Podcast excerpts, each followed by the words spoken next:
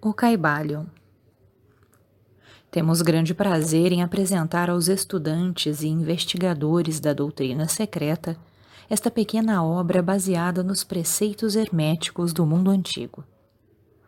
Existem poucos escritos sobre este assunto, apesar das inúmeras referências feitas pelos ocultistas aos preceitos que expomos de modo que por isso esperamos que os investigadores dos arcanos da verdade saberão dar bom acolhimento ao livro que agora aparece.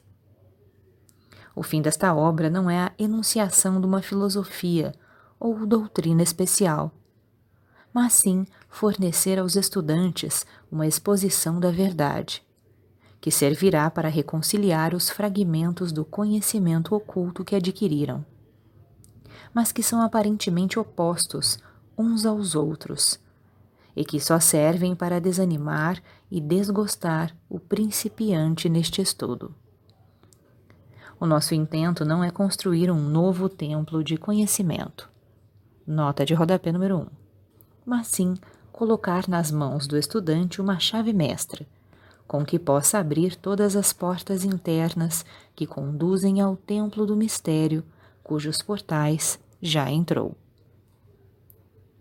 Nenhum fragmento dos conhecimentos ocultos possuídos pelo mundo foi tão zelosamente guardado como os fragmentos dos preceitos herméticos que chegaram até nós através dos séculos passados, desde o tempo do seu grande estabelecedor, Hermes Trismegisto, o mensageiro dos deuses que viveu no Antigo Egito, quando a atual raça humana estava em sua infância. Contemporâneo de Abraão, e se for verdadeira a lenda, instrutor deste venerável sábio. Hermes foi e é o grande sol central do ocultismo, cujos raios têm iluminado todos os ensinamentos que foram publicados desde o seu tempo. Todos os preceitos fundamentais e básicos introduzidos nos ensinos esotéricos de cada raça foram formulados por Hermes. Mesmo os mais antigos preceitos da Índia tiveram indubitavelmente a sua fonte nos preceitos herméticos originais. Da terra do Ganges, muitos mestres avançados se dirigiram para o país do Egito para se prostrarem aos pés do Mestre. Dele obtiveram a chave mestra que explicava e reconciliava os seus diferentes pontos de vista. E assim a doutrina secreta ficou firmemente estabelecida. De outros países também vieram muitos sábios, que consideravam Hermes como mestre dos mestres e a sua influência foi tão grande que, apesar dos numerosos desvios de caminho de centenares de instrutores desses diferentes países, ainda se pode facilmente encontrar uma certa semelhança e correspondência nas muitas e divergentes teorias admitidas e combatidas pelos ocultistas de diferentes países atuais. Os estudantes de religiões comparadas compreenderão facilmente a influência dos preceitos herméticos em qualquer religião merecedora desse nome. Quer seja uma religião apenas conhecida atualmente, quer seja uma religião morta, ou uma religião cheia de vida no nosso próprio tempo. Existe sempre uma correspondência entre elas. Apesar das aparências contraditórias, e os preceitos herméticos são como que o seu grande conciliador. A obra de Hermes parece ter sido feita com o fim de plantar a grande verdade semente, que se desenvolveu e germinou em tantas formas estranhas. Mais depressa do que se teria estabelecido uma escola de filosofia que dominasse o pensamento do mundo. Todavia, as verdades originais ensinadas por ele foram conservadas intactas na sua pureza original, por um pequeno número de homens, que, recusando grande parte de estudantes e discípulos pouco desenvolvidos, seguiram o costume hermético e reservaram as suas verdades para os poucos que estavam preparados para compreendê-las e dirigi-las. Dos lábios aos ouvidos, a verdade tem sido transmitida entre esses poucos. Sempre existiram em cada geração e em vários países da Terra alguns iniciados que conservaram viva a sagrada chama dos preceitos herméticos e sempre empregaram as suas lâmpadas para reacender as lâmpadas menores do mundo profano, quando a luz da verdade começava a escurecer e a apagar-se por causa da sua negligência. E os seus pavios ficavam embaraçados com substâncias estranhas. Existiu sempre um punhado de homens para cuidar do altar da verdade em que mantiveram sempre acesa a lâmpada perpétua da sabedoria. Estes homens dedicaram a sua vida a esse trabalho de amor que o poeta muito bem descreveu nestas linhas. Abre aspas. Ó, oh, não deixei apagar a chama, mantida de século em século, nesta escura caverna, neste templo sagrado sustentada por puros ministros do amor. Não deixeis apagar esta divina chama. Fecha aspas. Estes homens nunca procuraram a aprovação popular, nem grande número de prosélitos. São indiferentes a estas coisas, porque sabem quão poucos de cada geração estão preparados para a verdade, ou podem reconhecê-la se ela lhes for apresentada reservam a carne para os homens feitos, enquanto outros dão o leite às crianças. Reservam suas pérolas de sabedoria para os poucos que conhecem o seu valor e sabem trazê-las nas suas coroas, em vez de as lançar ao porco vulgar, que enterrá-las-ia na lama e as misturaria com seu desagradável alimento mental. Mas esses poucos não esqueceram nem desprezaram os preceitos originais de Hermes, que tratam da transmissão das palavras da verdade aos que estão preparados para recebê-la, a respeito dos quais diz o Caibalion, abre aspas, em qualquer lugar que se achem os vestígios do Mestre, os ouvidos daqueles que estiverem preparados para receber o seu ensinamento se abrirão completamente. Fecha aspas. E ainda, abre aspas. Quando os ouvidos do discípulo estão preparados para ouvir, então vêm os lábios para enchê-los com sabedoria. Fecha aspas. Mas a sua atitude habitual sempre esteve estritamente de acordo com outro aforismo hermético, também do Caibalion. Abre aspas. Os lábios da sabedoria estão fechados, exceto aos ouvidos do entendimento. Fecha aspas, nota de rodapé número 2. Os que não podem compreender são os que criticaram esta atitude dos hermetistas e clamaram que eles não manifestavam o verdadeiro espírito dos seus ensinamentos, nas astuciosas reservas e reticências que faziam porém um rápido olhar retrospectivo que conheciam que era uma loucura pretender ensinar ao mundo o que ele não desejava saber, nem estava preparado para isso. Os hermetistas nunca quiseram ser mártires. Antes, pelo contrário, ficavam silenciosamente retirados com um sorriso de piedade nos seus fechados lábios enquanto os bárbaros se enfureciam contra eles nos seus costumeiros divertimentos de levar à morte e à tortura os honestos mais desencaminhados entusiastas, que julgavam ser possível obrigar uma raça de bárbaros a admitir a verdade, que só pode ser compreendida pelo eleito já bastante avançado no caminho. E o espírito de perseguição ainda não desapareceu da terra, Há certos preceitos herméticos que, se fossem divulgados, atrairiam contra os divulgadores uma gritaria de desespero e de ódio por parte da multidão, que tornaria a gritar: Crucificai-os, crucificai-os.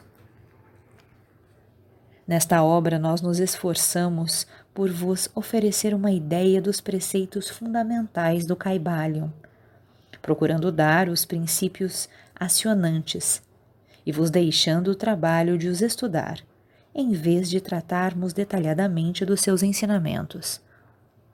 Se fordes verdadeiros estudantes, podereis compreender e aplicar estes princípios. Se o não fordes, devei-vos desenvolver porque de outra maneira os preceitos herméticos serão para vós somente palavras, palavras, palavras. Os três iniciados. O Caibalion. Capítulo 1. A filosofia hermética. Abre aspas. Os lábios da sabedoria estão fechados, exceto aos ouvidos do entendimento. Fecha aspas, nota número 1. Um. O Caibalion, nota número 2. Do Velho Egito saíram os preceitos fundamentais esotéricos e ocultos que tão fortemente têm influenciado as filosofias de todas as raças, nações e povos, por vários milhares de anos. O Egito, a terra das pirâmides e da esfinge, foi a pátria da sabedoria secreta e dos ensinamentos místicos. Todas as nações receberam dele a doutrina secreta. A Índia, a Pérsia, a Caldeia, a Média, a China, o Japão, a Assíria, a antiga Grécia e Roma, e outros países antigos aproveitaram lautamente dos fastos do conhecimento que os hierofantes e mestres da terra de Ísis tão francamente ministravam aos que estavam preparados para participar da grande abundância de preceitos místicos e ocultos. Que as mentes superiores deste antigo país tinham continuamente condensado. No Antigo Egito viveram os grandes adeptos e mestres que nunca mais foram superados, e raras vezes foram igualados nos séculos que se passaram desde o tempo do grande Hermes. No Egito estava estabelecida a maior das lojas dos místicos. Pelas portas dos seus templos entraram os neófitos, que mais tarde, como hierofantes, adeptos e mestres, se espalharam por todas as partes da terra, levando consigo o precioso conhecimento que possuíam ansiosos e desejosos de ensiná-lo a aqueles que estivessem preparados para recebê-lo. Todos os estudantes do oculto conhecem a dívida que têm para com os veneráveis mestres deste antigo país. Mas entre estes grandes mestres do antigo Egito existiu um que eles proclamavam como mestre dos mestres. Este homem, se é que foi verdadeiramente um homem, viveu no Egito na mais remota antiguidade. Ele foi conhecido sob o nome de Hermes Trismegisto. Nota número 3. Foi o pai da ciência oculta, o fundador da astrologia, o descobridor da alquimia. Os detalhes da sua vida se perderam devido ao imenso espaço de tempo, que é de milhares de anos e apesar de muitos países antigos disputarem entre si a honra de ter sido a sua pátria. A data da sua existência no Egito, na sua última encarnação neste planeta, não é conhecida agora. Nota número 4. Mas foi fixada nos primeiros tempos das mais remotas dinastias do Egito, muito antes do tempo de Moisés as melhores autoridades consideraram-no como contemporâneo de Abraão. E algumas tradições judaicas dizem claramente que Abraão adquiriu uma parte do seu conhecimento místico do próprio Hermes. Depois de ter passado muitos anos da sua partida deste plano de existência, a tradição afirma que viveu 300 anos. Os egípcios deificaram Hermes e fizeram dele um dos seus deuses sob o nome de Tote. Anos depois, os povos da antiga Grécia também o deificaram com o nome de Hermes, o deus da sabedoria.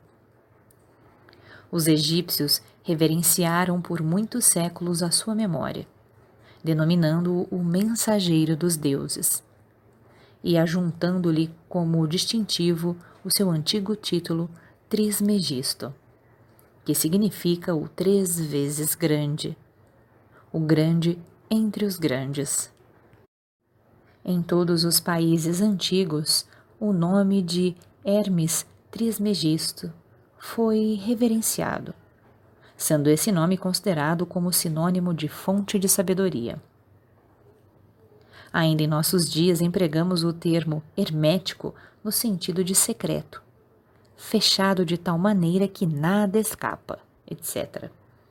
Pela razão que os discípulos de Hermes sempre observaram o princípio do segredo nos seus preceitos eles ignoravam aquele não lançar as pérolas aos porcos, mas conservavam o preceito de dar leite às crianças e carne aos homens feitos. Máximas que são familiares a todos os leitores das escrituras cristãs, mas que já eram usadas pelos egípcios muitos séculos antes da era cristã. Os preceitos herméticos estão espalhados em todos os países e em todas as religiões, mas não pertencem a nenhuma seita religiosa particular. Isto acontece por causa das advertências feitas pelos antigos instrutores, com o fim de evitar que a doutrina secreta fosse cristalizada em um credo. A sabedoria desta precaução é clara para todos os estudantes de história. O antigo ocultismo da Índia e da Pérsia degenerou-se e perdeu-se completamente, porque os seus instrutores tornaram-se padres e misturaram a teologia com a filosofia, vindo a ser, por consequência, o ocultismo da Índia e da Pérsia, gradualmente perdido no meio das massas de religiões, superstições, cultos, credos e deuses. O mesmo aconteceu com a antiga Grécia e Roma, e também com os preceitos herméticos dos gnósticos e cristãos primitivos, que se perderam no tempo de Constantino, e que sufocaram a filosofia com o manto da teologia, fazendo assim a Igreja perder aquilo que era a sua verdadeira essência e espírito, e andar às cegas durante vários séculos, antes de tomar o seu verdadeiro caminho porque todos os bons observadores deste vigésimo século dizem que a Igreja está lutando para voltar aos seus antigos ensinamentos místicos. Apesar de tudo isso, sempre existiram algumas almas fiéis que mantiveram viva a chama, alimentando-a cuidadosamente e não deixando a sua luz se extinguir. E graças a estes firmes corações, e intrépidas mentes, temos ainda conosco a verdade. Mas a maior parte desta não se acha nos livros. Tem sido transmitida de mestre discípulo, de iniciado a hierofante, dos lábios aos ouvidos. Ainda que esteja escrita em toda parte, foi propositavelmente velada com termos de alquimia e astrologia de modo que só os que possuem a chave podem na ler bem. Isto era necessário para evitar as perseguições dos teólogos da Idade Média, que combatiam a doutrina secreta a ferro, fogo, pelourinho, forca e cruz. Ainda atualmente só encontramos alguns valiosos livros de filosofia hermética, apesar das numerosas referências feitas a ela nos vários livros escritos sobre diversas fases do ocultismo. Contudo, a filosofia hermética é a única chave mestra que pode abrir todas as portas dos ensinamentos ocultos. Nos primeiros tempos existiu uma compilação de certas doutrinas básicas do Hermetismo, transmitida de mestre a discípulo, a qual era conhecida sob o nome de Caibalion, cuja significação exata se perdeu durante vários séculos.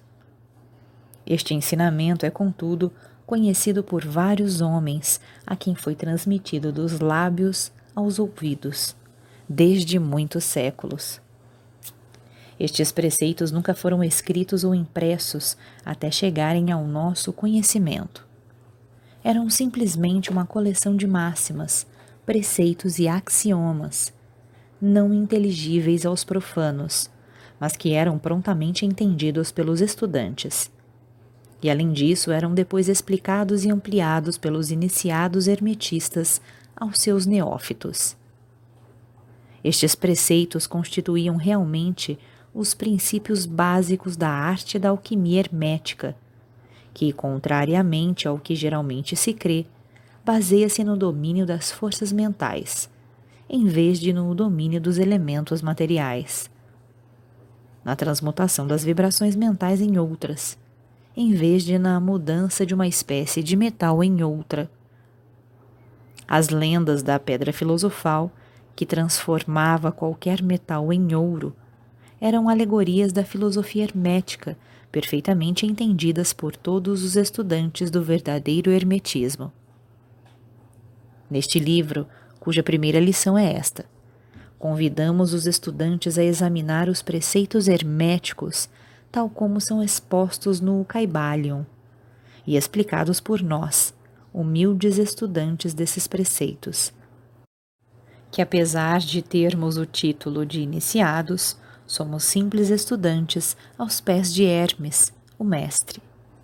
Nós lhe oferecemos muitos axiomas, máximas e preceitos do Caibalion, acompanhados de explicações e comentários que queremos servir para tornar os seus preceitos mais compreensíveis ao estudante moderno, principalmente porque o texto original é velado de propósito com termos obscuros.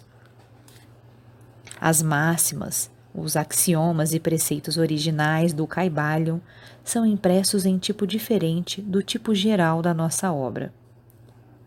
Esperamos que os estudantes a quem oferecemos esta obra possam tirar muito proveito do estudo das suas páginas, como tiraram outros que passaram antes pelo caminho do adeptado.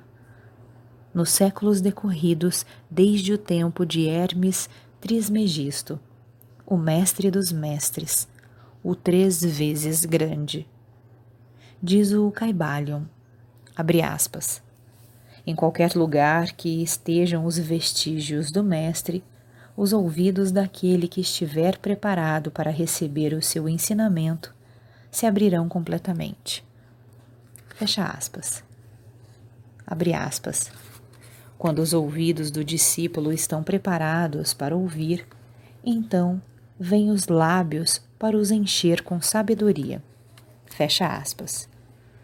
De modo que, de acordo com o iniciado, só dará atenção a este livro aquele que tiver uma preparação especial para receber os preceitos que ele transmite. E reciprocamente, quando o estudante estiver preparado para receber a verdade, também este livro lhe aparecerá. Esta é a lei. O princípio hermético de causa e efeito, no seu aspecto de lei de atração, levará os ouvidos para junto dos lábios e o livro para junto do discípulo. Assim são os átomos. O Caibalho, capítulo 2 Os sete princípios herméticos. Abre aspas. Os princípios da verdade são sete. Aquele que os conhece perfeitamente possui a chave mágica com a qual todas as portas do templo podem ser abertas completamente. Fecha aspas. O Caibalion. Os sete princípios em que se baseia toda a filosofia hermética são os seguintes: 1. Um, o princípio de mentalismo. 2. O princípio de correspondência. 3. O princípio de vibração. 4. O princípio de polaridade. 5. O princípio de ritmo. 6. O princípio de causa e efeito. 7. O princípio de gênero. Estes sete princípios podem ser explicados e explanados, como vamos fazer nesta lição. Uma pequena explanação de cada um deles pode ser feita agora, e é o que vamos fazer. 1. Um, o princípio de mentalismo. Abre aspas. O todo é mente, o universo é mental. Fecha aspas, nota de rodapé número 5. O Caibalion.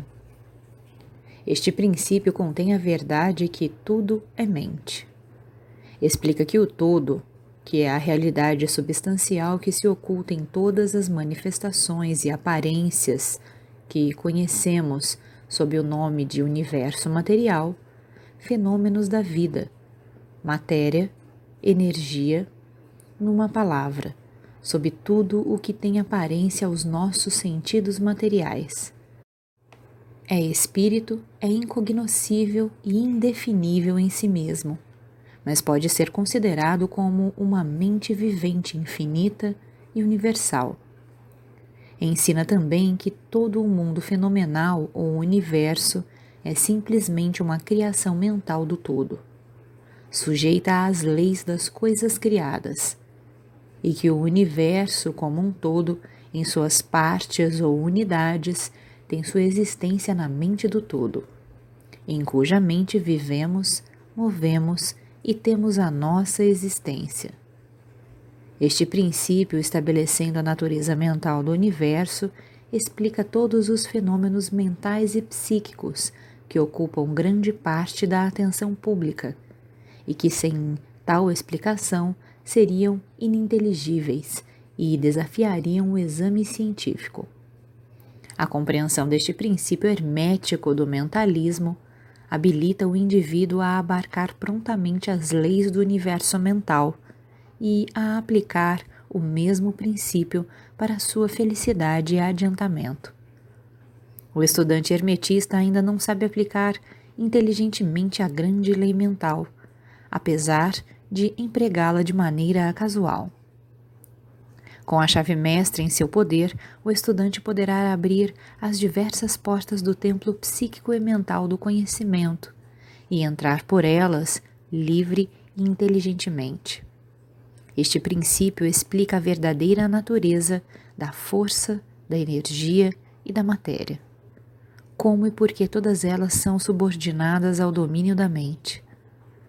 Um velho mestre hermético escreveu há muito tempo, aspas, Aquele que compreende a verdade da natureza mental do universo está bem avançado no caminho do domínio. Fecha aspas. E estas palavras são tão verdadeiras hoje como no tempo em que foram escritas. Sem esta chave mestra, o domínio é impossível, e o estudante baterá em vão nas diversas portas do templo. 2. O princípio de correspondência. Abre aspas. O que está em cima é como o que está embaixo, e o que está embaixo é como o que está em cima. Fecha aspas, nota de rodapé número 6. O Caibalion. Este princípio contém a verdade que existe uma correspondência entre as leis e os fenômenos dos diversos planos da existência e da vida. O velho axioma hermético diz estas palavras, abre aspas, o que está em cima é como o que está embaixo, e o que está embaixo é como o que está em cima. Fecha aspas. A compreensão deste princípio dá ao homem os meios de explicar muitos paradoxos obscuros e segredos da natureza. Existem planos fora dos nossos conhecimentos, mas quando lhes aplicamos o princípio de correspondência, chegamos a compreender muita coisa que de outro modo nos seria impossível compreender. Este princípio é de aplicação e manifestação universal nos diversos planos do universo material, mental e espiritual. É uma lei universal. Os antigos hermetistas consideravam este princípio como um dos mais importantes instrumentos mentais, por meio dos quais o homem pode ver além dos obstáculos que encobrem à vista o desconhecido. O seu uso constante rasgava aos poucos o véu de Ísis, e um vislumbre da face da deusa podia ser percebido. Justamente do mesmo modo que o conhecimento dos princípios da geometria habilita o homem, enquanto estiver no seu observatório, a medir sóis longínquos, assim também o conhecimento do princípio da correspondência habilita o homem a raciocinar inteligentemente do conhecido ao desconhecido. Estudando a mônada, ele chega a compreender o arcanjo. 3. O princípio de vibração. Abre aspas. Nada está parado. Tudo se move. Tudo vibra. Fecha aspas. O Caibalion. Este princípio encerra a verdade que tudo está em movimento. Tudo vibra. Nada está parado. Fato que a ciência moderna observa e que cada nova descoberta científica tende a confirmar. E contudo, este princípio hermético foi enunciado há milhares de anos pelos mestres do antigo Egito. Este princípio explica que as diferenças entre as diversas manifestações de matéria, energia, mente e espírito resultam das ordens variáveis de vibração. Desde o todo, que é puro espírito, até a forma mais grosseira da matéria, tudo está em vibração Quanto mais elevada for a vibração, tanto mais elevada será a posição na escala. A vibração do espírito é de uma intensidade e rapidez tão infinitas que praticamente ele está parado. Como uma roda que se move muito rapidamente parece estar parada. Na extremidade inferior da escala estão as grosseiras formas da matéria, cujas vibrações são tão vagarosas que parecem estar paradas.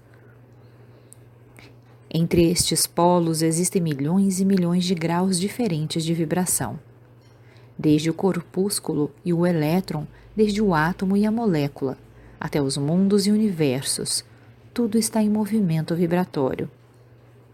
Isto é verdade nos planos da energia e da força, que também variam em graus de vibração.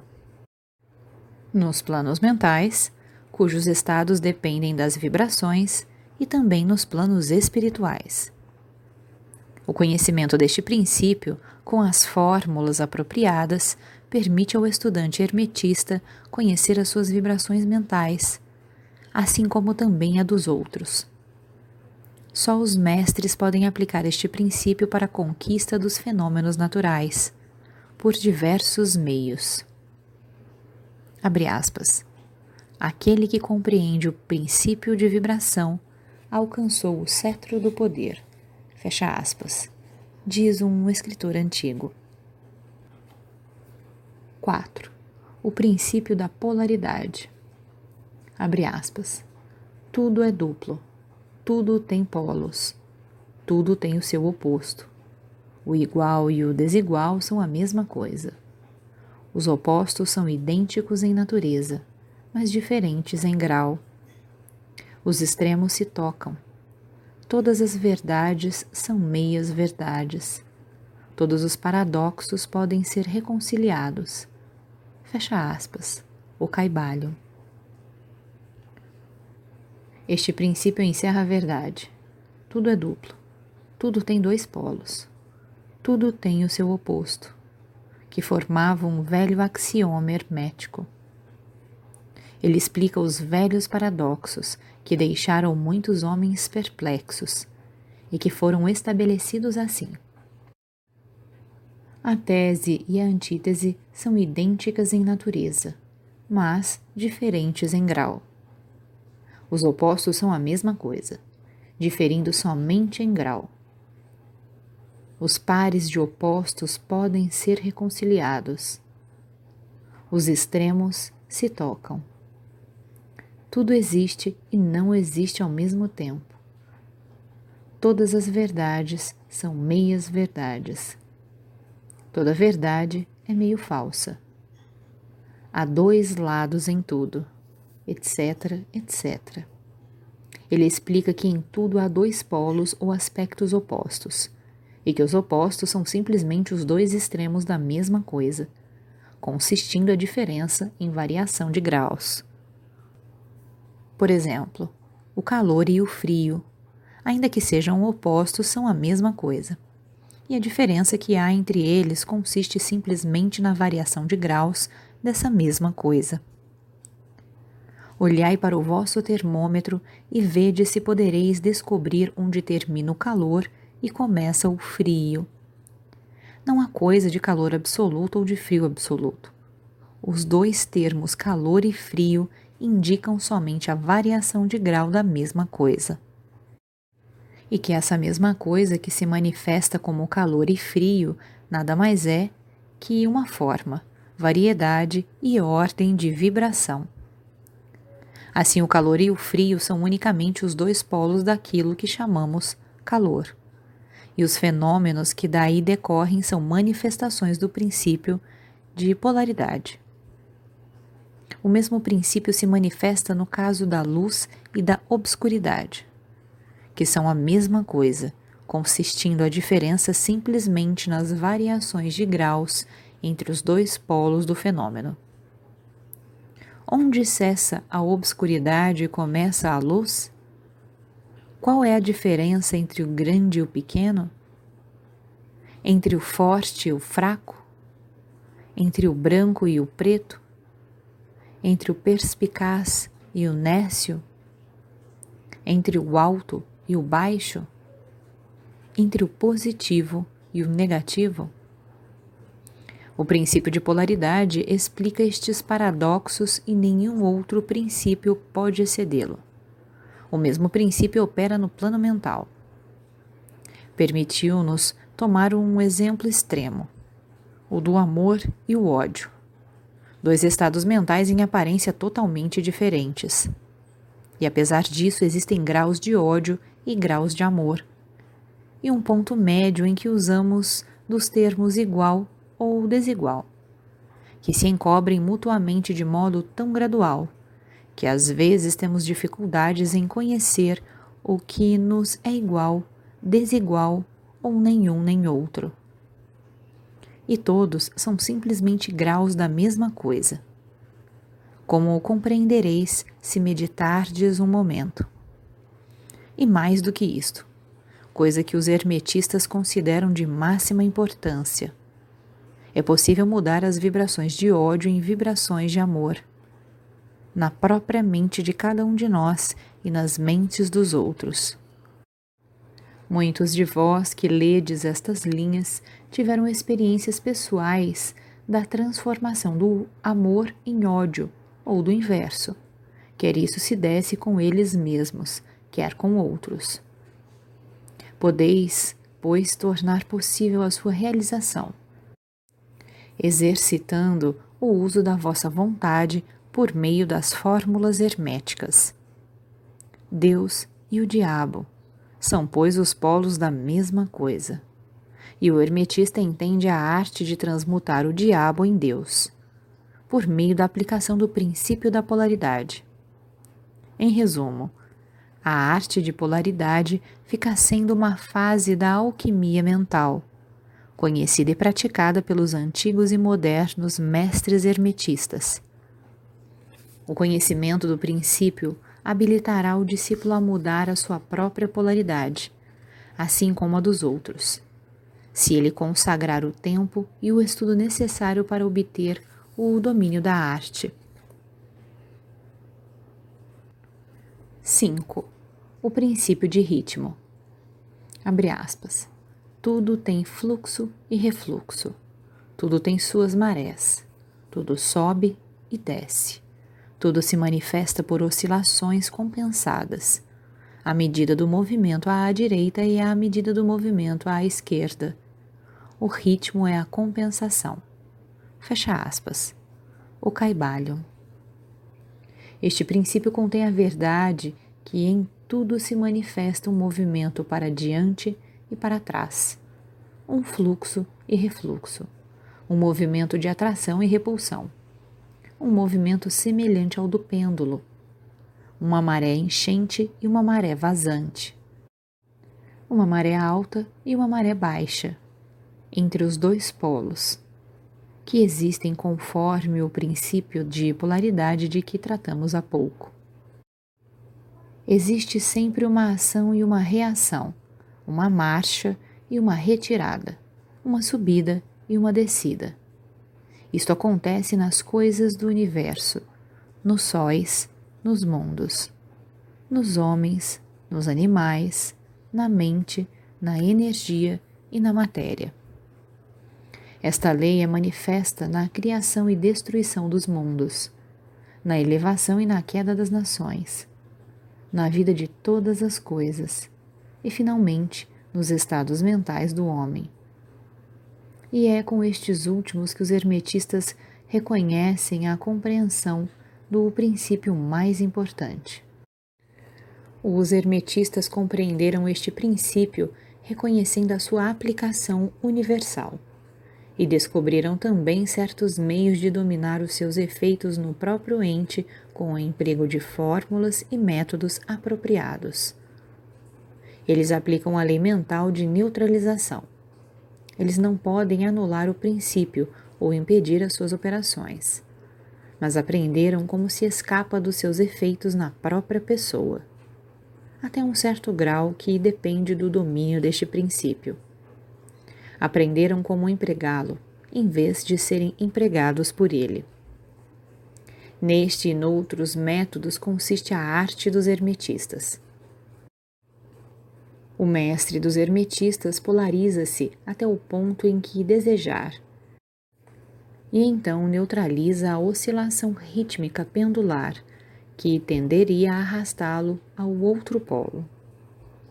Todos os indivíduos que atingiram qualquer grau de domínio próprio executam isto até um certo grau, mais ou menos inconscientemente. Mas o mestre o faz conscientemente e com o uso da sua vontade, atingindo um grau de equilíbrio e firmeza mental, quase impossível de ser acreditado pelas massas populares que vão para diante e para trás como um pêndulo. Este princípio e o da polaridade foram estudados secretamente pelos hermetistas, e os métodos de impedi-los, neutralizá-los e empregá-los formam uma parte importante da alquimia mental do hermetismo. 6. O princípio de causa e efeito. Abre aspas. Toda a causa tem seu efeito, todo efeito tem sua causa, e tudo acontece de acordo com a lei. O acaso é simplesmente um nome dado a uma lei não reconhecida. Há muitos planos de causalidade porém nada escapa à lei. Fecha aspas. O Caibalion. Este princípio contém a verdade que é uma causa para todo o efeito e um efeito para toda a causa. Explica que tudo acontece de acordo com a lei. Nada acontece sem razão. Não há coisa que seja casual. Que, no entanto, existem vários planos de causa e efeito os planos superiores dominando os planos inferiores, nada podendo escapar completamente da lei. Os hermetistas conhecem a arte e os métodos de elevar-se do plano ordinário de causa e efeito, a um certo grau, e por meio da elevação mental a um plano superior tornam-se causadores em vez de efeitos. As massas do povo são levadas para frente. Os desejos e as vontades dos outros são mais fortes que as vontades delas. A hereditariedade, a sugestão e outras causas exteriores movem-nas como se fossem peões no tabuleiro de xadrez da vida. Mas os mestres, elevando-se ao plano superior, dominam o seu gênio, caráter, suas qualidades, poderes tão bem como os que o cercam e tornam-se motores em vez de peões. Eles ajudam a jogar a criação, quer física, quer mental ou espiritual. É possível sem partida da vida, em vez de serem jogados e movidos por outras vontades e influências. Empregam o princípio em lugar de serem seus instrumentos. Os mestres obedecem à causalidade do plano superior, mas ajudam a governar o nosso plano. Neste preceito está condensado um tesouro do conhecimento hermético. Aprenda-o quem quiser. 7. O princípio de gênero. Abre aspas. O gênero está em tudo. Tudo tem o seu princípio masculino e o seu princípio feminino. O gênero se manifesta em todos os planos. Fecha aspas. O Caibalion. Este princípio encerra a verdade que o gênero é manifestado em tudo, que o princípio masculino e o princípio feminino sempre estão em ação. Isto é certo não só no plano físico, mas também nos planos mental e espiritual.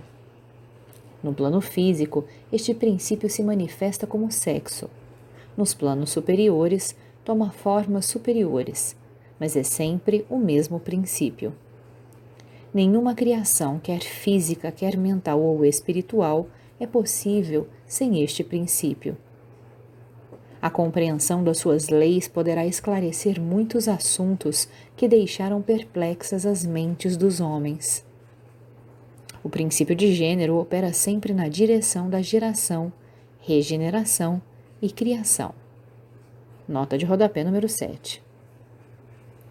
Todas as coisas e todas as pessoas contêm em si os dois elementos deste grande princípio. Todas as coisas machos têm também o elemento feminino. Todas as coisas fêmea têm o elemento masculino. Se compreenderdes a filosofia da criação, geração e regeneração mentais, nota de rodapé número 8, podereis estudar e compreender este princípio hermético. Ele contém a solução de muitos mistérios da vida. Nós vos advertimos que este princípio não tem relação alguma com as teorias e práticas luxuriosas, perniciosas e degradantes, que têm títulos empolgantes e fantásticos, e que nada mais são do que a prostituição do grande princípio natural de gênero. Tais teorias, baseadas nas antigas formas infamantes do falicismo, tendem a arruinar a mente, o corpo e a alma. E a filosofia hermética sempre publicou notas severas contra estes preceitos que tendem à luxúria, depravação e perversão dos princípios da natureza. Se desejais tais ensinamentos, podeis procurá-los noutra parte. O Hermetismo nada contém nestas linhas que sirva para vós. Para aquele que é puro, todas as coisas são puras. Para os vis, todas as coisas são vis e baixas. Capítulo 3 A transmutação mental. A mente, também como os metais e os elementos, pode ser transmutada de estado em estado, de grau em grau, de condição em condição, de polo em polo de vibração em vibração. A verdadeira transmutação hermética é uma arte mental. O caibalho. Como dissemos, os hermetistas eram os antigos alquimistas, astrólogos e psicologistas, tendo sido Hermes o fundador destas escolas de pensamento. Da astrologia nasceu a moderna astronomia. Da alquimia nasceu a moderna química da psicologia mística nasceu a moderna psicologia das escolas. Mas não se pode supor que os antigos ignoravam aquilo que as escolas modernas pretendem ser sua propriedade exclusiva e especial. As memórias gravadas nas pedras do antigo Egito mostram claramente que os antigos tinham um grande conhecimento de astronomia a verdadeira construção das pirâmides, representando a relação entre o seu desenho e o estudo da ciência astronômica. Não ignoravam a química, porque os fragmentos dos antigos escritos mostram que eles conheciam as propriedades químicas das coisas.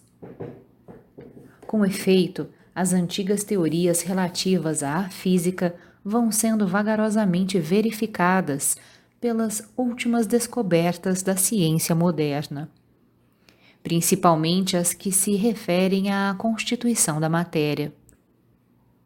Não se deve crer que eles ignoravam as chamadas descobertas modernas em psicologia. Pelo contrário, os egípcios eram especialmente versados na ciência da psicologia, particularmente nos ramos que as modernas escolas ignoram, que, não obstante, têm sido encobertos sob o nome de ciência psíquica, que é a confusão dos psicólogos da atualidade, fazendo-lhes com repugnância admitir que afinal pode haver alguma coisa nela. A verdade é que, sob a química material, a astronomia e a psicologia, que é a psicologia na sua fase de ação do pensamento, os antigos possuíam um conhecimento da astronomia transcendente, chamada astrologia, da química transcendente, chamada alquimia, da psicologia transcendente, chamada psicologia mística. Possuíam o conhecimento interno como o conhecimento externo, sendo o último o único possuído pelos cientistas modernos. Entre os muitos ramos secretos de conhecimento possuídos pelos hermetistas, estava o conhecido sob o nome de transmutação mental, que forma a exposição material desta lição.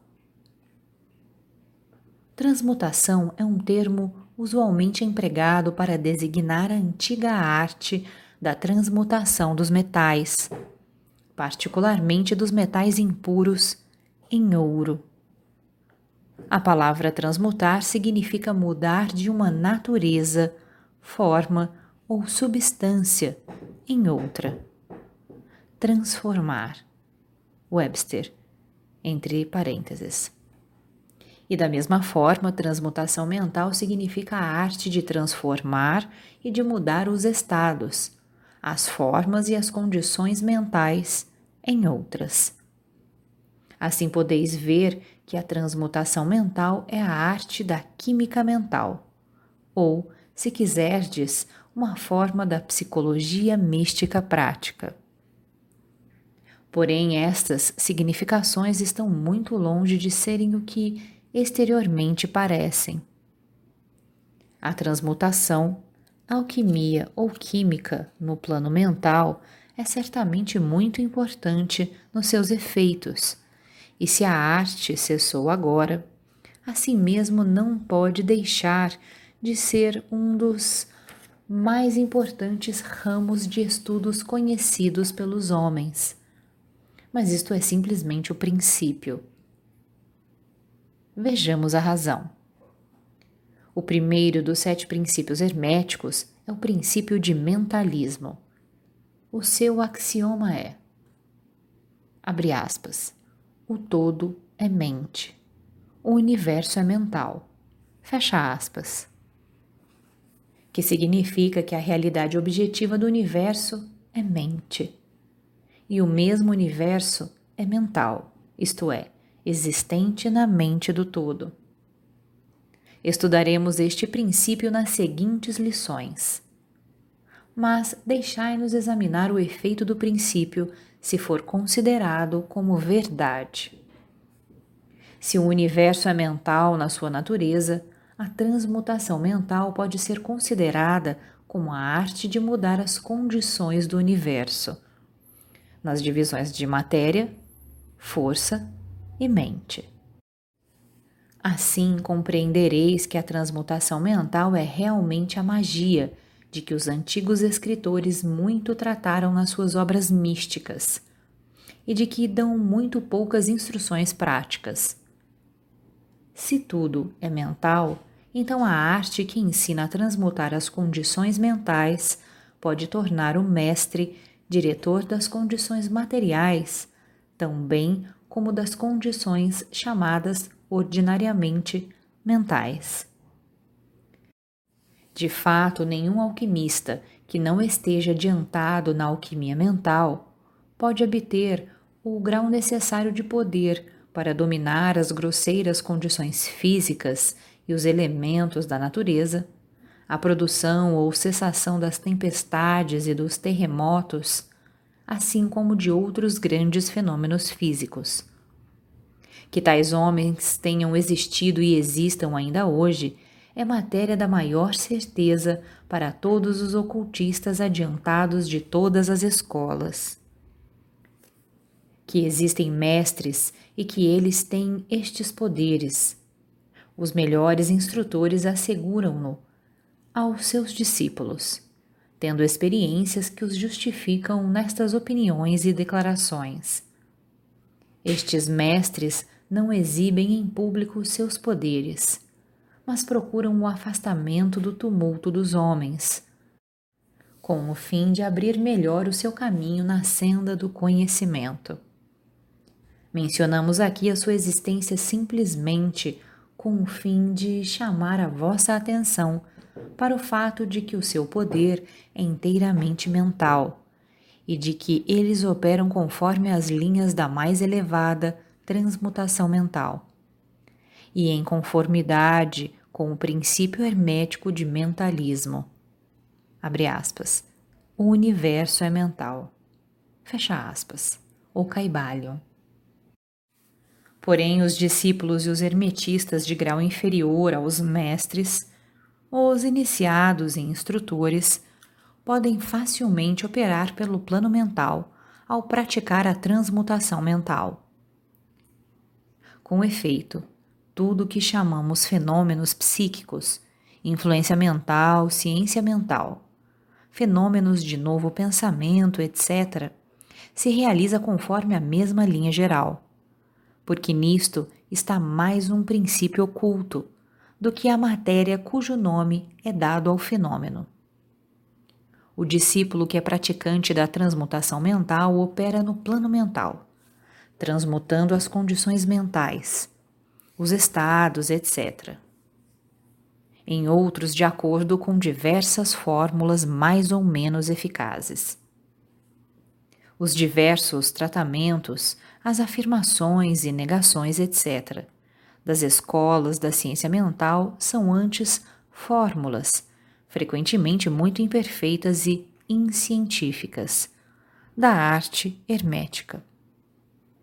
A maioria dos praticantes modernos são muito ignorantes em comparação com os antigos mestres, pois eles carecem do conhecimento fundamental sobre que é baseada a operação.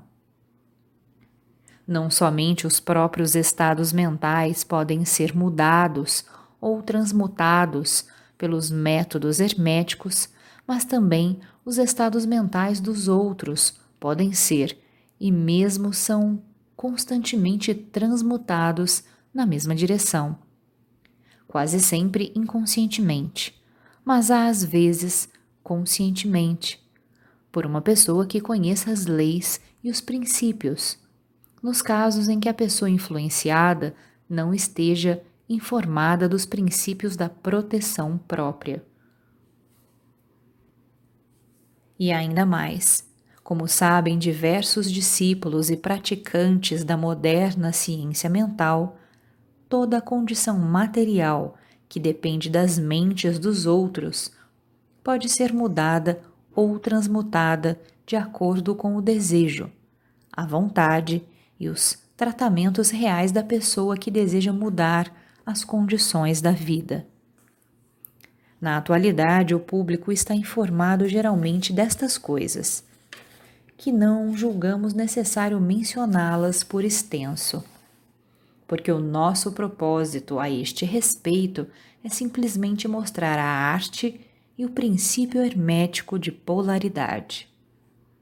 Neste livro, procuramos estabelecer os princípios básicos da transmutação mental, para que todos os que leem possam compreender os princípios secundários e possuir então a chave mestra, que abrirá as diversas portas do princípio hermético de polaridade.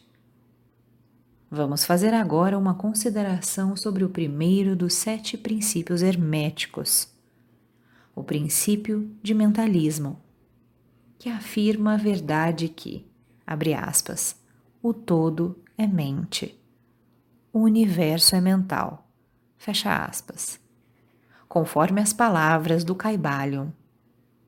Pedimos uma atenção íntima e um estudo cuidadoso deste grande princípio da parte dos nossos discípulos, porque ele é realmente o princípio básico de toda a filosofia hermética e da arte hermética de transmutação mental. O Caibalion Capítulo 4 O Todo Sob as aparências do universo, do tempo, do espaço e da mobilidade, está sempre encoberta a realidade substancial a verdade fundamental. O caibalho. A substância é aquilo que se oculta debaixo de todas as manifestações exteriores. A essência, a realidade essencial, a coisa em si mesma, etc. Substancial é aquilo que existe atualmente, que é elemento essencial, que é real, etc.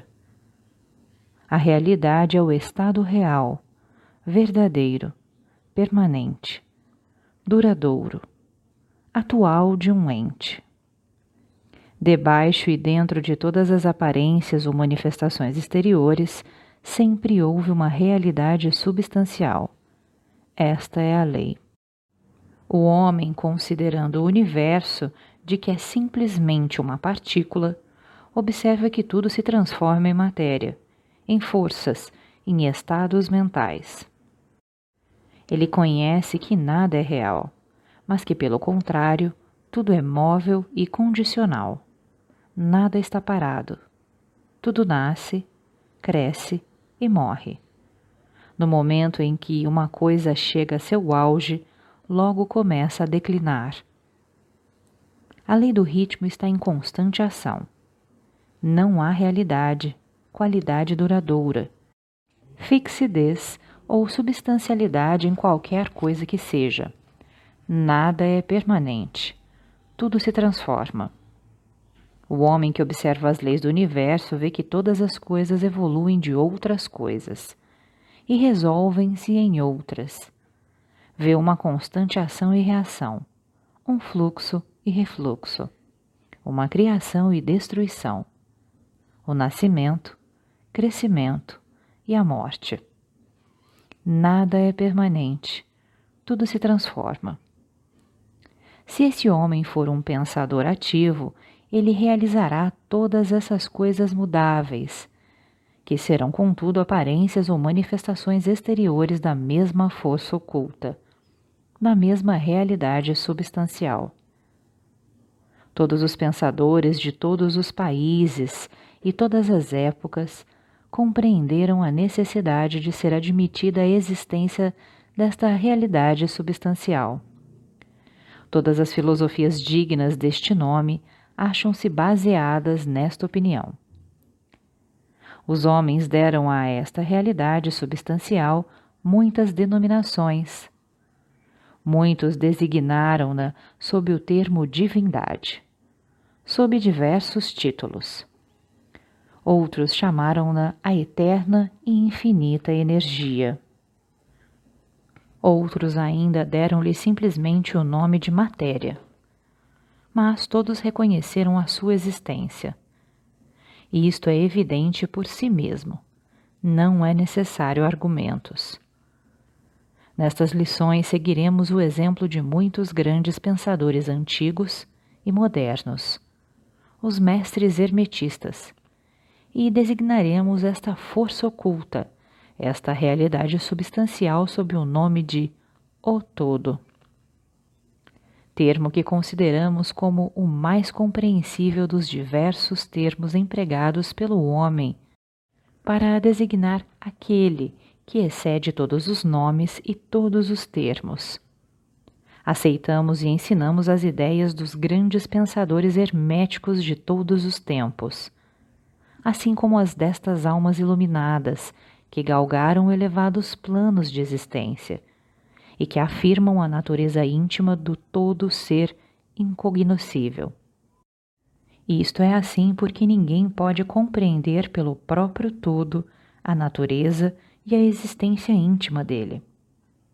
Os hermetistas pensam e ensinam que o todo em si mesmo é e será sempre incognoscível. Eles consideram todas as teorias, conjecturas e especulações dos teólogos e metafísicos a respeito da natureza íntima do todo, como esforços infantis das mentes finitas para compreender o segredo do infinito. Tais esforços sempre desviaram e desviarão da verdadeira natureza do seu fim. Uma pessoa que prossegue em tais investigações vai de circuito em circuito no labirinto do pensamento, prejudicar o seu são raciocínio, a sua ação e a sua conduta, até ficar totalmente inutilizada para o trabalho da vida. É como o esquilo, que furiosamente corre dentro da redondeza da sua gaiola, caminhando sempre sem nunca chegar em parte alguma e parando só quando se assusta. É, enfim, um prisioneiro. Porém, são ainda mais presunçosos os que atribuem ao todo a personalidade, as qualidades e propriedades, característicos e atributos deles mesmos, e querem que o todo tenha emoções, sensações e outros característicos humanos que estão abaixo das pequenas qualidades do gênero humano, tais como a inveja, o desejo de lisonjas e louvores, desejo de oferendas e adorações, e todos os outros atributos que sobrevivem desde a infância da raça.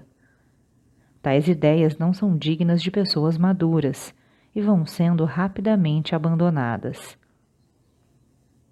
Abre parênteses. Vem a propósito dizer aqui que fazemos distinção entre a religião e a teologia, entre a filosofia e a metafísica. Fecha parênteses. A religião para nós é a realização institucional da existência do todo e sua relação para com ele. Ao passo que a teologia representa o esforço do homem em atribuir-lhe personalidade, qualidades e característicos. As teorias a respeito dos seus negócios, planos, desejos e vontades. E as apropriações de tudo isso para o ofício de mediadores entre o todo e o povo. A filosofia é para nós a investigação de acordo com o conhecimento das coisas conhecíveis e concebíveis, ao passo que a metafísica é o intento de levar a investigação às regiões incognoscíveis e inconcebíveis, e além dos seus limites, com a mesma tendência que a teologia. Por conseguinte, a religião e a filosofia são para nós coisas que têm o seu princípio na realidade, ao passo que a teologia e a metafísica parecem delgados caniços enraizados na areia movediça da ignorância. E nada mais constituem que o mais incerto apoio para a mente ou a alma do homem. Não insistiremos com os estudantes que aceitam estas definições. Só mencionamo-las para mostrar a posição em que nos colocamos neste assunto. Seja como for, falaremos muito pouco sobre a teologia e a metafísica.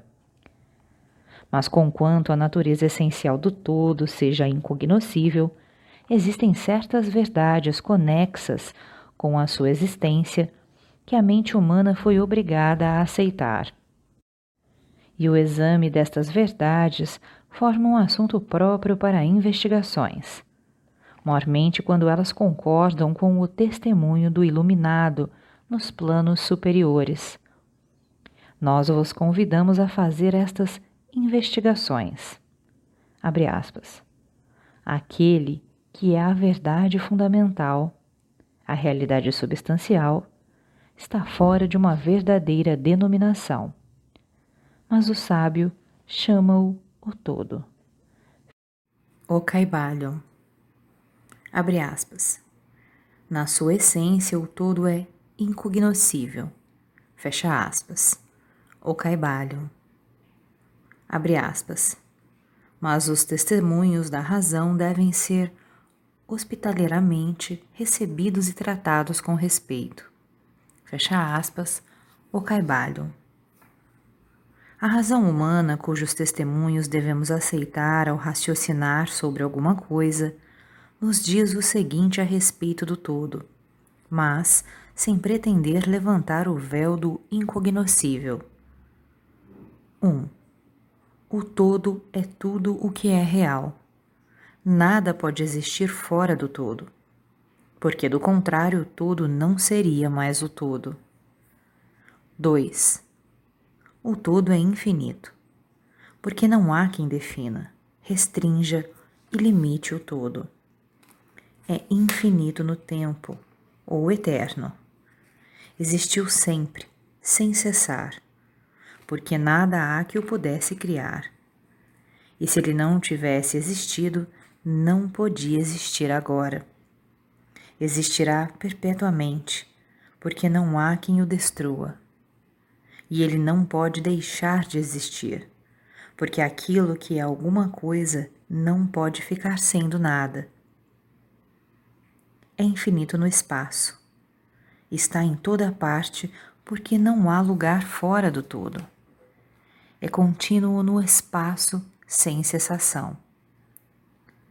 Separação ou interrupção.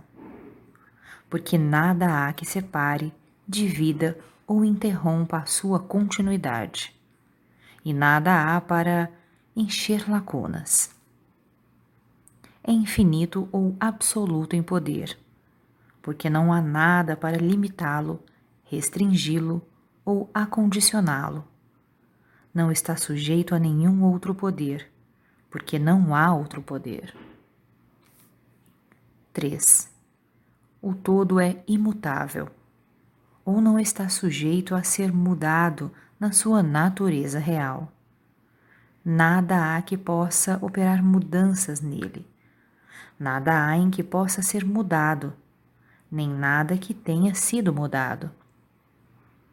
Não pode ser aumentado nem diminuído, nem ficar maior ou menor, seja qual for o motivo. Ele sempre foi e sempre será tal como é agora. O todo. Nada houve, nada há e nada haverá em que ele possa ser mudado. O todo sendo infinito, absoluto, eterno e imutável, segue-se que tudo o que é finito, passageiro, condicional e mutável não é o todo. E como não há nada real fora do todo, todas as coisas finitas não são reais. Não deveis ficar admirados e espantados das nossas palavras. Não queremos levar-vos à ciência cristã fundada sobre a parte inferior da filosofia hermética. Há uma reconciliação para o aparente estado contraditório atual do assunto. Tende paciência, que nós trataremos deste assunto em seu tempo. Vemos ao redor de nós que aquilo que se chama matéria constitui o princípio de todas as formas. É o todo simplesmente matéria? Absolutamente não. A matéria não pode manifestar a vida ou a mente.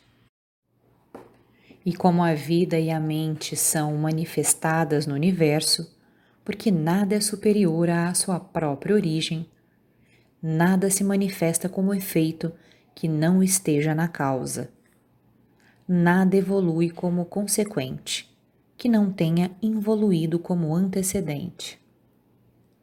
Quando a ciência moderna nos diz que não há realmente outra coisa senão matéria, devemos saber que aquilo que ela chama matéria é simplesmente uma energia ou força interrompida, isto é, uma energia ou força com poucos graus de vibração. Disse um recente escritor, abre aspas, a matéria obscureceu-se no mistério, fecha aspas. Mesmo a ciência materialista já abandonou a teoria da matéria e agora se apoia sobre a base da energia. Então o todo é simplesmente energia ou força? Não é energia ou força, como os materialistas empregam esses termos.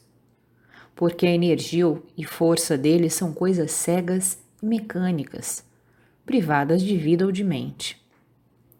A vida ou a mente não pode evoluir da energia ou força cega pela razão dada acima, que nada é superior à sua própria origem. Nada evolui que não tenha involuído. Nada se manifesta como efeito que não tenha a sua causa. E assim, o todo não pode ser simplesmente energia ou força, porque se assim fosse, não teriam existência a vida e a mente. E nós sabemos muito bem que elas existem, porque somos nós os que temos vida e que empregamos a mente para considerar esta questão, assim como os que pretendem que a energia ou força é tudo. Que é, pois, que sabemos existir no universo, que é superior à matéria ou energia? A vida e a mente a vida e a mente em todos os seus diversos graus de desenvolvimento. Abre aspas. Então perguntais: quereis dizer que o todo é vida e mente? Sim e não, é a nossa resposta. Se entendeis a vida e a mente como nós, pobres mortais, reconhecemos-las, diremos não. O todo não é isto. Mas que natureza de vida e de mente quereis significar? Direi vós. A resposta é: a mente vivente, muito acima do que os mortais reconhecem por essas palavras, como a vida e a mente são superiores às forças mecânicas ou à matéria. A infinita mente é muito superior em comparação à vida e à mente finita. Queremos exprimir o que as almas iluminadas significam ao pronunciarem reverentemente a palavra espírito. O todo é a infinita mente vivente. O iluminado chama espírito. O caibalho Capítulo 5 O universo mental. Abre aspas. O universo é mental. Ele está dentro da mente do todo. Fecha aspas. O caibalho. O todo é espírito. Mas que é espírito? Esta pergunta não pode ser respondida porque a sua definição seria praticamente a do todo, que não pode ser explicado nem definido.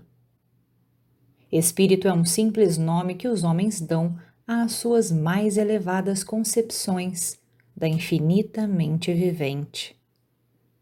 Esta palavra significa a essência real, significa mente vivente, tão superior à vida e à mente tais como as conhecemos, quanto essas últimas são superiores à energia mecânica e à matéria. O espírito é superior ao nosso entendimento, e só empregamos este termo para podermos falar do todo. No juízo dos pensadores e inteligentes, estamos justificados falando do espírito como infinitamente vivente e reconhecendo que não podemos compreendê-la, quer raciocinando sobre ela, quer estudando a matéria na sua totalidade. Façamos agora uma consideração sobre a natureza do universo, quer no seu todo, quer nas partes. Que é o universo? Dissemos que nada há fora do todo. Então o universo é o todo? Não, não o é. Porque o universo parece ser formado de muitos e está constantemente mudando. Ou, por outras palavras, ele não pode ser comparado com as ideias que estabelecemos a respeito do todo. Então, se o universo não é o todo, ele é o nada. Tal é a conclusão inevitável da mente à primeira ideia. Mas esta não satisfaz a questão, porque sentimos a existência do universo. Ora, se o universo não é o todo, nem o nada, que será então? Examinemos a questão. Se verdadeiramente o universo existe ou parece existir, ele procederá diretamente do todo. Poderá ser uma criação do todo. Mas como poderá alguma coisa sair do nada? De que o todo a teria criado? Vários filósofos responderam a esta pergunta, dizendo que o todo criou o universo de si mesmo, isto é, da existência e substância do todo. Mas isto não pode ser, porque o todo não pode ser dividido ou diminuído, como já vimos. E se isto fosse verdade, cada partícula do universo não poderia deixar de conhecer o seu ente, o todo. O todo não perderia o conhecimento próprio, nem se tornaria atualmente um átomo, uma força cega ou uma coisa de vida humilde. Com efeito, alguns homens, julgando que o todo é exatamente tudo, e reconhecendo também que eles, os homens, existem, aventuraram-se a concluir que eles eram idênticos ao todo. E atroaram os ares com seus clamores de Eu sou Deus, para divertimento da multidão e sorriso dos sábios o clamor do corpúsculo que dissesse: Eu sou o homem, seria mais modesto em comparação. Mas que é, pois, o universo se não for o todo separando a si mesmo em fragmentos? Que outra coisa poderá ser? De que coisa poderá ser feito? Esta é a grande questão.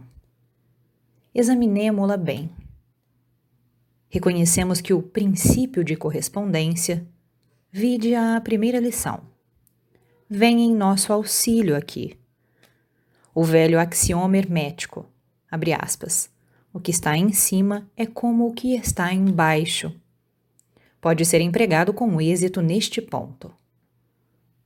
Permite-nos fazer uma rápida hipótese sobre os planos elevados, examinando-os em nós mesmos. O princípio de correspondência aplica-se a este como a outros problemas. Vejamos, pois, no seu próprio plano de existência, como cria o homem? Primeiramente, ele pode criar, fazendo alguma coisa de materiais exteriores.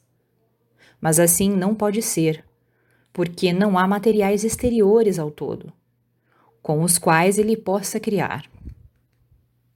Em segundo lugar, o homem procria ou reproduz a sua espécie pelo processo da geração, que é a própria multiplicação por meio da transformação de uma parte da sua substância na da sua prole. Mas assim também não pode ser, porque o todo não pode transferir ou subtrair uma parte de si mesmo, assim como reproduzir ou multiplicar a si mesmo. E apesar disso, seu espírito penetra a criação mental. Conforme o princípio de correspondência, temos razão de considerar que o todo cria mentalmente o universo, de um modo semelhante ao processo pelo qual o homem cria as imagens mentais. Este é o testemunho da razão, que concorda perfeitamente com o testemunho do iluminado, como ele o manifesta pelos seus ensinos e escritos. Assim são os ensinamentos do sábio, Tal era a doutrina de Hermes. O todo não pode criar de outro modo senão mentalmente, sem empregar qualquer material. Nada há para ser empregado. E nem reproduzir a si mesmo, o que também é impossível. Não se pode escapar desta conclusão da razão, que, como dissemos, concorda com os mais elevados preceitos do iluminado. Justamente como vós podeis criar um universo de vós mesmos, na vossa mentalidade, assim o todo cria o universo na sua própria mente. Mas o vosso universo é criação mental de uma mente finita, enquanto que o do todo é a criação de uma mente infinita. Ambos são análogos em natureza, mas infinitamente diferentes em grau. Vamos examinar cuidadosamente como fazemos nos processos de criação e manifestação. Mas antes de tudo, é preciso fixardes as vossas mentes nesta frase. O universo e tudo o que ele contém é uma criação mental do todo. Com efeito, o todo é mente. Abre aspas. O todo cria na sua mente infinita inumeráveis universos, que existem por éons de tempo Nota de rodapé número 9. E contudo, para o todo, a criação, o desenvolvimento, o declínio e a morte de um milhão de universos é como que o tempo do pestanejar de um olho, fecha aspas, o Caibalion. Abre aspas. A mente infinita do todo é a matriz dos universos. Fecha aspas. O Caibalion. O princípio de gênero Vide lição primeira e seguintes. É manifestado em todos os planos de vida, quer materiais, mentais ou espirituais. Mas, como já dissemos, gênero não significa sexo. O sexo é simplesmente uma manifestação material do gênero. Gênero significa relativo à geração ou criação. Em qualquer lugar, em qualquer plano, em que uma coisa é criada ou gerada o princípio de gênero se manifesta. E isto é verdade mesmo na criação dos universos. Mas não se deve concluir disto que ensinamos a ver um Deus ou Criador macho e fêmea. Esta ideia é um desvio dos antigos preceitos sobre este assunto. O verdadeiro ensinamento é que o todo em si mesmo está fora do gênero, assim como de qualquer outra lei mesmo as do tempo e do espaço. Ele é a lei de que todas as leis procedem e não está sujeito a elas. Contudo, quando o todo se manifesta no plano de geração ou criação, os seus atos concordam com a lei e o princípio, porque se realizam num plano inferior de existência. E por conseguinte, ele manifesta no plano mental o princípio de gênero, nos seus aspectos masculino e feminino. Esta ideia poderá causar admiração a alguns de vós, que aprendem-na pela primeira vez.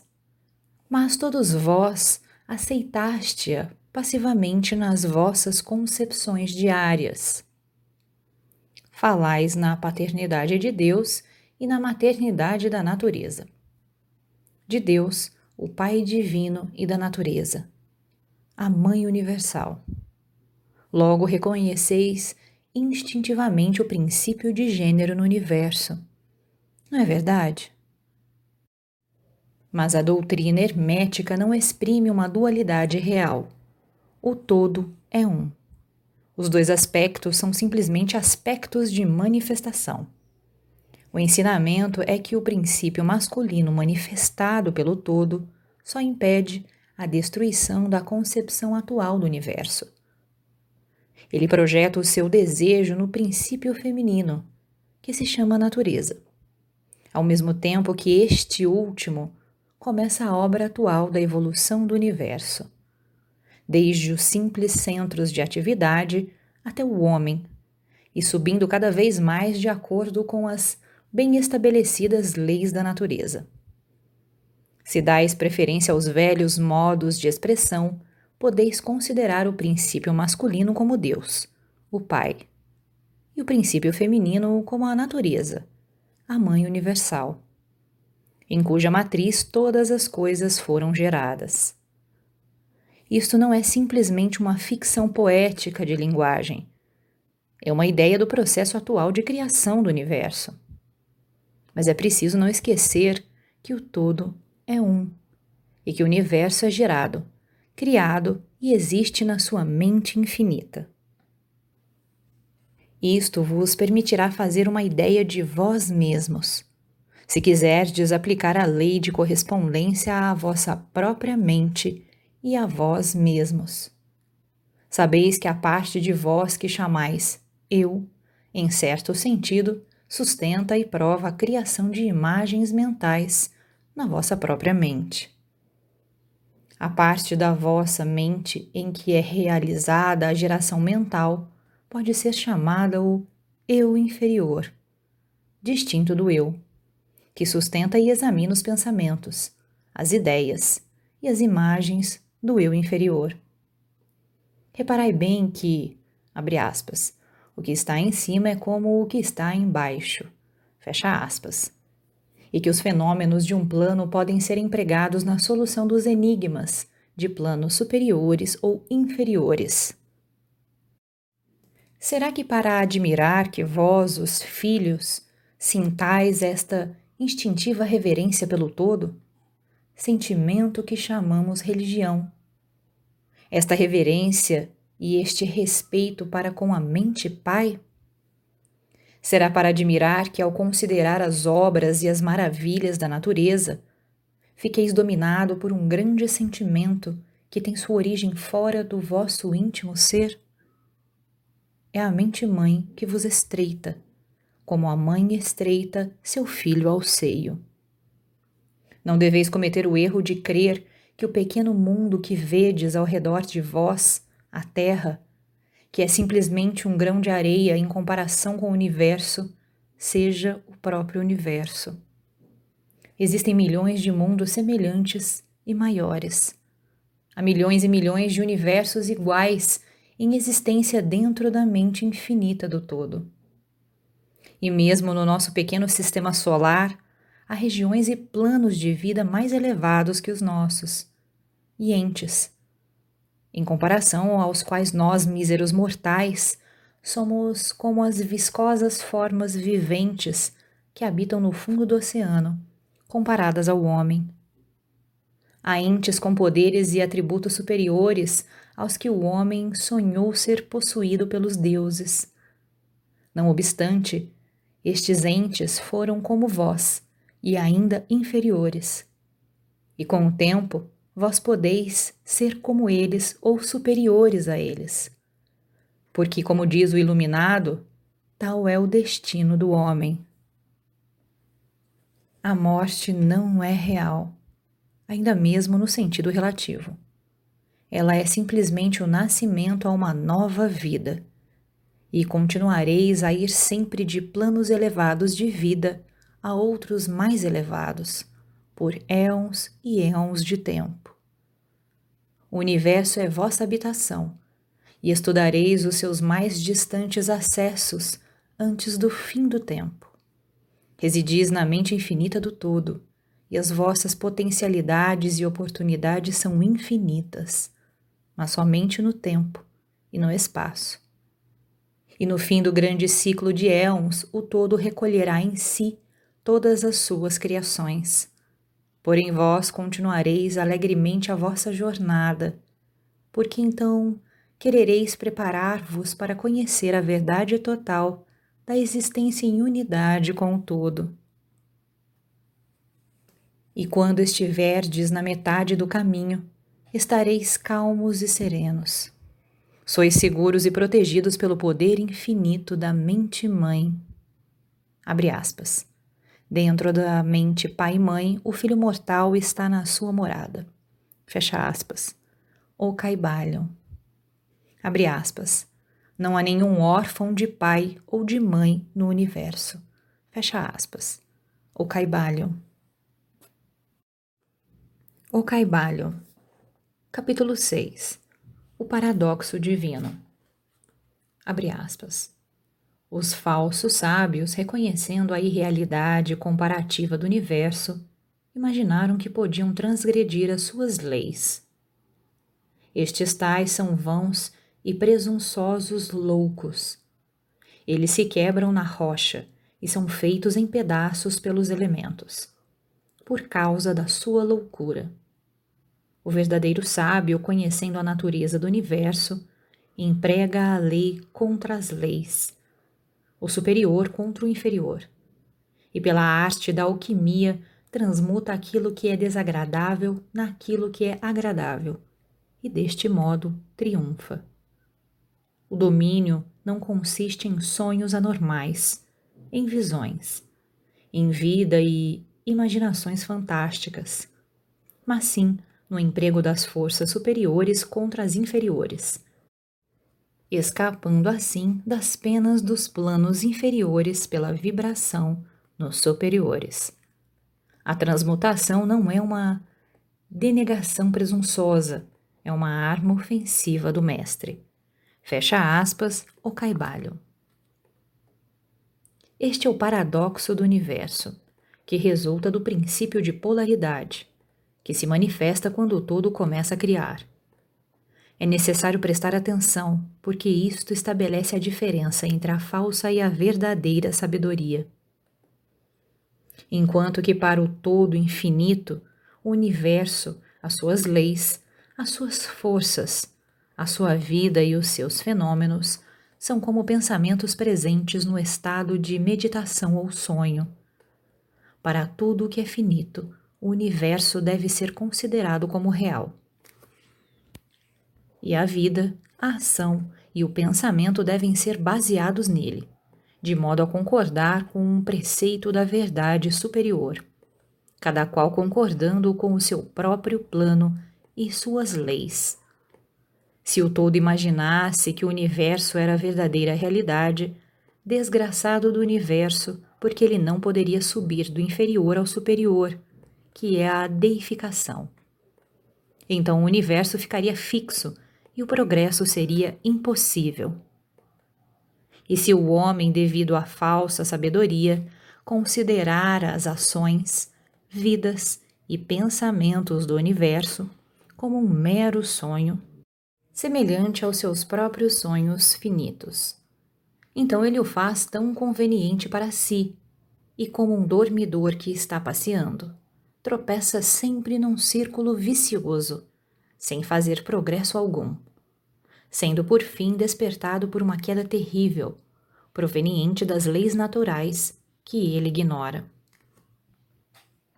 Conservai sempre a vossa mente nas estrelas, mas deixais os vossos olhos verem os vossos passos para não cairdes na lama, por causa da vossa contemplação de cima.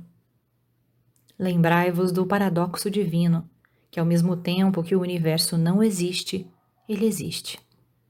Lembrai-vos sempre dos dois polos da verdade, o absoluto e o relativo.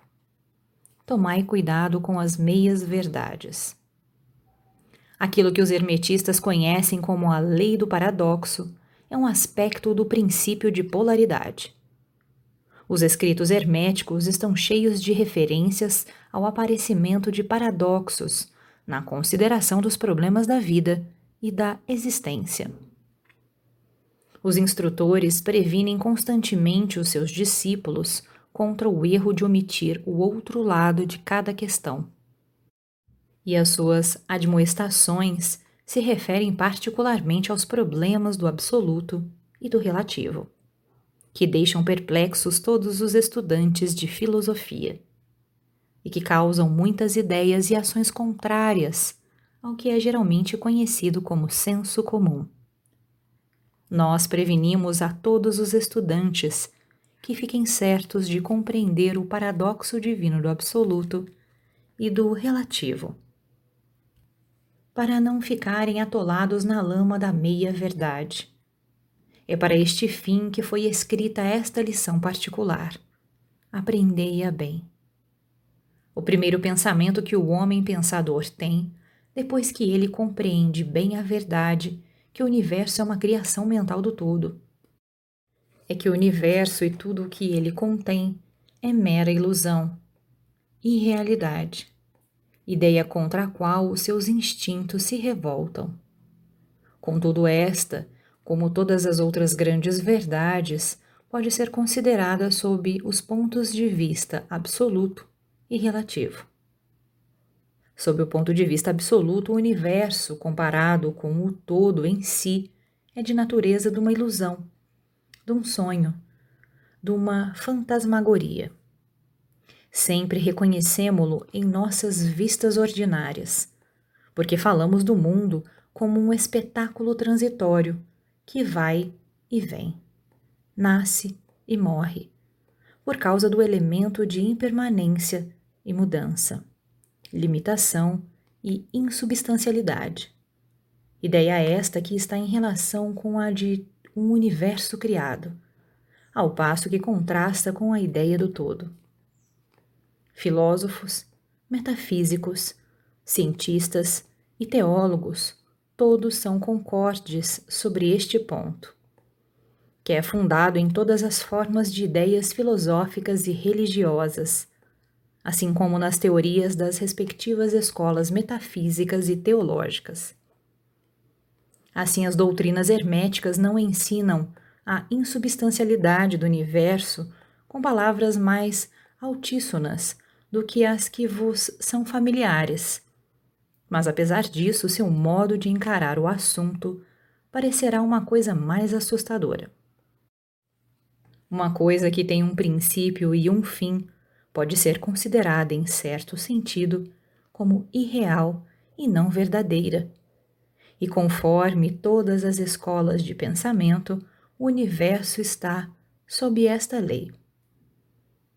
No ponto absoluto de vista, nada há real a não ser o todo que não pode ser realmente explicado. Ou o universo é criado da matéria, ou é uma criação mental na mente do todo. Ele é insubstancial, não duradouro, uma coisa de tempo, espaço e mobilidade. É necessário compreenderdes cabalmente isto, antes de passardes a examinar as concepções herméticas sobre a natureza mental do universo. Examinai cada uma das outras concepções e vereis que elas não são verdadeiras. Mas o ponto de vista absoluto mostra um só lado do panorama. O outro lado é o relativo. A verdade absoluta foi definida como sendo as coisas como a mente de Deus as conhece. Ao passo que a verdade relativa são as coisas como a mais elevada razão do homem as compreende. Assim, ao passo que para o todo o universo é irreal e ilusório, um simples sonho ou resultado de meditação. Para as mentes finitas que fazem parte deste mesmo universo e o observam através das suas faculdades, ele é verdadeiramente real e assim deve ser considerado. Ao reconhecer o ponto de vista absoluto, não devemos cometer o erro de negar ou ignorar os fatos e fenômenos do universo do modo como estes se apresentam às nossas faculdades. Lembremo-nos que não somos o todo. Para dar um exemplo familiar, todos reconhecemos que a matéria existe para os nossos sentidos e estaríamos errados se o não reconhecêssemos. Mas sempre a nossa mente finita compreende a afirmação científica que, falando cientificamente, não há nada mais que a matéria. Aquilo que chamamos matéria é considerado como sendo simplesmente uma agregação de átomos, os quais são um grupo de unidades de forças chamadas elétrons ou íons, nota de rodapé número 10, que estão em constante vibração e movimento circular Batemos numa pedra e sentimos o baque. Parece ser uma coisa real, mas é simplesmente o que dissemos acima. Mas lembramo-nos que o nosso pé, que sente o baque, também é matéria. E e, portanto, é constituído de elétrons, porque esta matéria também é nosso cérebro. E para melhor dizer, se não fosse por causa da nossa mente, absolutamente não poderíamos reconhecer o pé ou a pedra. Assim, o ideal do artista ou escultor, que ele tanto esforça para reproduzir na tela ou no mármore, parece verdadeiramente real para ele. Assim se produzem os caracteres na mente do autor ou dramaturgo, o qual procura expressá-los de modo que os outros os possam reconhecer. E se isto é verdade, no caso da nossa mente finita, qual não será o grau de realidade nas imagens mentais criadas na mente do infinito? Ó oh, amigos, para os mortais, este universo de mentalidade é verdadeiramente real. É o único que sempre podemos conhecer, ainda que subamos de planos a planos cada vez mais elevados. Para conhecê-lo de outro modo, pela experiência atual, teríamos de ser o todo mesmo é verdade que quanto mais alto nos elevamos na escada, alcançamos as proximidades da mente do Pai. As coisas mais visíveis tomam a natureza ilusória das coisas finitas.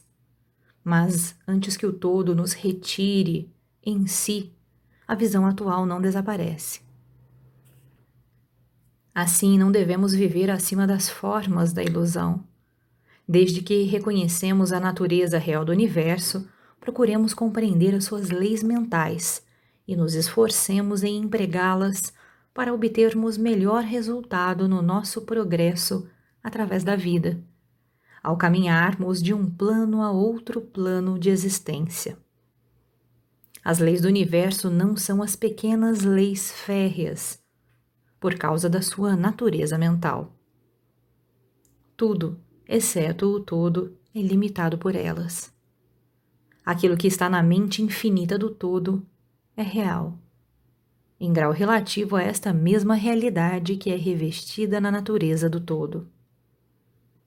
Não fiquemos, pois, incertos e atemorizados. Somos todos firmemente contidos na mente infinita do todo. E nada nos pode prejudicar e nos intimidar não há força fora do todo para agir sobre nós. Podemos, pois, ficar calmos e tranquilos. Há um mundo de conforto e tranquilidade nesta realização depois de atingida. Então, abre aspas, calmos e tranquilos repousaremos, embalados no berço do abismo. Fecha aspas, nota de rodapé número 11 ficando sem perigo no seio do oceano da mente infinita, que é o todo. No todo, moveremos, viveremos e teremos nossa existência. A matéria não é para nós a matéria inferior. Enquanto vivemos no plano da matéria, apesar de sabermos que é simplesmente uma agregação de elétrons ou partículas de força que vibram rapidamente giram umas ao redor das outras na formação de átomos. Os átomos vibram e giram formando moléculas, que por sua vez formam as grandes massas de matéria. A matéria não é para nós a matéria inferior. Quando prosseguimos nas investigações mais elevadas e aprendemos dos preceitos herméticos, que a força, da qual os elétrons são unidades, é simplesmente uma manifestação da mente do todo. E assim no universo tudo é simplesmente mental em sua natureza. Enquanto no plano da matéria podemos reconhecer os seus fenômenos, poderemos examiná-la, como o fazem todos os mestres de graus mais ou menos elevados. Mas fazemos-lo aplicando as forças superiores. Cometeremos uma loucura pretendendo negar a existência da matéria no aspecto relativo. Podemos negar o seu domínio sobre nós. Devemos fazer, mas não devemos ignorar que ela existe em seus aspectos relativos, ao menos enquanto no seu plano. As leis da natureza não são menos constantes ou efetivas, como sabemos-lo, apesar de serem simplesmente criações mentais. Elas estão em muitos efeitos dos diversos planos. Dominamos as leis inferiores, aplicando-lhes as que lhes são superiores, e somente por este modo. Mas não podemos escapar da lei e ficar inteiramente fora dela. Nada senão o todo pode escapar da lei. E isto é porque o todo é a própria lei, de que todas as leis procedem. Os mais adiantados mestres podem adquirir os poderes usualmente atribuídos aos deuses do homem e a inúmeras ordens de entes, na grande hierarquia da vida, cujas existências e poderes excedem mesmo os dos mais elevados mestres entre os homens, a um grau imaginário para os mortais. Contudo, o mais elevado dos mestres e o ente mais elevado devem curvar-se à lei e ser como nada diante do todo. De modo que, se mesmo estes entes, cujos poderes excedem os atribuídos pelos homens aos seus deuses, estão subordinados à lei. Imaginai qual não será a presunção do homem mortal da nossa raça e do nosso grau, quando ousa considerar as leis da natureza como irreais, visionárias e ilusórias porque chegou a compreender a verdade que as leis são de natureza mental e simples criações mentais do todo.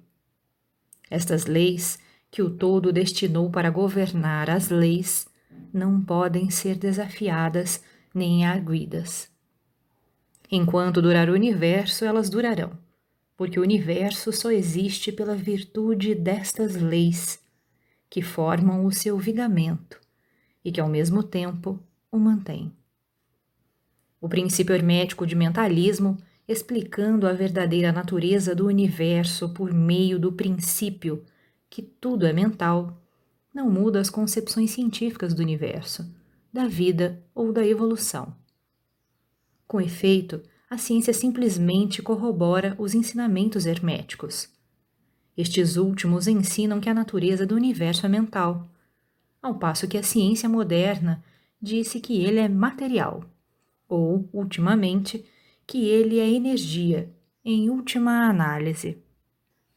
Os preceitos herméticos não caem no erro de combater os princípios básicos de Herbert Spencer, que afirmam a existência de uma, abre aspas, energia infinita e eterna, da qual todas as coisas procedem. Fecha aspas. Com efeito, os hermetistas reconhecem na filosofia de Spencer a mais elevada exposição das operações das leis naturais que foram promulgadas até agora. E eles creem que Spencer foi uma reencarnação de um antigo filósofo que viveu no Egito, milhares de anos antes, e que, por último, se tinha encarnado como Heráclito, filósofo grego que viveu em 500 a.C e eles consideram esta ideia da energia infinita e eterna como partindo diretamente da linha dos preceitos herméticos, sempre com o acréscimo da sua própria doutrina, que esta energia, de Spencer, é a energia da mente do todo. Com a chave mestra da filosofia hermética, o estudante poderá abrir várias portas das mais elevadas concepções filosóficas do grande filósofo inglês cuja obra manifesta os resultados da preparação das suas encarnações precedentes. A sua doutrina a respeito da evolução e do ritmo está na mais perfeita concordância com os preceitos herméticos sobre o princípio do ritmo. Assim, o estudante do Hermetismo não deve desprezar quaisquer destes pontos de vista científicos a respeito do universo. Todos devem ser interrogados para se concluir e compreender o princípio oculto que, abre aspas, o todo é mente. O universo é mental e criado na mente do todo. Fecha aspas. Eles creem que os outros seis dos sete princípios se adaptarão a esta doutrina científica e servirão para esclarecê-la. Não há que admirar ao encontrarmos a influência do pensamento hermetista nos primitivos filósofos da Grécia, em cujas ideias fundamentais se baseiam em grande parte as teorias da ciência moderna. A aceitação do primeiro princípio hermético, ou de mentalismo, é o único grande ponto de diferença entre a ciência moderna e os estudantes hermetistas. Mas a ciência se dirige gradualmente para o lado dos hermetistas, nas suas apalpadelas no meio da escuridão, para encontrar um caminho de saída do labirinto em que vaga nas suas pesquisas pela realidade. O fim desta lição é gravar na mente dos nossos estudantes a verdade que, para todos os intentos e propósitos, o universo e suas leis, seus fenômenos, são justamente reais, que mesmo o homem está incluído nelas. De modo que poderão estar sob a hipótese de materialismo ou energismo. Sob qualquer hipótese, o universo, no seu aspecto exterior, é mutável e transitório, e por isso sem substancialidade e realidade. Mas, notai o outro polo da verdade. Sob qualquer das mesmas hipóteses, somos compelidos a agir e viver como se as coisas transitórias fossem reais e substanciais. Há sempre esta diferença entre as diversas hipóteses, que, sob os velhos pontos de vista, o poder mental era ignorado como força natural, ao passo que, sob o mentalismo, ele se torna uma grande força natural. Esta diferença revoluciona a vida daqueles que compreendem este princípio, as leis que dele resultam e as suas práticas. De modo que todos os estudantes devem compreender as vantagens do mentalismo e aprender a conhecer, usar e aplicar as leis que dele resultam. Mas não devem cair na tentação que, como diz o Caibalion, domina os falsos sábios e os deixa hipnotizados pela aparente irrealidade das coisas, tendo como consequência eles andarem para trás como desvairados, vivendo num mundo de sonhos, ignorando o trabalho e a vida do homem, sendo seu fim, aspas, quebrarem-se contra as rochas e se despedaçarem pelos elementos, por causa da sua loucura. Fecha aspas. Em primeiro lugar, vem o exemplo do sábio, que a mesma autoridade estabelece do modo seguinte: abre aspas. Ele emprega a lei contra as leis, o superior contra o inferior, e pela arte da alquimia transmuta o que é desagradável no que é agradável, e deste modo triunfa. Fecha aspas. Seguindo a autoridade, combatamos também a falsa sabedoria que é uma loucura, que ignora a verdade. Abre aspas. O domínio não consiste em visões e sonhos anormais, em vida e imaginações fantásticas, mas sim no emprego das forças superiores contra as inferiores, escapando assim das penas dos planos inferiores pela vibração nos superiores. Fecha aspas. Lembrai-vos sempre, estudantes, que, Abre aspas. A transmutação não é uma presunçosa denegação, mas sim a arma ofensiva do mestre. Fecha aspas. As citações acima são do Caibalion e são dignas de serem conservadas na memória do estudante. Nós não vivemos num mundo de sonhos, mas sim num universo, enquanto relativo, é real tanto quanto as nossas vidas e ações são interessadas. A nossa ocupação no universo não é negar a sua existência, mas sim viver, empregando as leis para nos elevarmos do inferior ao superior, fazendo o melhor que podemos sob as circunstâncias que aparecem cada dia e vivendo tanto quanto é possível para as nossas ideias elevadas e os nossos ideais. O verdadeiro fim da vida não é conhecido pelo homem neste plano. As maiores autoridades e a nossa própria intuição dizem-nos que não cometeríamos erro vivendo do modo melhor que pudermos e segundo a tendência universal no mesmo ponto, apesar das aparentes evidências em contrário. Todos estamos no caminho, e a estrada conduz sempre para cima, deixando muitos lugares atrás.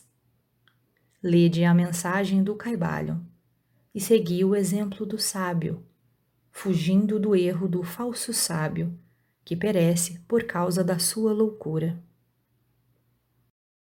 O Caibalho, capítulo 7 O todo em tudo. Abre aspas. Enquanto tudo está no todo, é também verdade que o todo está em tudo. Aquele que compreende realmente esta verdade alcançou o grande conhecimento. Fecha aspas, o Caibalho. Quantas vezes a maioria das pessoas ouviram repetir a declaração que a sua divindade, chamada por muitos nomes, era todo em tudo. E quão pouco suspeitaram elas da verdade oculta, encoberta por estas palavras tão descuidadamente pronunciadas?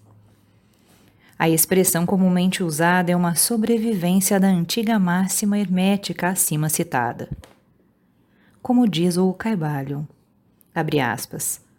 Aquele que compreende realmente essa verdade alcançou o grande conhecimento. Fecha aspas. E sendo assim, permite-nos examinar esta verdade, cujo conhecimento tanto significa. Nesta exposição da verdade, esta máxima hermética está encoberta uma das maiores verdades filosóficas, científicas e religiosas. Nós vos explicamos o preceito hermético a respeito da natureza mental do universo. A verdade que, abre aspas, o universo é mental. Ele está dentro da mente do todo. Fecha aspas. Diz o Caibalion na passagem citada acima.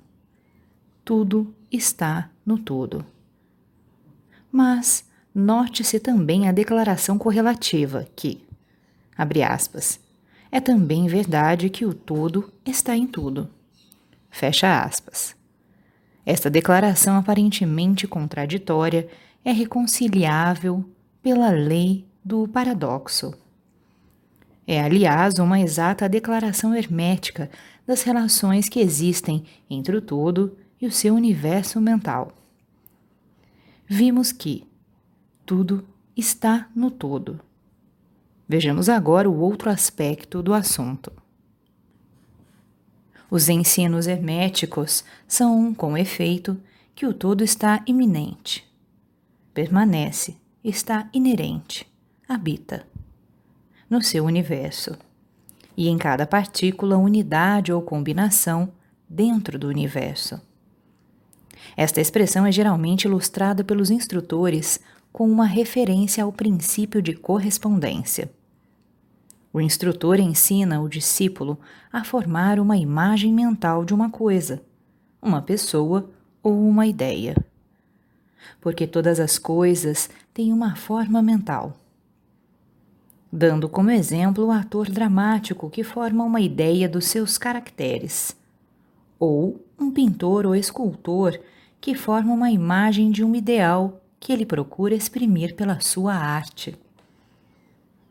Neste caso, o estudante deve compreender que, enquanto a imagem tem a sua existência e ser somente em sua própria mente, ao mesmo tempo, ele, o estudante, autor, dramaturgo, pintor ou escultor, está em certo sentido imanente e permanece, habita na imagem mental. Em outras palavras, toda virtude, vida, espírito e realidade da imagem mental é derivada da mente imanente do pensador. Considera isto por um momento e logo compreendereis a ideia. Para tomarmos um exemplo moderno, diremos que Otelo, Iago, Hamlet, Lear, Ricardo III. Existiram somente na mente de Shakespeare, no tempo da sua concepção ou criação. E ainda, Shakespeare também existiu em cada um destes caracteres, dando-lhes a sua vitalidade, espírito e ação. Qual é o espírito, entre aspas, dos caracteres que conhecemos como Micawber, Oliver Twist, Uriah Heep? Será Dickens ou cada um destes caracteres terá um espírito pessoal, independente do seu criador? Tem a Vênus de Médici, a Madonna Sistina, o Apolo de Belvedere, espírito e realidade de si próprios? Ou representam eles o poder espiritual e mental dos seus criadores? A lei do paradoxo demonstra que as duas proposições são verdadeiras, consideradas no seu próprio ponto de vista. Micawber é Micawber e é também Dickens. E demais, enquanto que Micawber pode ser dito Dickens, o mesmo Dickens não é idêntico a Micawber. O homem, como Micawber, pode exclamar, abre aspas, o espírito do meu Criador está inerente em mim, e apesar disso, eu não sou ele.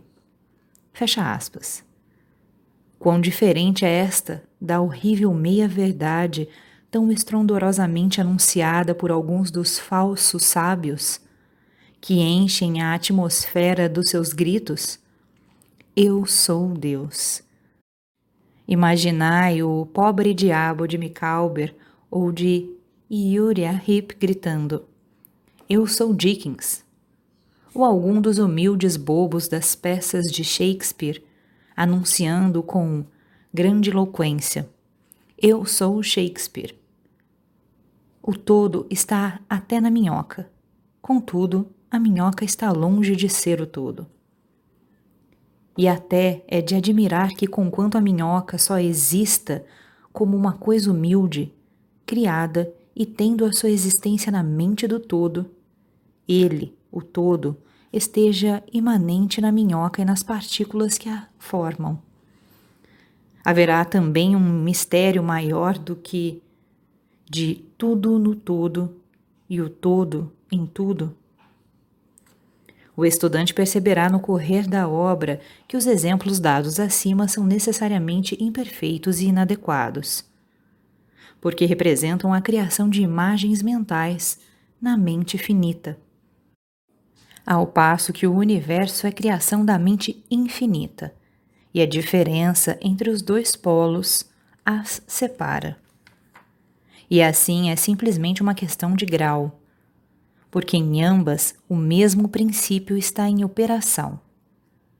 O princípio de correspondência manifesta-se nelas. Abre aspas. O que está em cima é como o que está embaixo, e o que está embaixo é como o que está em cima. Fecha aspas. E no grau em que o homem realize a existência do espírito, que está imanente no seu ser, ele subirá na escada espiritual da vida. Eis o que significa desenvolvimento espiritual: o reconhecimento, a realização e manifestação do espírito dentro de nós Procurai não esquecer-vos desta última definição, a do desenvolvimento. Ela contém a verdade da verdadeira religião. Existem muitos planos de existência, muitos subplanos de vida, muitos graus de existência no universo. E tudo depende do avançamento dos entes na escada, cuja ponta mais inferior é a mais grosseira matéria, e a mais superior sendo separada somente pela mais pequena divisão do espírito do todo. Nesta escada da vida, tudo se move em cima e embaixo. Todos estão no caminho, cujo fim é o todo. Todo progresso é uma volta à morada própria. Tudo está em cima e embaixo apesar de todas as aparências contraditórias. Tal é a mensagem do iluminado. Os preceitos herméticos referentes ao processo da criação mental do universo são que no começo do ciclo de criação, o todo, em seu aspecto de existência, projeta sua vontade sobre o seu aspecto de estado. E o processo de criação começa. Dizem que o processo consiste no abaixamento da vibração até que é alcançado um grau bem inferior de energia vibratória, no qual ponto é manifestada a forma mais grosseira possível da matéria. Este processo é chamado o estado de involução, em que o todo está involuído ou envolvido dentro da sua criação.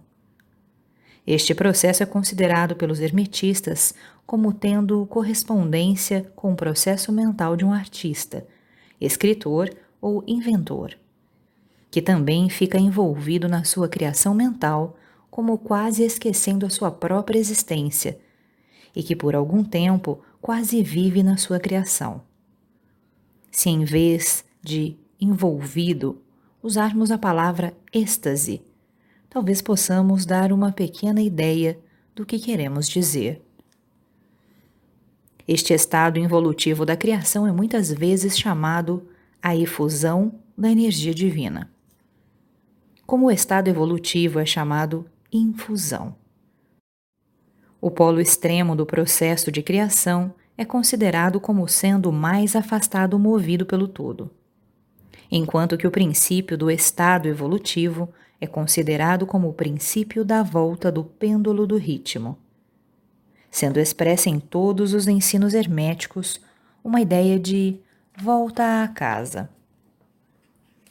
Os preceitos são que, durante a efusão, as vibrações tornam-se cada vez mais inferiores, até que finalmente a restringência cessa e as vibrações de volta começam. Mas há uma diferença ao passo que na efusão as forças criadoras manifestam-se compactamente e como um todo. No começo do estado evolutivo ou de infusão, é manifestada a lei de individualização, que é a tendência a separar em unidades de força. Até que, finalmente, aquilo que se separou do todo como energia não individualizada volte à sua fonte como unidade de força altamente desenvolvida, tendo subido de mais a mais na escada por meio da evolução física, mental e espiritual. Os antigos hermetistas usam a palavra meditação ao descrever o processo da criação mental do universo na mente do todo. A palavra contemplação sendo também frequentemente empregada. Mas a ideia entendida parece ser a do emprego da atenção divina. Atenção é uma palavra derivada de um verbo latino que significa estender-se, desdobrar-se. E também o ato de atenção é realmente um desdobramento mental, uma extensão da energia mental.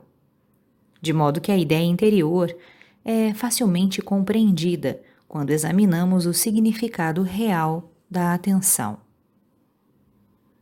Os ensinos herméticos a respeito do processo de evolução são os que o todo, tendo meditado no princípio da criação, tendo estabelecido então os fundamentos materiais do universo, tendo pensado na sua existência, gradualmente desperta da sua meditação e assim começa a manifestar o processo de evolução nos planos material, mental e espiritual, sucessivamente e em ordem. Então o movimento de ascensão começa e tudo começa a mover-se para a mansão espiritual. A matéria torna-se menos grosseira. As unidades nascem à existência. As combinações começam a formar-se. A vida aparece e manifesta-se em formas cada vez mais elevadas. e a mente torna-se cada vez mais evidente, as vibrações sendo constantemente mais elevadas. Em resumo, o processo total da evolução, em todas as suas fases, começa e procede de acordo com as leis estabelecidas do processo de infusão.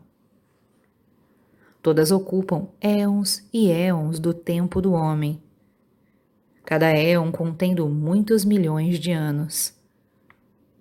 Porém, como nos diz o Iluminado, a criação inteira, incluindo a involução e a evolução de um universo, é para o todo simplesmente como um piscar de olhos. No fim dos inúmeros ciclos de éons de tempo, o todo retira sua atenção sua contemplação e meditação do universo. Porque a grande obra está acabada e tudo está retirado no todo de que provém. Mas, ó mistério dos mistérios, o espírito de cada alma não é aniquilado, mas sim expandido infinitamente. A criatura e o Criador são confundidos. Tal é a relação do iluminado. A precedente ilustração da meditação e do subsequente despertamento da meditação do todo é mais um esforço dos instrutores para descrever o processo infinito por um exemplo finito. E ainda, o que está em cima é como o que está embaixo, e o que está embaixo é como o que está em cima. A diferença é somente em grau. E assim, como um todo, desperta-se da meditação sobre o universo. Assim, o homem, no tempo, cessa de manifestar no plano material e retira-se cada vez mais no espírito presente, que é realmente o ego divino.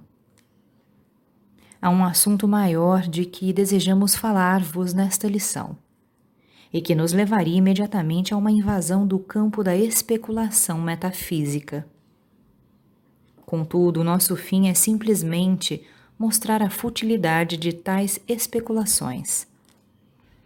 Aludimos à questão que inevitavelmente vem à mente de todos os pensadores que se aventuraram a investigar a verdade. A pergunta é: por que criou o todo os universos? A pergunta pode ser feita de diferentes formas, mas a que vai acima é o essencial da investigação. Os homens esforçaram-se para responder a esta pergunta, mas ainda não há resposta digna de nome. Muitos imaginaram que o todo tem muito a ganhar com isto, mas isto é absurdo. Porque que poderia ganhar o todo que já não possua? Outros deram a resposta na ideia de que o todo quis que tudo amasse, e outros que ele criou por prazer e divertimento, ou porque estava só, ou para manifestar o seu poder.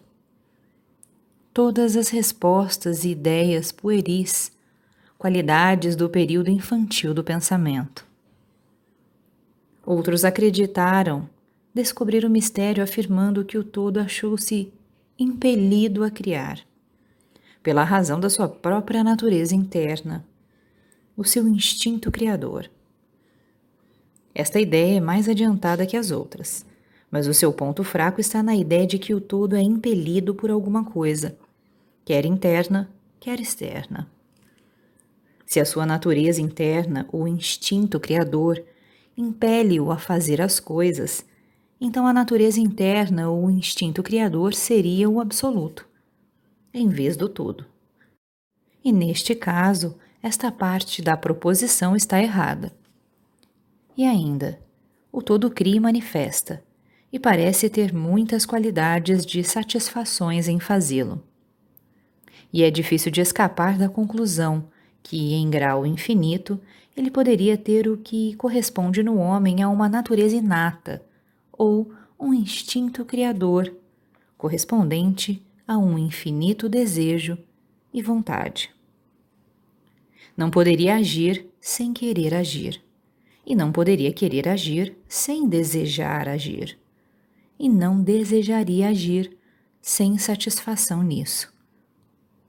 E todas estas coisas pertenceriam a uma natureza infinita e podem ser consideradas como estando de acordo com a lei de correspondência. Mas, ainda, preferimos considerar o todo como agindo inteiramente livre de toda influência, tanto interna como externa. Isto é o problema que se apoia na raiz da dificuldade, e a dificuldade que se apoia na raiz do problema. Falando estritamente, não se poderá dizer que haja uma razão para o tudo agir, porque uma razão implica uma causa e o todo está acima da causa e do efeito, exceto quando ele quer tornar-se causa, tempo em que o princípio é posto em movimento.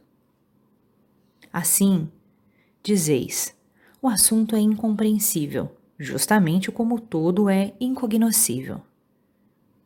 Justamente como dizemos simplesmente que o todo é assim também somos obrigados a dizer que o todo age porque age. Enfim, o todo é toda razão em si mesma, toda lei em si mesma, toda ação em si mesma. E pode-se dizer que, em verdade, o todo é a sua própria razão, a sua própria lei, a sua própria ação. Ou que o todo, a sua razão, a sua ação, a sua lei são um, com todos estes nomes sendo de uma só coisa. Na opinião dos que vos dão estas lições, a resposta se encerra no próprio íntimo do todo, junto com o seu segredo de existência. A lei de correspondência, na nossa opinião, compreende somente este aspecto do todo que pode ser chamado o aspecto de estado. O lado oposto deste aspecto é o aspecto de existência, no qual todas as leis perdem-se na lei. Todos os princípios emergem no princípio. E o todo, o princípio, a existência, são idênticos entre si, uns aos outros. Por isso, as especulações metafísicas sobre este ponto são fúteis. Entramos aqui no assunto simplesmente para mostrar que conhecemos a pergunta e também o absurdo das respostas ordinárias das metafísicas e teologias. Poderá ser de interesse aos estudantes dizer-lhes que, apesar de muitos dos antigos e modernos preceitos herméticos tenderem a aplicar o princípio de correspondência à questão, com o que resulta a conclusão da natureza íntima. Mesmo assim, as lendas contam que Hermes o Grande, sendo interrogado sobre esta questão pelos seus adiantados discípulos, respondeu-lhes, fechando os seus lábios com firmeza e não dizendo uma palavra indicando que não havia resposta. Mas então ele podia ter entendido de aplicar o axioma da sua filosofia, que diz: abre aspas, os lábios da sabedoria estão fechados, exceto aos ouvidos do entendimento. Fecha aspas. Significando que ainda os seus discípulos adiantados não possuíam o entendimento que os habilitava ao preceito. Seja como for, se Hermes possuía o segredo, ele deixou de o comunicar. E embora o mundo tome muito interesse, os lábios de Hermes estão fechados a este respeito. E quando o grande Hermes hesitou em falar, qual mortal poderá atrever-se a ensinar? Porém, deveis lembrar que, ainda que seja aquela a resposta deste problema, se porventura há uma resposta, permanece a verdade que, abre aspas, enquanto tudo está no todo, é também verdade que o todo está em tudo. Fecha aspas. O preceito é enfático e podemos acrescentar-lhe as palavras conclusivas de citação. Abre aspas. Aquele que compreende realmente esta verdade alcançou o grande conhecimento. Fecha aspas. O Caibalho, capítulo 8 Os planos de correspondência. Abre aspas. O que está em cima é como o que está embaixo, e o que está embaixo é como o que está em cima. Fecha aspas. O segundo grande princípio hermético explica a verdade, que há uma harmonia, uma correlação e correspondência entre os diferentes planos de manifestação, vida e existência. Esta afirmação é uma verdade, porque tudo o que está incluído no universo emana da mesma fonte. E as mesmas leis, princípios e características se aplicam a cada unidade, ou combinação de unidades de atividade. Assim como cada uma manifesta seus fenômenos no seu próprio plano. Para um fim de conveniência do pensamento e do estudo, a filosofia hermética considera que o universo pode ser dividido em três grandes classes de fenômenos, conhecidas como os três grandes planos, denominados 1. Um, o grande plano físico. 2. O grande plano mental. 3. O grande plano espiritual.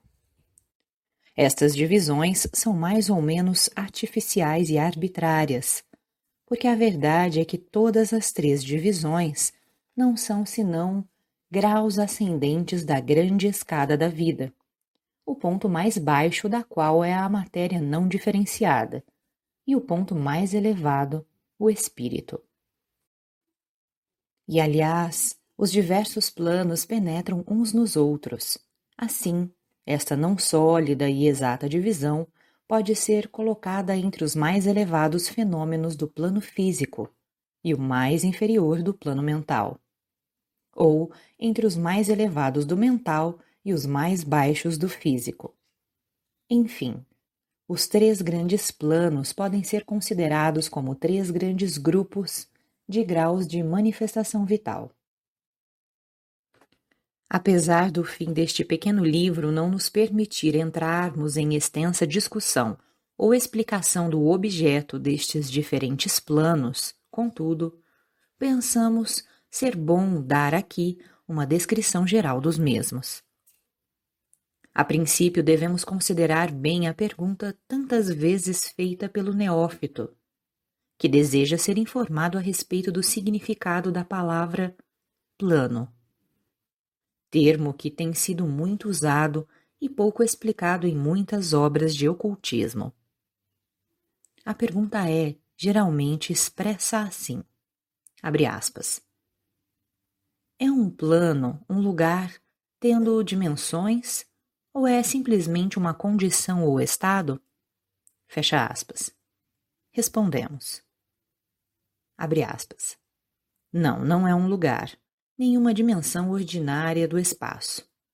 É ainda mais que um estado ou uma condição. E apesar disso, o estado ou a condição é um grau de dimensão, em escala sujeita à medida. Fecha aspas. Um tanto paradoxal, não é verdade? Porém, examinemos a matéria. Uma dimensão, vós o sabeis, é, abre aspas, uma medição em linha reta em relação à medida, fecha aspas, etc. As dimensões ordinárias do espaço são comprimento, largura e altura. Ou talvez comprimento, largura, altura, espessura ou circunferência. Há uma outra dimensão das coisas criadas, ou medida em linha reta, conhecida pelos ocultistas como também por cientistas, apesar destes últimos não a chamarem com o termo dimensão. E esta nova dimensão, que futuramente será a mais investigada como quarta dimensão, é a marca usada na determinação dos graus ou planos. Esta quarta dimensão pode ser chamada a dimensão da vibração. Este é um fato bem conhecido para a moderna ciência, como para os hermetistas, que estabelecem a verdade no seu terceiro princípio hermético que, abre aspas, tudo se move, tudo vibra, nada está parado. Fecha aspas. Desde as manifestações mais elevadas até as mais baixas, todas as coisas vibram. Não somente elas vibram em diferentes coeficientes de movimento, mas também em diversas direções e de diferentes maneiras.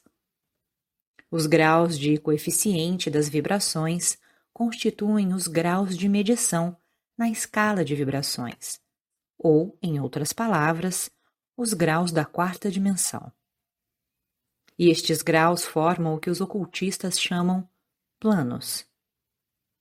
O mais elevado grau de vibração constitui o plano mais elevado e a mais elevada manifestação da vida que ocupa este plano. Assim, apesar de um plano não ser um lugar, nem ainda um estado ou uma condição, ele possui as qualidades de ambos. Desejaríamos dizer mais sobre o assunto da escala das vibrações nas nossas próximas lições, em que consideraremos o princípio hermético de vibração. Deveis lembrar-vos agora que os três grandes planos não são as divisões atuais dos fenômenos do universo, mas simplesmente termos arbitrários empregados pelos hermetistas para facilitar o pensamento e o estudo dos vários graus e formas da atividade e da vida universal. O átomo de matéria, a unidade de força, a mente do homem e a existência do arcanjo são graus de uma escala, e fundamentalmente a mesma coisa. A diferença sendo simplesmente uma questão de grau e coeficiente de vibração todas as criações do todo e só tem sua existência na infinita mente do todo. Os hermetistas subdividem cada um destes três grandes planos em sete planos menores, e cada um destes são também subdivididos em sete subplanos. Todas as divisões sendo mais ou menos arbitrárias, penetrando umas nas outras, e adotada somente para a conveniência do estudo científico e para a ideia. O grande plano físico, com seus sete planos menores, é a divisão dos fenômenos do universo que inclui todos os que são relativos às coisas, forças e manifestações físicas ou mentais. Inclui todas as formas do que chamamos matéria e todas as formas do que chamamos energia ou força. Deveis saber, porém, que a filosofia hermética não reconhece a matéria como uma coisa em si, entre aspas, ou como tendo uma existência separada, constante na mente do todo. Os ensinamentos são que a matéria é antes uma forma de energia. Ela é energia num coeficiente inferior, de vibrações de certa espécie. E de acordo com isto, os hermetistas classificam a matéria como a extremidade inferior da energia e dão-lhes três dos sete planos menores do grande plano físico. Estes sete menores planos físicos são os seguintes: 1. Um, o plano da matéria, A. 2. O plano da matéria, B. 3 o plano da matéria, C. 4. O plano da substância etérea. 5. O plano da energia, A. 6. O plano da energia, B. 7. O plano da energia, C. O plano da energia, A, compreende as formas da matéria em suas formas de sólidos, líquidos e gasosos, como geralmente reconhecem os livros dos físicos. O plano da matéria B compreende certas formas mais elevadas e mais sutis da matéria, cuja existência a ciência moderna está reconhecendo agora. Os fenômenos da matéria radiante, nas suas fases de rádio, etc., que contém a subdivisão inferior deste plano menor. O plano da matéria C compreende as formas da matéria mais sutil e tênue, cuja existência não é suspeitada pelos cientistas ordinários.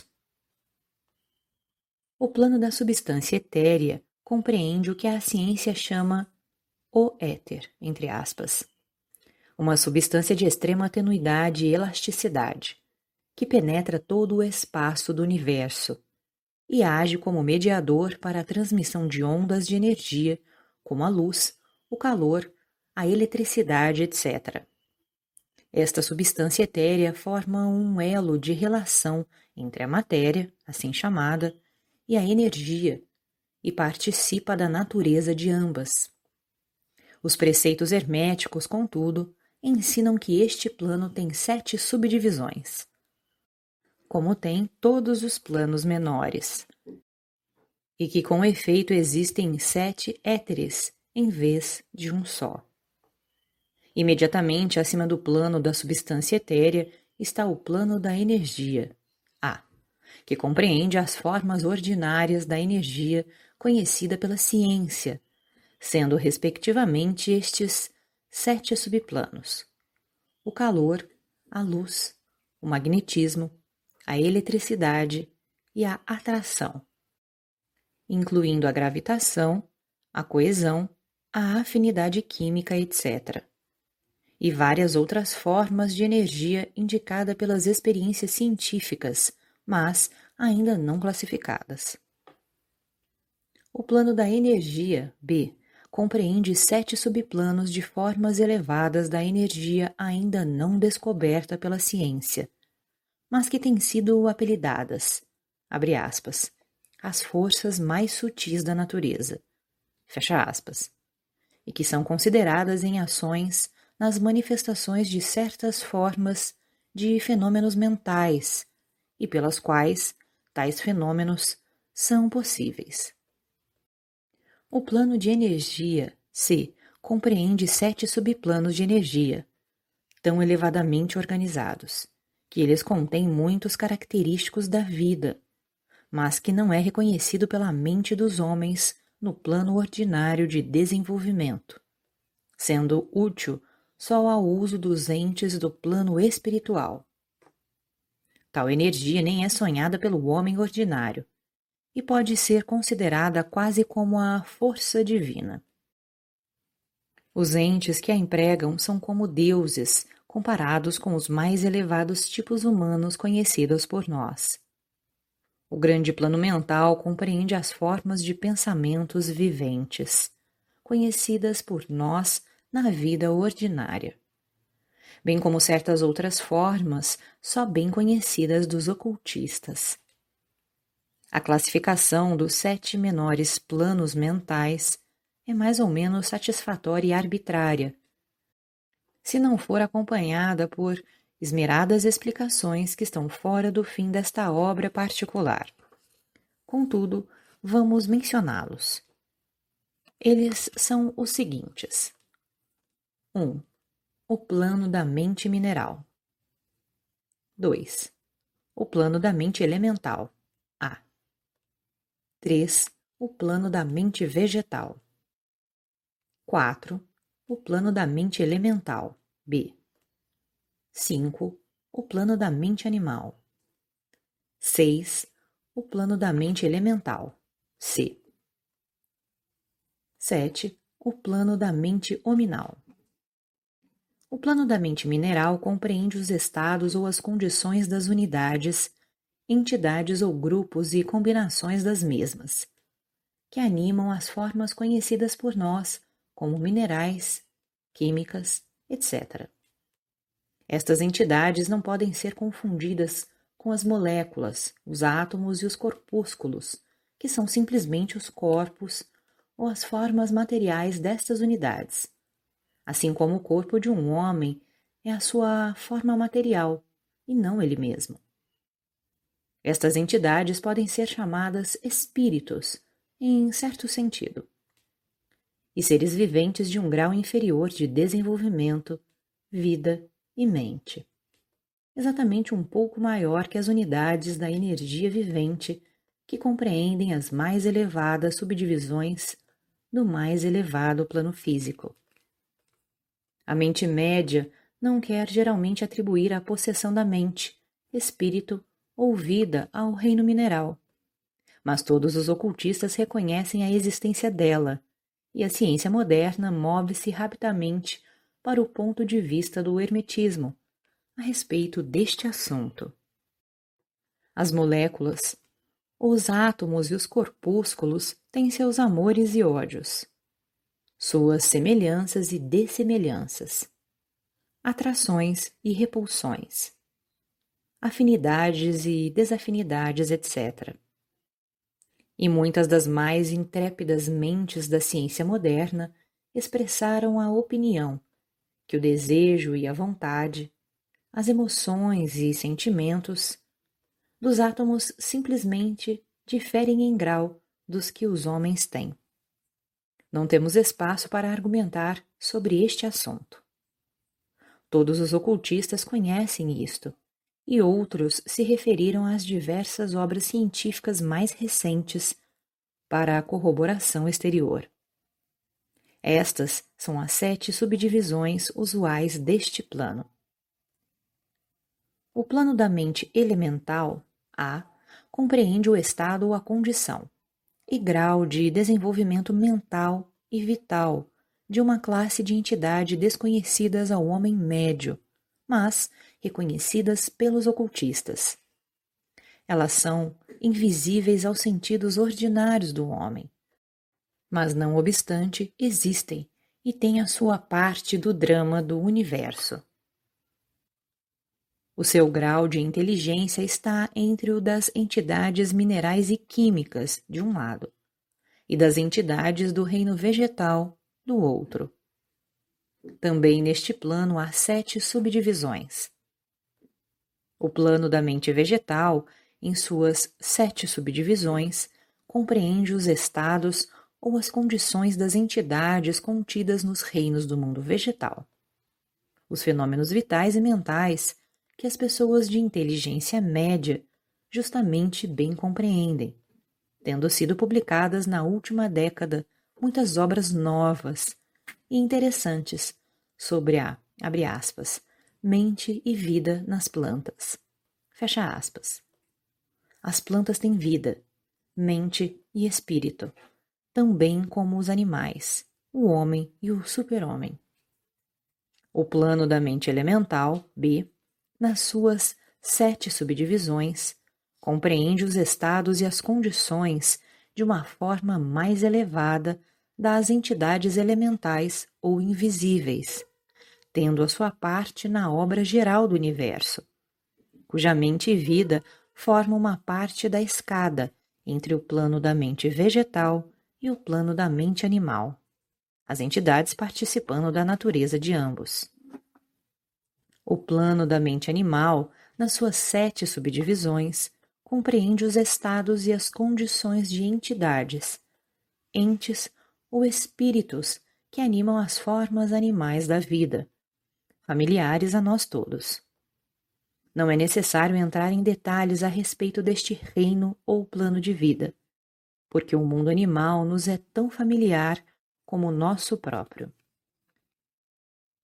O plano da mente elemental, C, nas suas sete subdivisões, compreende as entidades ou entes invisíveis, como são todas as formas elementais, que participam da natureza da vida animal e da humana, em certo grau e certas combinações. As formas mais elevadas são meio humanas em inteligência. O plano da mente humana, nas suas sete subdivisões, compreende as manifestações da vida e da mentalidade que são comuns ao homem nos seus vários graus e divisões. Nesta relação, sabemos que o homem médio atual ocupa a quarta subdivisão do plano da mente humana. E somente o mais inteligente cruzou as fronteiras da quinta subdivisão.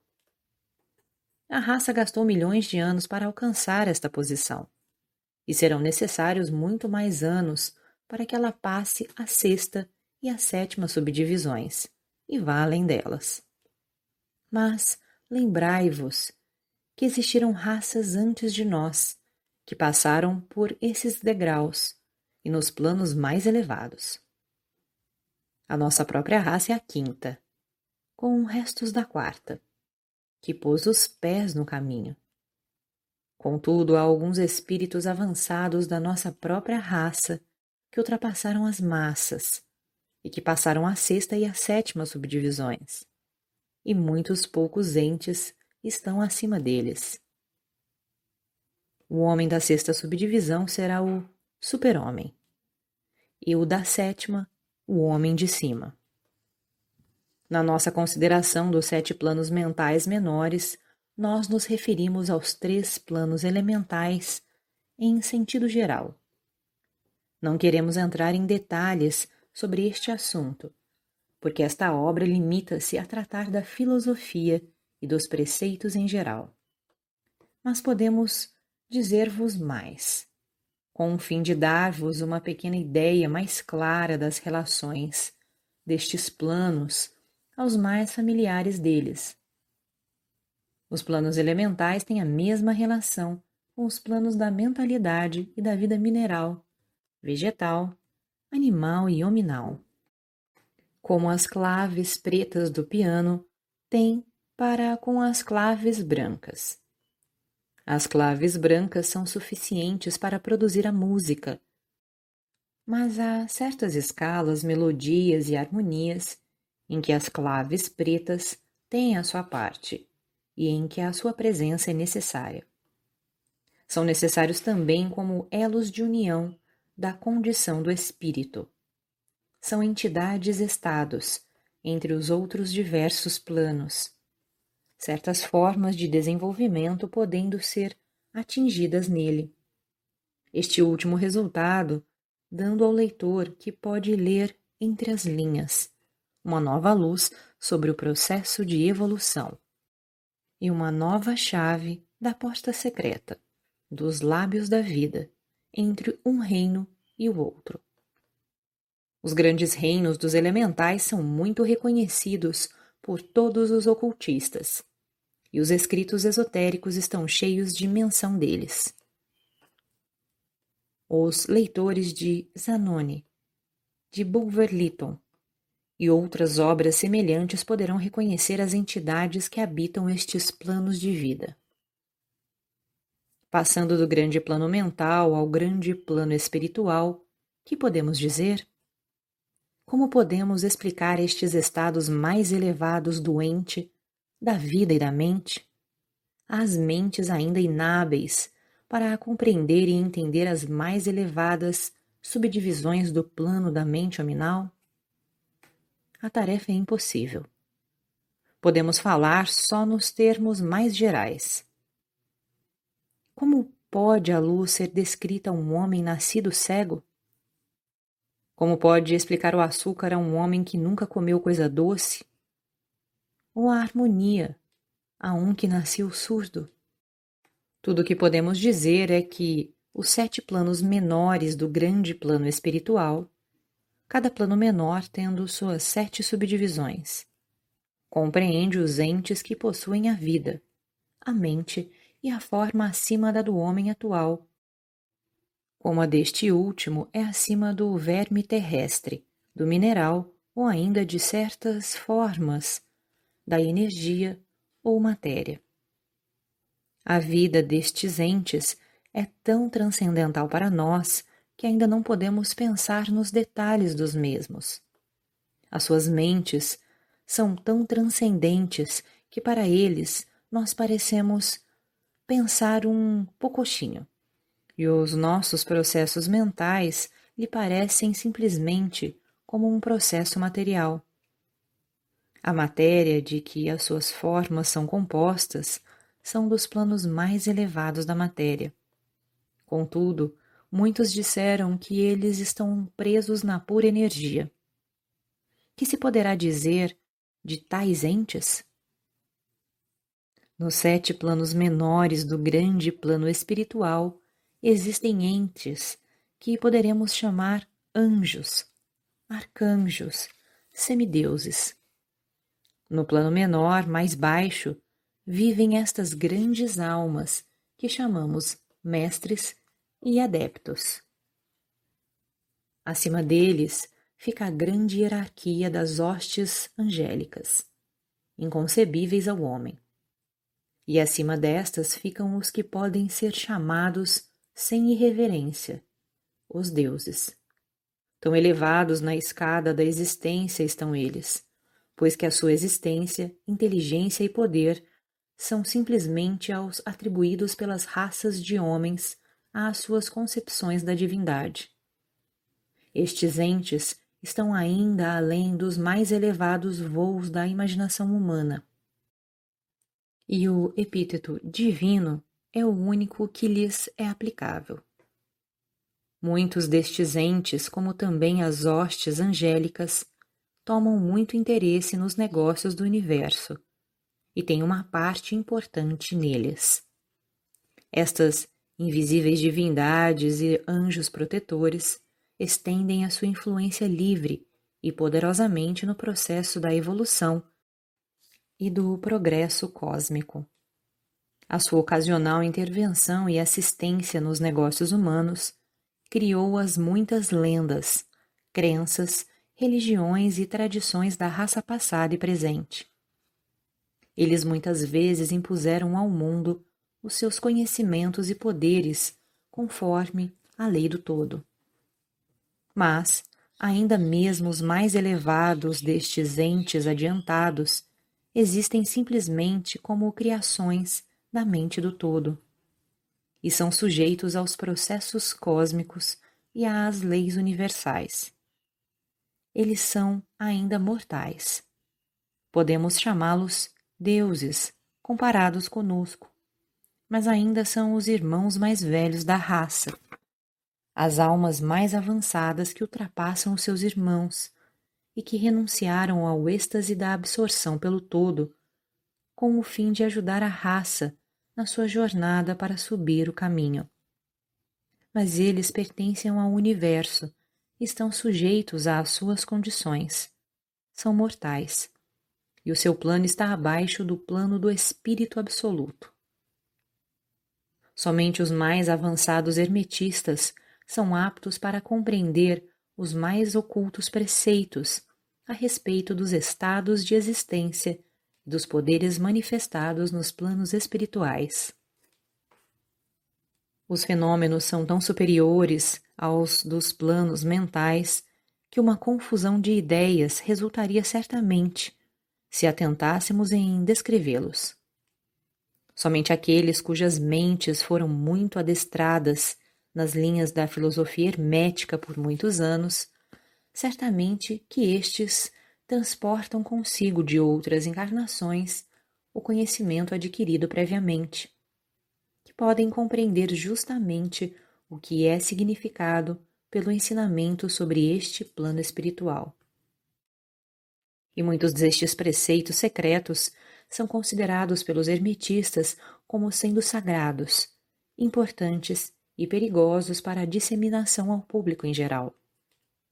Os estudantes inteligentes podem reconhecer que significamos com isto a ideia que a significação da palavra espírito, como é empregada pelos hermetistas, é semelhante à de poder vivente, força animada, essência oculta, essência da vida, etc., que não deve ser confundido com o termo usual e comumente empregado em relação com os termos, isto é, religioso, eclesiástico, espiritual, etéreo, santo, etc. Aos ocultistas, a palavra espírito se emprega no sentido de o princípio animado, entre aspas, entendendo com isto a ideia de poder energia vivente, força mística, etc. E os ocultistas sabem que o que é conhecido por eles como poder espiritual pode ser empregado para o mal como para o bom fim, em concordância com o princípio de polaridade. Fato que foi reconhecido pela maioria das religiões nas suas concepções de Satã, Beuzebu, o diabo, Lúcifer, anjos caídos, etc. E assim os conhecimentos a respeito destes planos foram conservados no Santo dos Santos, na câmara secreta do templo de todas as fraternidades esotéricas e ordens ocultas. Mas podemos dizer aqui que aquele que atingiu os poderes espirituais superiores e empregou-os mal tem um terrível destino para si na história. E a vibração do pêndulo do ritmo, inevitavelmente, lançá-lo-á no extremo mais baixo da existência material, de cujo ponto ele tem de fazer a sua caminhada de prisão espiritual, pelas muitas voltas do caminho, mas sempre com a tortura de ter sempre consigo uma ligeira memória das alturas de que caiu, por causa das suas más ações. A lenda da queda dos anjos tem uma base nos fatos atuais, como sabem todos os ocultistas avançados. Os esforços para poderes egoístas no plano espiritual inevitavelmente traz como resultado no espírito egoísta a perda da sua balança espiritual e a queda do mesmo modo que foi elevado previamente. Mas ainda para tal alma é dada a oportunidade da volta, e ela toma o caminho de volta, pagando a terrível penalidade de acordo com a lei invariável. Em conclusão, vamos agora lembrar-vos que, relativamente, de acordo com ele, há o princípio de correspondência que contém a verdade. O que está em cima é como o que está embaixo, e o que está embaixo é como o que está em cima. Todos os sete princípios herméticos estão em muitas operações em todos os diversos planos físicos, mental e espiritual. O princípio da substância mental aplica-se a todos os planos, porque tudo nasceu na mente do todo. O princípio da correspondência se manifesta em tudo, porque há uma correspondência, harmonia e correlação entre os diversos planos. O princípio de vibração se manifesta em todos os planos. Com efeito, a verdadeira diferença que faz os planos resulta da vibração, como explicamos. O princípio de polaridade manifesta-se em todos os planos, porque os extremos dos polos são aparentemente opostos e contraditórios. O princípio do ritmo manifesta-se em todos os planos. O movimento dos fenômenos tendo seu fluxo e refluxo, a sua alta e baixa. O princípio de causa e efeito se manifesta em todos os planos. Cada efeito tendo a sua causa e cada causa tendo seu efeito. O princípio de gênero manifesta-se em todos os planos, sendo a energia criadora sempre manifestada e operando ela pela linha dos aspectos masculinos e femininos. O que está em cima é como o que está embaixo, e o que está embaixo é como o que está em cima. Este axioma hermético de centenares de anos compreende um dos grandes princípios dos fenômenos universais. Como procedemos com as nossas considerações dos princípios permanentes, vamos ter ainda mais claramente a verdade da natureza universal deste grande princípio de correspondência. O Caibalion Capítulo 9 A vibração Abre aspas. Nada está parado. Tudo se move. Tudo vibra. Fecha aspas. O Caibalion O terceiro grande princípio hermético o princípio de vibração. Compreende a verdade que o movimento é manifestado em tudo no universo, que nada está parado, que tudo se move, vibra e circula. Este princípio hermético foi reconhecido por muitos dos maiores filósofos gregos que o introduziam em seus sistemas. Mas, depois, por muitos séculos, foram perdidos pelos pensadores que estavam fora das fileiras herméticas. Mas no nono século, a ciência física descobriu novamente a verdade e as descobertas científicas do século XX acrescentaram as provas de exatidão e verdade da secular doutrina hermética. Os ensinamentos herméticos são que não somente tudo está em movimento e vibração constante, mas também que as diferenças entre as diversas manifestações do poder universal são devidas inteiramente à variação da escala e do modo das vibrações. Não só isto, mas também que o todo em si mesmo manifesta uma constante vibração de um grau tão infinito de intensidade e movimento rápido que praticamente pode ser considerado como estando parado. Os instrutores dirigem a atenção do estudante para o fato de que, ainda no plano físico, um objeto que se move rapidamente, como uma roda girante, parece estar parado os ensinamentos são que, com efeito, o espírito está num lado do polo de vibração, e o outro polo é certa forma extremamente grosseira da matéria. Entre estes dois polos estão milhões de milhões de escalas e modos de vibração. A ciência moderna provou que o que chamamos matéria e energia é simplesmente modo de movimento vibratório e muitos dos mais adiantados cientistas estão se movendo rapidamente para os ocultistas que sustentam que os fenômenos da mente são modos semelhantes de vibração e movimento. Permite-nos examinar o que disse a ciência sobre a questão das vibrações na matéria e na energia. Em último lugar, a ciência ensina que toda a matéria manifesta, em alguns graus, as vibrações procedentes da temperatura ou calor, seja um objeto quente ou frio, ambos sendo simplesmente graus da mesma coisa. Ele manifesta certas vibrações quentes e, neste sentido, está em movimento e vibração. Logo, todas as partículas da matéria estão em movimento circular, desde os corpúsculos até os sóis. Os planetas giram ao redor dos sóis, e muitos deles giram sobre seus eixos. Os sóis movem-se ao redor dos grandes pontos centrais, e crê-se que estes se movem ao redor de maiores, e assim por diante, até o infinito. As moléculas de que as espécies particulares da matéria são compostas se acham num estado de constante vibração e movimento, umas ao redor das outras. As moléculas são compostas de átomos, que, semelhantemente, se acham em estado de constante movimento e vibração. Os átomos são compostos de corpúsculos, muitas vezes chamados elétrons, íons, etc., que também estão em estado de movimento rápido, girando um ao redor do outro, e que manifestam um estado e um modo verdadeiramente rápido de vibração.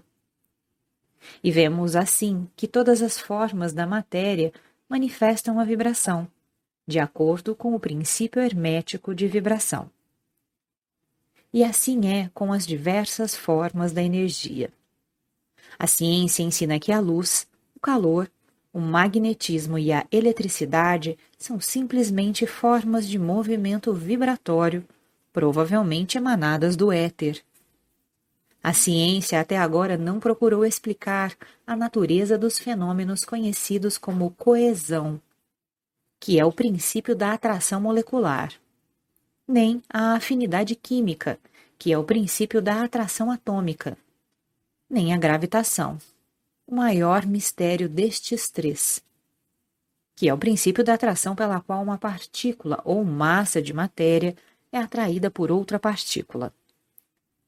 Estas três formas da energia não são ainda compreendidas pela ciência. Contudo, os escritores inclinam-se para a opinião que estas três são manifestações da mesma forma da energia vibratória. Fato que os hermetistas descobriram e disseram nos tempos passados. O éter universal, que é postulado pela ciência sem que a sua natureza seja compreendida claramente, é considerado pelos hermetistas como sendo uma manifestação elevada daquilo que é erroneamente chamado matéria, isto é, a matéria a um grau elevado de vibração. É chamada por eles, abre aspas, a substância etérea. Fecha aspas.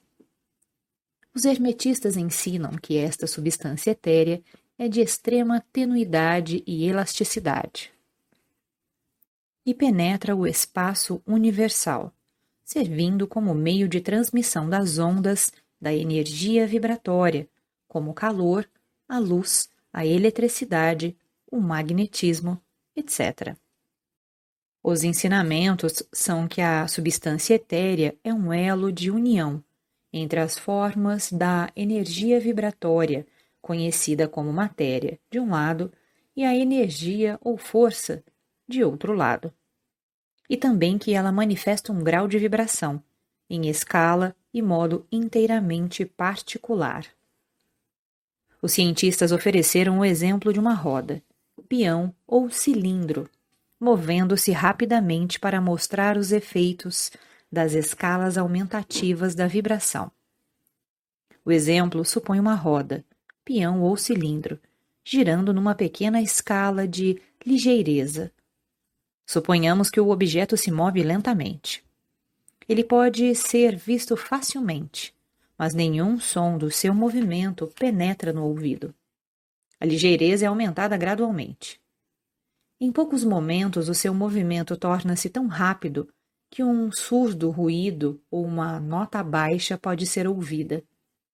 Então, como a escala é aumentada, a nota sobe mais na escala musical. O movimento sendo ainda mais aumentado, a última nota superior é melhor ouvida. Aí, uma depois da outra, todas as notas da escala musical aparecem, subindo cada vez mais conforme é aumentado o movimento. Finalmente, quando o movimento passou uma certa escala, a nota final perceptível aos ouvidos humanos é alcançada. Um som agudo soa morrendo ao longe, e segue-se o silêncio. Nenhum som do objeto girante é ouvido, o grau de movimento sendo tão elevado que o ouvido humano não pode registrar as vibrações. Então começa a percepção dos graus ascendentes do calor e depois de algum tempo o olho percebe um vislumbre do objeto, que se torna uma escuridão de cor avermelhada. Como o grau aumenta, o vermelho fica mais claro. Como a ligeireza ainda é aumentada, o vermelho passa ao alaranjado. O alaranjado passa ao amarelo. Depois seguem-se sucessivamente as representações do verde, azul, anil e finalmente violeta, conforme for aumentado o grau de ligeireza. Então a cor violeta desaparece, e todas as cores desaparecem, a vista humana não sendo capaz de registrá-las. Mas existem raios invisíveis que emanam do objeto girante. Os raios usados na fotografia e outros raios sutis da luz. Então começam a manifestar-se os raios peculiares, conhecidos como os raios X, etc., conforme se transforma a constituição do objeto. A eletricidade e o magnetismo são emitidos quando for atingido o grau apropriado de vibração. Quando o objeto atinge um certo grau de vibração, as suas moléculas se desintegram e giram por si mesmas nos elementos originais ou átomos. Os átomos, por sua vez, seguindo o princípio de vibração, são separados nos pequenos corpúsculos de que são formados. E, finalmente, mesmo os corpúsculos desaparecem, e pode-se dizer que o objeto é composto da substância etérea. A ciência não continua para diante o exemplo, mas os hermetistas ensinam que, Se as vibrações fossem aumentando continuamente, o objeto subiria pelos estados sucessivos de manifestação e poderia manifestar os diversos graus mentais na direção do espírito. Então ele poderia reentrar finalmente no todo, que é o espírito absoluto. O objeto, contudo, teria deixado de ser um objeto, desde que tivesse subido ao degrau da substância etérea. Mas, apesar disso, a ilustração é correta, porque mostra o efeito do grau e modo de vibração aumentada constantemente. Deve ser lembrado na ilustração acima que nos graus em que o objeto expele vibrações de luz, calor, etc., ele não está atualmente resolvido nestas formas da energia, que são muito elevadas na escala, mas simplesmente alcança um grau de vibração em que estas formas de energia são livradas, em certo grau, das influências restritivas das suas moléculas, seus átomos e corpúsculos, como pode ser o caso. Estas formas de energia, apesar de muito mais elevadas na escala do que a matéria, estão aprisionadas e limitadas nas combinações materiais, pela razão que as energias manifestam e empregam as formas materiais. Mas estão restringidas e limitadas nas suas criações destas formas, de modo que estas são para um modo de entender as mais verdadeiras de todas as criações, ficando a força criadora envolvida na sua criação. Mas os ensinamentos herméticos vão muito além dos da ciência moderna. Eles ensinam que toda a manifestação do pensamento, emoção, raciocínio, vontade, desejo, qualquer condição ou estado são acompanhados por vibrações uma porção das quais é expelida e tende a afetar a mente de outras pessoas por indução. Este é o princípio que produz os fenômenos de telepatia, influência mental e outras formas da ação e do poder da mente, com que se está acostumando rapidamente, por causa da completa disseminação dos conhecimentos ocultos pelas diversas escolas, cultos e instrutores na época atual. Todos os pensamentos, todas as emoções ou estados mentais têm o seu grau e modo de vibração. E por um esforço da vontade da pessoa ou de outras pessoas, estes estados mentais podem ser reproduzidos, do mesmo modo que o tom musical pode ser reproduzido por meio da vibração de um instrumento, em certo grau. E assim como a cor pode ser reproduzida da mesma forma. Pelo conhecimento do princípio da vibração, aplicado aos fenômenos mentais, pode-se polarizar a sua mente no grau que quiser, adquirindo assim um perfeito domínio sobre os seus estados mentais, as disposições, etc. Do mesmo modo, pode afetar as mentes dos outros, produzindo nelas os estados desejados. Por fim, ele pode produzir no plano mental o que a ciência produz no plano físico, principalmente vibrações à vontade. Este poder pode ser adquirido somente pela instrução própria, pelos exercícios, práticas, etc., da ciência da transmutação mental, um dos ramos da arte hermética. Uma pequena reflexão sobre o que dissemos mostrará ao estudante que o princípio de vibração compreende os admiráveis fenômenos do poder manifestado pelos mestres e adeptos, que aparentemente são capazes de destruir as leis da natureza, mas que, em realidade, simplesmente usam uma lei contra outra, um princípio contra outro, e que obtêm os seus resultados mudando as vibrações dos objetos materiais ou formas de energia, e então realizam o que é comumente chamado milagre diz um dos velhos escritores herméticos. Aquele que compreende o princípio de vibração alcançou o cetro do poder. O Caibalion, capítulo 10 A polaridade. Abre aspas. Tudo é duplo. Tudo tem dois polos. Tudo tem seu par de opostos. O semelhante e o dessemelhante são uma só coisa. Os opostos são idênticos em natureza, mas diferentes em grau. Os extremos se tocam. Todas as verdades são meias verdades. Todos os paradoxos podem ser reconciliados.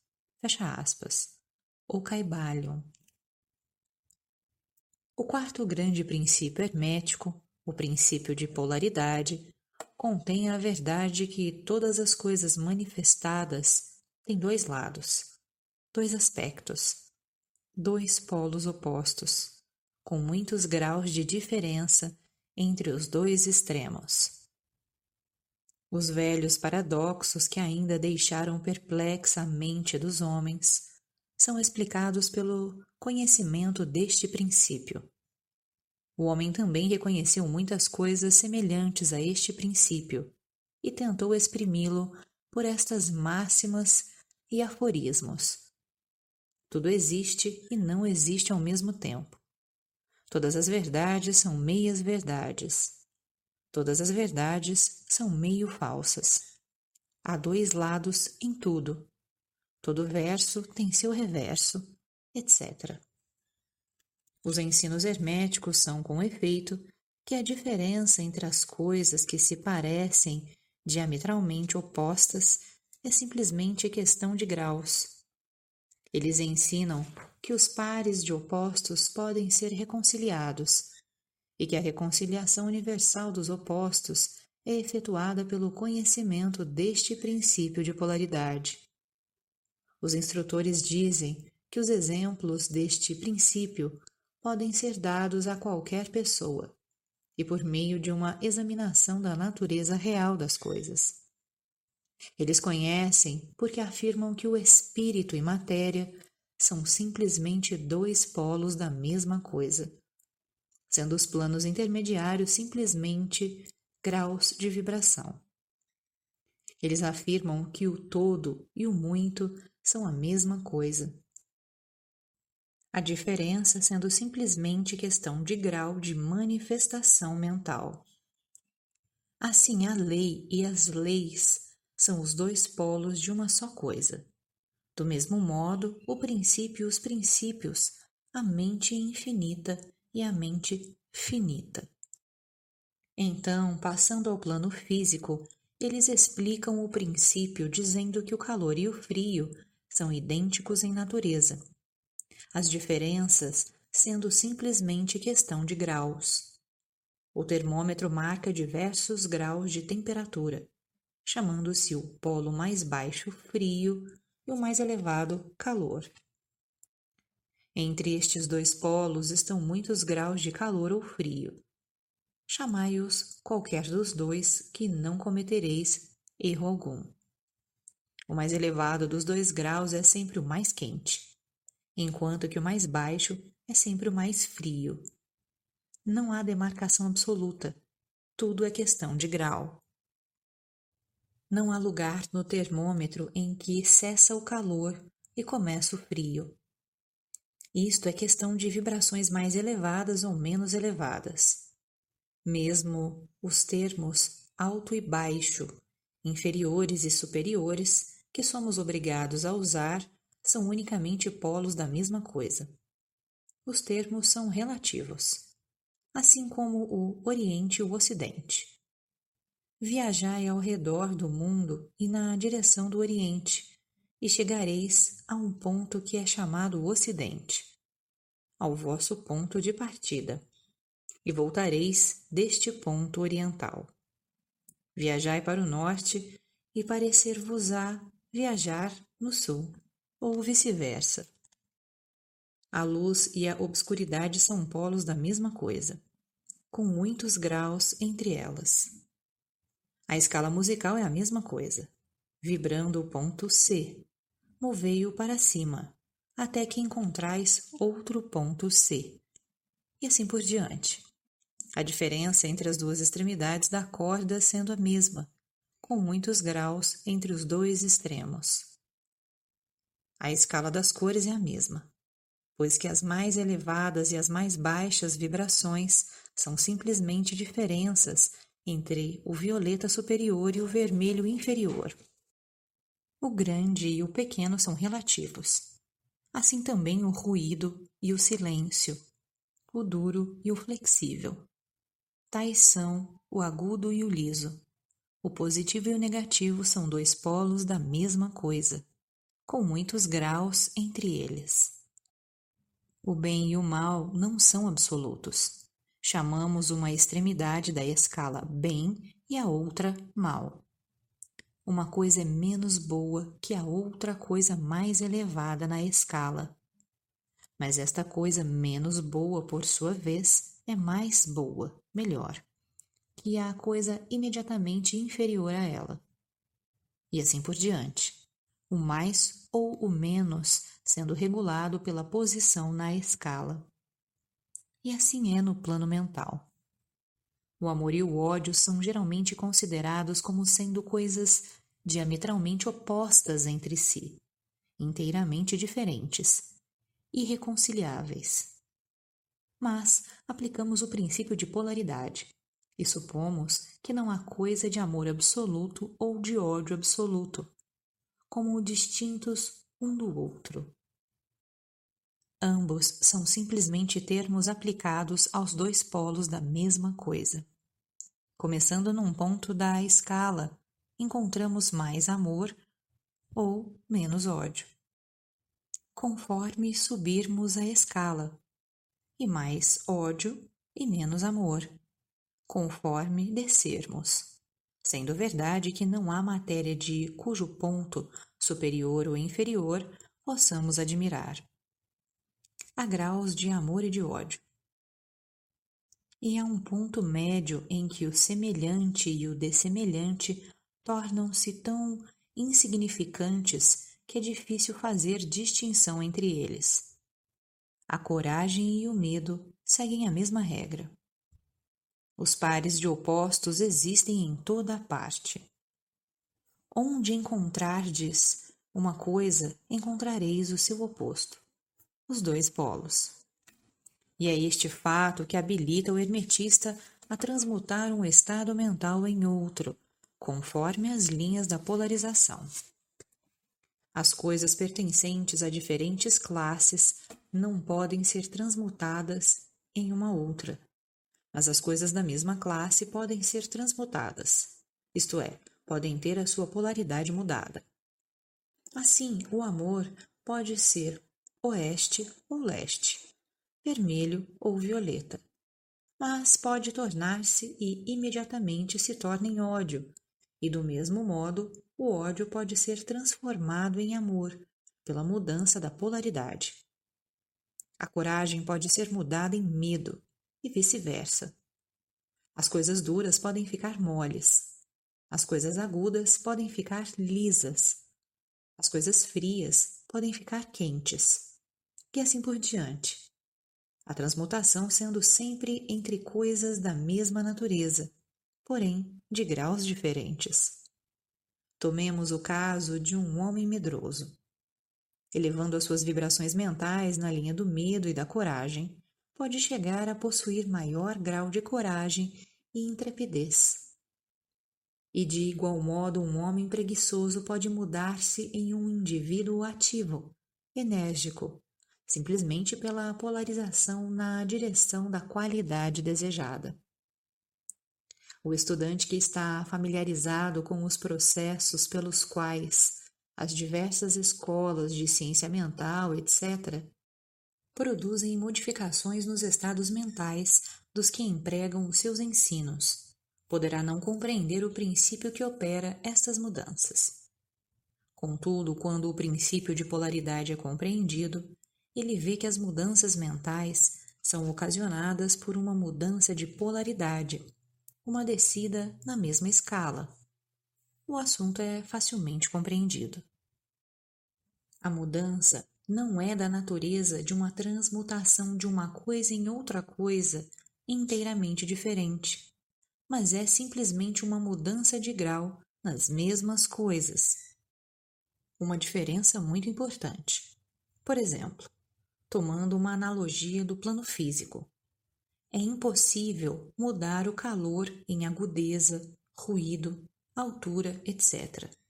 Mas o calor pode ser transmutado em frio, simplesmente pela diminuição das vibrações.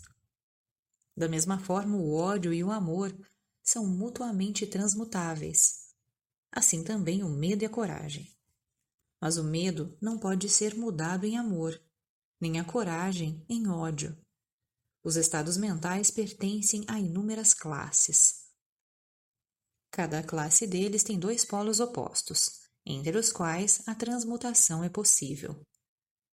O estudante reconhecerá facilmente que nos estados mentais, bem como nos fenômenos do plano físico, os dois polos podem ser classificados como positivo e negativo, respectivamente. Assim, o amor é positivo para o ódio, a coragem para o medo, a atividade para a indolência, etc. E também pode-se dizer ainda que, aos que não estão familiarizados com o princípio de vibração, o polo positivo parece ser de um grau mais elevado que o polo negativo e dominá-lo imediatamente. A tendência da natureza é na direção da atividade dominante do polo positivo.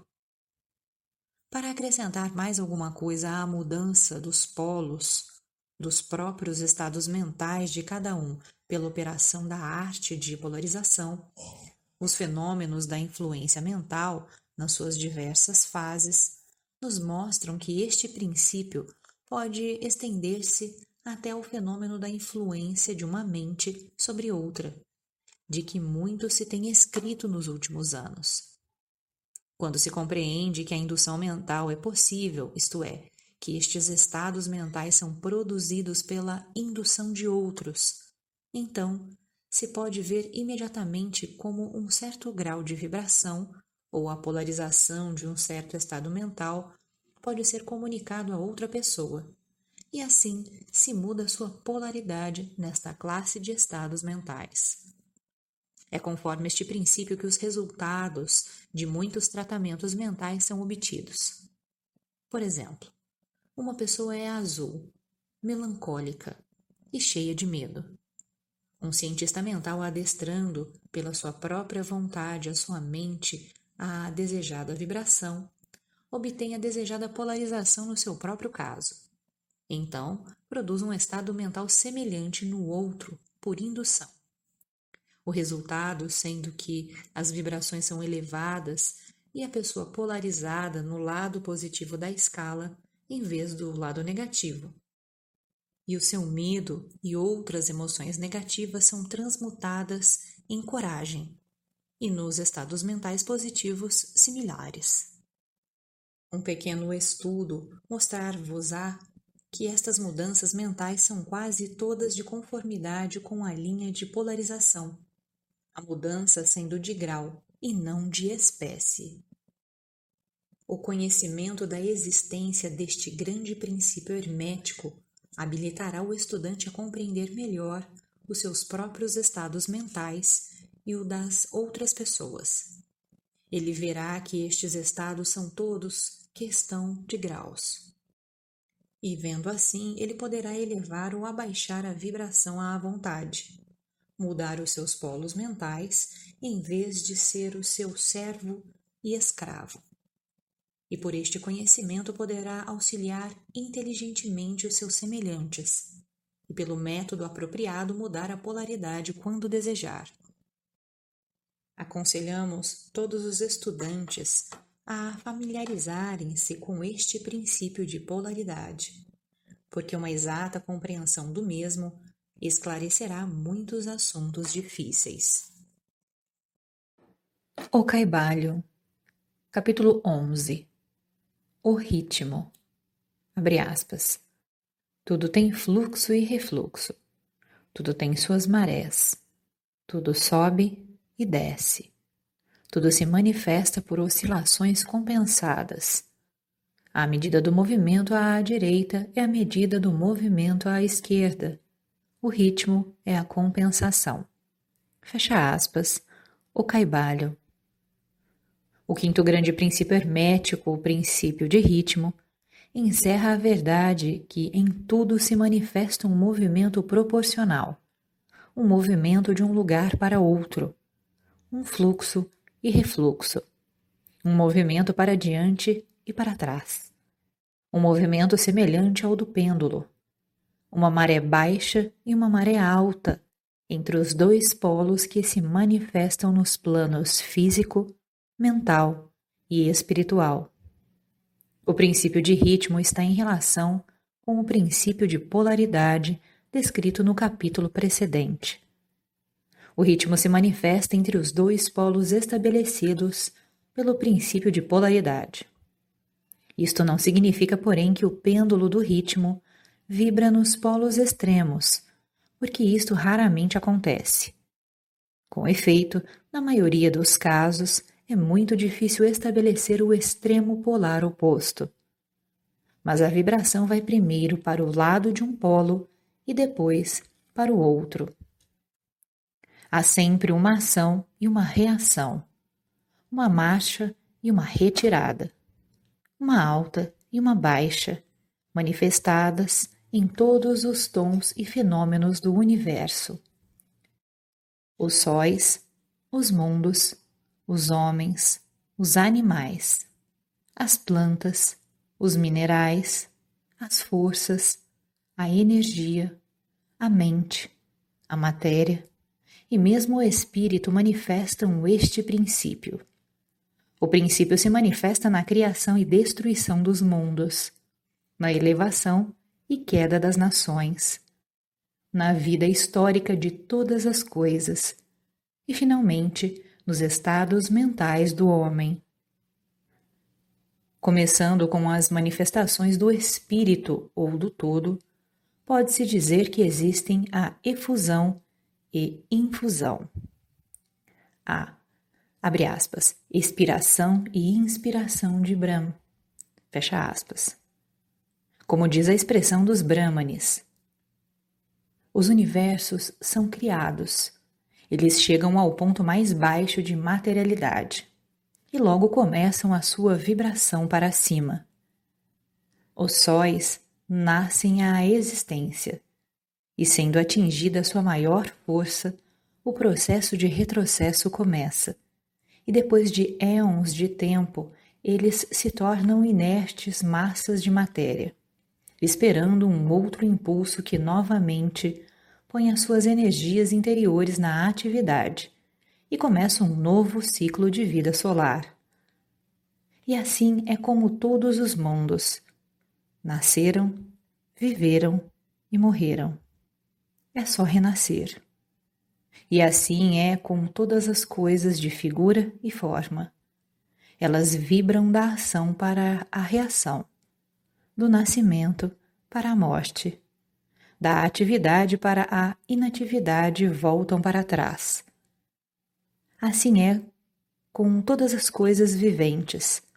Nasceram, cresceram, morreram e depois tornaram a nascer Assim é com todos os grandes movimentos, as filosofias, os credos, os costumes, os governos, as nações e todas as outras coisas.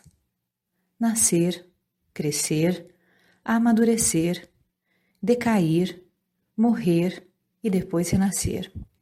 A vibração do pêndulo está sempre em evidência. A noite segue o dia e o dia segue a noite. O pêndulo vibra do outono ao inverno e depois volta para trás. Os corpúsculos, os átomos, as moléculas e todas as massas de matéria vibram ao redor do círculo da sua natureza. Não há coisa alguma de absoluta inércia ou cessação de movimento, e todo movimento participa do ritmo. O princípio é de aplicação universal. Pode ser aplicado a qualquer questão ou fenômeno de qualquer dos diversos planos de vida. Pode ser aplicado a todas as fases da atividade humana. Sempre existe a vibração rítmica de um polo a outro. O pêndulo universal sempre está em movimento. as marés da vida sobem e descem de acordo com a lei.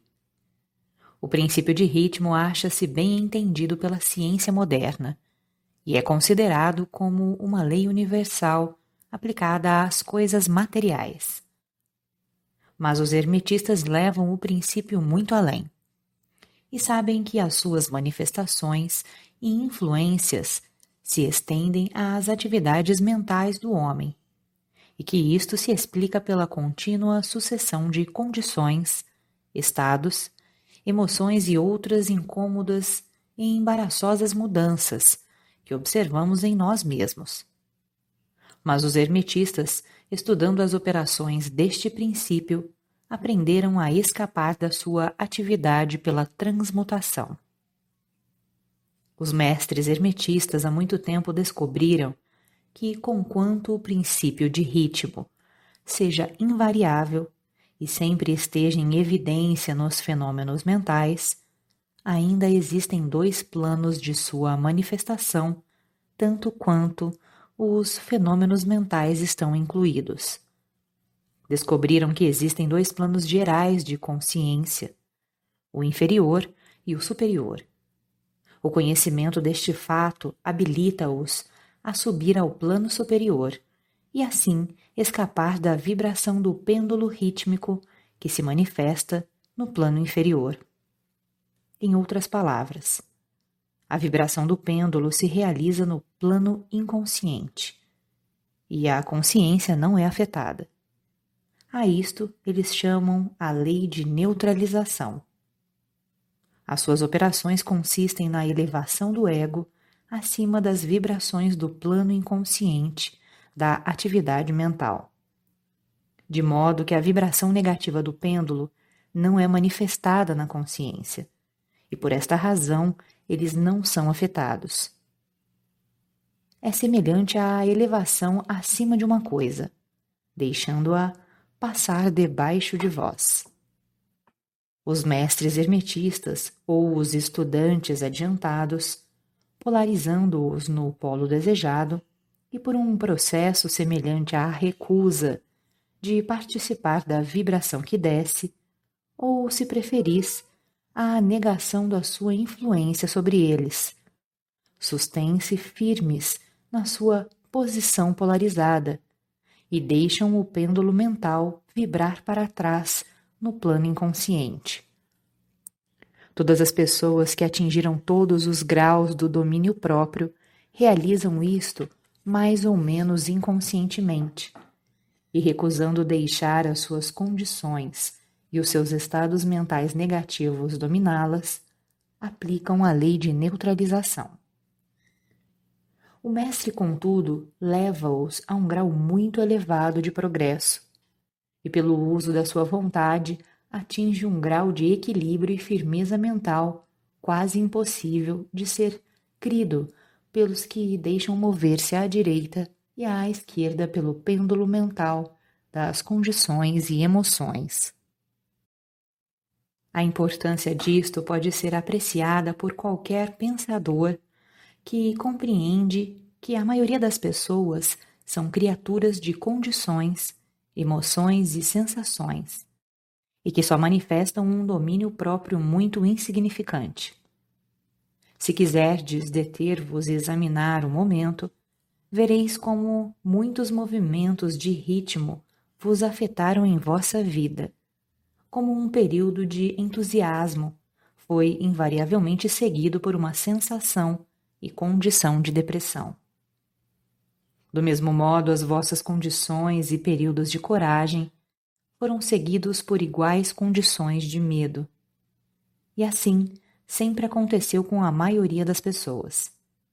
Tempos de sensação sempre apareceram e desapareceram com elas, mas elas não suspeitaram a causa ou razão do fenômeno mental.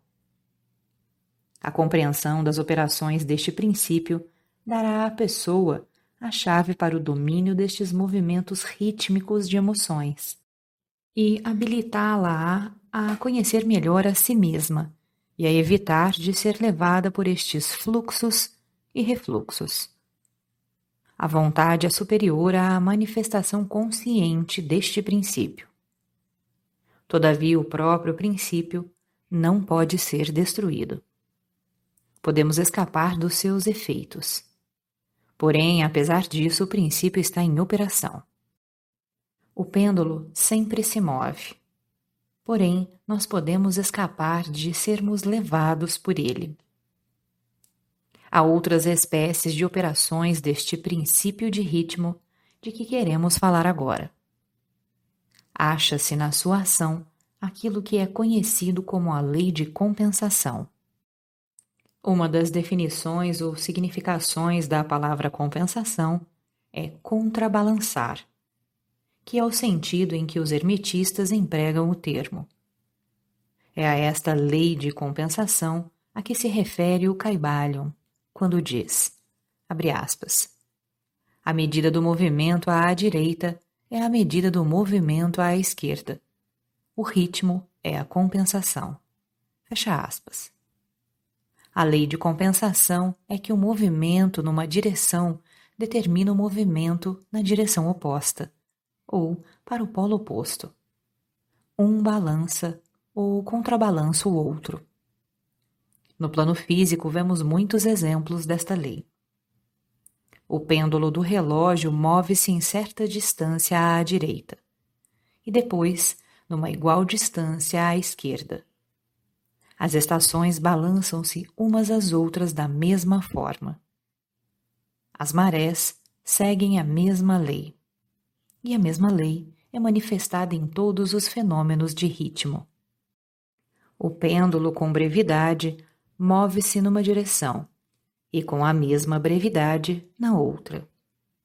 Um movimento extenso à direita representa invariavelmente um movimento extenso à esquerda. Um objeto atirado para cima a uma certa altura tem uma igual distância para atravessar na volta. A força com que um projétil é arremessado uma milha para cima é reproduzida quando o projétil volta à Terra. Esta lei é constante no plano físico, como vos mostrará uma referência às autoridades modelos. Porém, os hermetistas levam isto muito mais longe. Eles ensinam que os estados mentais de um homem estão sujeitos à mesma lei. O homem que goza sutilmente está sujeito a sofrimentos sutis ao passo que aquele que sente poucas penas só é capaz de sentir pouco gozo. O porco sofre, porém, muito pouco mentalmente. E também goza muito pouco. É compensado. E do outro lado temos outros animais que gozam sutilmente, mas cujo organismo nervoso e temperamento lhes faz sofrer esquisitos graus de penas. E assim é com o homem. Existem temperamentos que permitem um grau muito inferior de gozo e, igualmente, um grau inferior de sofrimento. Enquanto que há outros que permitem um gozo mais intenso, mas também um sofrimento mais intenso. A verdade é que a capacidade para o sofrimento ou gozo é contrabalançada em cada indivíduo. A lei de compensação está aí, em constante operação. Contudo, os hermetistas ainda vão mais além neste assunto. Eles ensinam que antes que alguém possa gozar um certo grau de prazer, deverá ter movido proporcionalmente para o outro polo da sensação. Dizem, contudo, que o negativo é procedente do positivo. Nesta questão, quer dizer, que experimentando um certo grau de prazer, não se segue que se deverá pagar por isto com um grau correspondente de sofrimento. Pelo contrário, o prazer é um movimento rítmico, concordando com a lei de compensação. Para um grau de sofrimento precedentemente experimentado na vida presente ou numa encarnação precedente. Isso traz nova luz sobre o problema do sofrimento. Os hermetistas consideram a cadeia das vidas como contínua e como formando parte de uma vida do indivíduo, de modo que, por conseguinte, o movimento rítmico, por esta forma, é compreendido. Enquanto que não teria significação sem que fosse admitida a verdade da reencarnação. Porém, os hermetistas pregam que o mestre ou o estudante adiantado está habilitado, em grau elevado, a escapar do movimento para o sofrimento, pelo processo de neutralização antes mencionado. Elevando-se ao plano superior do ego, muitas das experiências que acontecem aos que vivem no plano inferior são evitadas e escapadas. A lei de compensação toma uma parte importante nas vidas dos homens e das mulheres. É sabido que geralmente uma pessoa paga o preço de tudo o que possui ou carece. Se tem alguma coisa, carece de outra. A balança é equilibrada. Ninguém pode guardar o seu dinheiro e ter a migalha de pão ao mesmo tempo. Todas as coisas têm os seus lados prazenteiro e desprazenteiro. As coisas que se ganham são sempre pagas pelas coisas que se perdem. O rico possui muito do que falta ao pobre, ao mesmo tempo que o pobre também possui coisas que estão fora do alcance dos ricos. O milionário poderá ter inclinação para muitos festins, e a opulência com que sustentar todas as delícias e luxúrias da mesa, mas carece do apetite para gozar dela. Ele inveja o apetite e a digestão do trabalhador, que carece da opulência e das inclinações do milionário, e que tem mais prazer com o seu simples alimento do que o milionário poderia ter se o seu apetite não fosse mau, nem a sua digestão arruinada, porque as necessidades, os hábitos e as inclinações diferem. E assim é através da vida. A lei de compensação está sempre em ação, esforçando-se para balançar e contrabalançar, e sempre vindo a tempo, sendo necessário diversas vidas para o movimento de volta do pêndulo do ritmo. O Caibalho, capítulo 12 A causalidade. Abre aspas. Toda causa tem seu efeito, todo efeito tem sua causa. Todas as coisas acontecem de acordo com a lei. O acaso é simplesmente um nome dado a uma lei não reconhecida. Existem muitos planos de causalidade, mas nada escapa à lei. Fecha aspas. O Caibalion. O sexto grande princípio hermético, o princípio de causa e efeito, contém a verdade que a lei domina o universo. Nada acontece por acaso.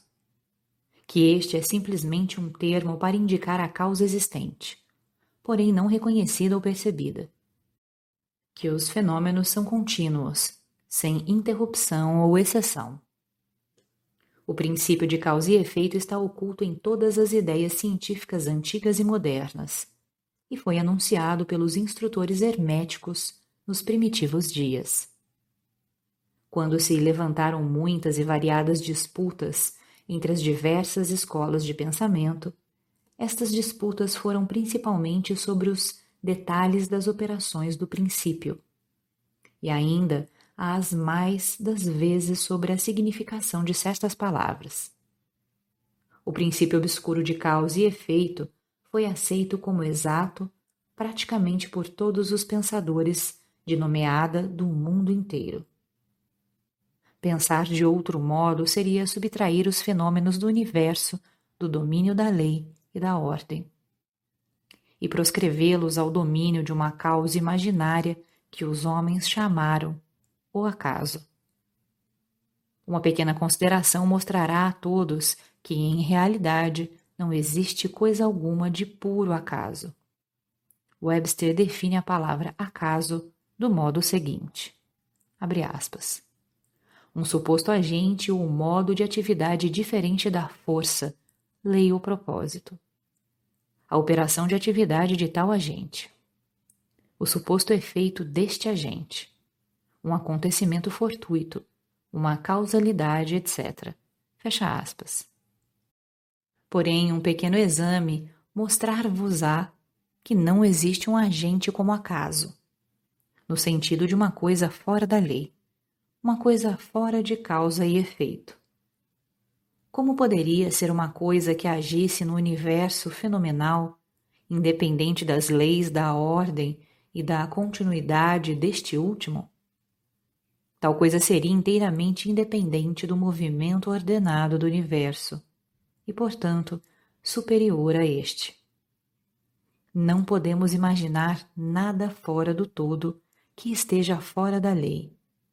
E isto somente porque o todo é a própria lei. Não há lugar no universo para uma coisa fora e independente da lei. A existência de tal coisa tornaria sem efeito todas as leis naturais e mergulharia o universo em uma desordem e ilegalidade caótica. Um exame cuidadoso mostrará que aquilo que chamamos acaso é simplesmente um modo de exprimir as causas obscuras, as causas que não podemos compreender.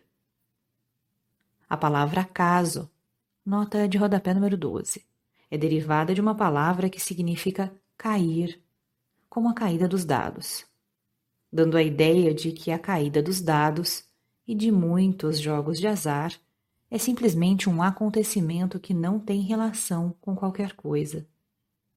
E é este o sentido em que geralmente é empregado o termo. Mas, quando o assunto é examinado secretamente, vê-se que não há nenhum acaso na caída dos dados. Todos os dias cai uma morte, que desagrada a um certo número de pessoas. Ela obedece a uma lei do infalível, como a que governa a revolução dos planetas ao redor do Sol. Atrás da vinda da morte estão as causas, ou cadeias de causas, movendo-se além do lugar que a mente pode alcançar. A posição da morte no box, a redução da energia muscular expendida nos golpes, a condição da mesa, etc., etc todas as causas cujo efeito pode ser visto.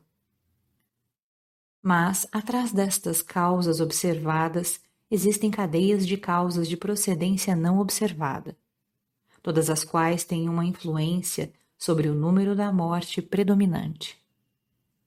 Se uma morte dura uma grande quantidade de tempo, isto procederá de que os números manifestados serão quase iguais, isto é, haverá um número igual de uma mancha, duas manchas, etc., que são predominantes. Lançai uma moeda ao ar, e ela cairá sobre quaisquer caras ou coroas. Mas fazei um bom número de arremessos, e as caras e coroas cairão logo. Esta é a operação da lei proporcional. Mas apesar da proporção e dos simples arremessos estarem debaixo da lei de causa e efeito, se fôssemos capazes de examinar nas precedentes causas, seria claramente observado que era simplesmente impossível para a morte vir de outro modo, nas mesmas circunstâncias e no mesmo tempo. Dadas as mesmas causas, os mesmos resultados advirão sempre há uma causa e um porquê para todos os acontecimentos.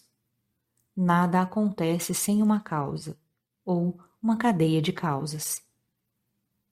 Muita confusão houve nas mentes de pessoas que consideraram este princípio, porque não eram capazes de explicar como uma coisa poderia causar outra coisa, isto é, ser a criadora da segunda coisa. Com efeito, como matéria, nenhuma coisa pode causar ou criar outra coisa. A causa e o efeito são distribuídos simplesmente como eventualidades.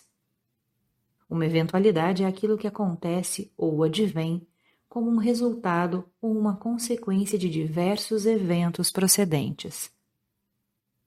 Nenhum evento cria outro evento, mas é simplesmente um elo precedente na grande cadeia ordenada de eventos procedentes da energia criativa do todo.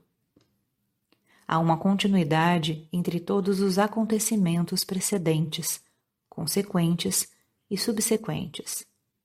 Há uma relação entre tudo o que veio antes e tudo o que vem agora. Uma pedra é deslocada de um lugar montanhoso e quebra o teto de uma cabana lá embaixo no vale. A princípio, consideramos isto como um acontecimento casual. Mas, quando examinamos o assunto, encontramos uma grande cadeia de causas. Em primeiro lugar está a chuva que amoleceu a terra, que suportava a pedra e que a deixou cair. Em segundo lugar, atrás desta está a influência do sol, de outras chuvas, etc., que gradualmente desintegraram o pedaço de rocha de um pedaço maior. Estão as causas que motivaram a formação da montanha e o seu levantamento pelas convulsões da natureza, e assim até o infinito. Então poderíamos procurar as causas atrás da causa da chuva, etc. Poderíamos considerar a existência do teto. Enfim, logo nos envolveríamos em uma rede de acontecimentos, causas e efeitos, de cujas malhas intrincadas não nos poderíamos desembaraçar. Do mesmo modo que um homem tem dois pais, quatro avós, oito bisavós, dezesseis trisavós e assim por diante, até que em quarenta gerações calcula-se o número dos avós remontarem a muitos milhares. Assim é com o número de causas que se ocultam sob um mais trivial acontecimento ou fenômeno, tal como a passagem de uma delgada fuligem pelos vossos olhos. Não é coisa agradável descrever o pedaço de fuligem desde o período primitivo da história do mundo, desde quando ele formava uma parte de um tronco maciço de árvore, que foi primeiramente transformado em carvão e depois até que passou agora pelos vossos olhos no seu caminho para outras aventuras. E uma grande cadeia de acontecimentos, causas e efeitos, trouxe-o à sua condição presente.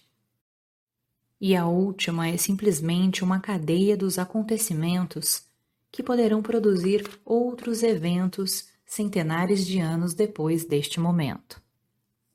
Uma série de acontecimentos procedentes do delgado pedaço de fuligem foi a escrita destas linhas que fez o tipógrafo mestre reformar certa palavra, o revisor fazer a mesma coisa, e que produzirá certos pensamentos na vossa mente, e de outros, que por sua vez afetarão outras, e assim por diante, conforme a habilidade do homem para raciocinar. E tudo isto da passagem de um delgado pedaço de fuligem, o que mostra a relatividade e a associação das coisas, e o fato anterior que, abre aspas, não há coisa grande, não há coisa pequena, na mente que causa tudo. Fecha aspas. Detende-vos a pensar um momento. Se certo moço não tivesse encontrado uma certa moça, no obscuro período da Idade da Pedra, vós, que agora estáis lendo estas linhas, não existiríeis agora. E talvez se o mesmo casal não se encontrasse, nós que escrevemos estas linhas, não existiríamos também agora. E o verdadeiro ato de escrever, da nossa parte, e o ato de ler, da vossa, poderá não só afetar as respectivas vidas nossas e vossas, mas também poderá ter uma influência direta ou indireta sobre muitas outras pessoas que agora vivem e que viverão nas idades futuras. Toda ideia que pensamos, todo ato que fazemos, tem o seu resultado direto ou indireto, que se adapta à grande cadeia de causa e efeito. Não queremos entrar em consideração sobre o livre-arbítrio ou o determinismo nesta obra, por várias razões. Entre as diversas razões, a principal é que nenhum lado da controvérsia é inteiramente verdadeiro. Com efeito, os ambos lados são parcialmente verdadeiros, de acordo com os preceitos herméticos. O princípio de polaridade mostra que ambos são meias verdades polos opostos da verdade. Os preceitos são que o homem pode ser livre e ao mesmo tempo limitado pela necessidade. Dependendo isto da significação dos termos e elevação da verdade, cuja significação é examinada. Os escritores antigos expressam este assunto assim: aspas, A criação que está mais distante do centro é a mais limitada. Quanto mais próximo chega do centro, tanto mais livre é. Fecha aspas. A maioria das pessoas são mais ou menos escravas da hereditariedade, dos que as rodeiam, etc., e manifestam muito pouca liberdade. São guiadas pelas opiniões, os costumes e as ideias do mundo exterior, e também pelas suas emoções, sensações e condições, etc. Não manifestam domínio algum, digno de nome. Indignamente repudiam esta asserção, dizendo, abre aspas, pois eu certamente sou livre para agir e fazer como me apraz. Faço justamente o que eu quero fazer, fecha aspas. Mas deviam explicar melhor o quero e o como me apraz que os faz querer fazer uma coisa de preferência a outra, que lhes faz a prazer fazer isto e não aquilo? Não existe porquê para o seu prazer e desejo? O mestre pode mudar estes prazeres e vontades em outros no lado oposto do polo mental. Ele é capaz de querer por querer, sem querer por causa das condições, emoções, sensações ou sugestões do meio, sem tendência ou desejo. A maioria das pessoas são arrastadas como a pedra que cai, obediente ao meio, às influências exteriores e às condições e desejos internos, não falando dos desejos e das vontades de outros mais fortes que elas, da hereditariedade, da sugestão, que as levam sem resistência da sua parte, sem exercício da vontade. Movidas, como os peões no jogo de xadrez da vida, elas tomam parte neste e são abandonadas depois que o jogo terminou. Mas os mestres, conhecendo a regra do jogo, elevam-se acima do plano da vida material e, colocando-se em relação com as mais elevadas forças da sua natureza, dominam as suas próprias condições, os caracteres, as qualidades e a polaridade, assim como o meio em que vivem, e deste modo tornam-se motores em vez de peões, causas em vez de efeitos. Os mestres não escapam da causalidade dos planos mais elevados, mas concordam com as leis superiores e assim dominam as circunstâncias no plano inferior. Eles formam parte consciente da lei, sem serem simples instrumentos. Enquanto servem nos planos superiores, governam no plano material. Porém, tanto nos superiores como nos inferiores, a lei está sempre em ação. Não há coisa do acaso. As deusas cegas foram abolidas pela razão. Agora podemos ver com os olhos esclarecidos pelo conhecimento que tudo é governado pela lei universal. O infinito número de leis é simplesmente uma manifestação da única grande lei, a lei que é o todo. É verdade, contudo, que nem mesmo um pardal fica descuidado à mente do todo. Assim como os cabelos da nossa cabeça são contados, como disseram as Escrituras. Nada há fora da lei.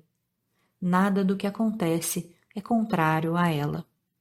Contudo, não cometais o erro de supor que, por causa disso, o homem é simplesmente um cego autômato.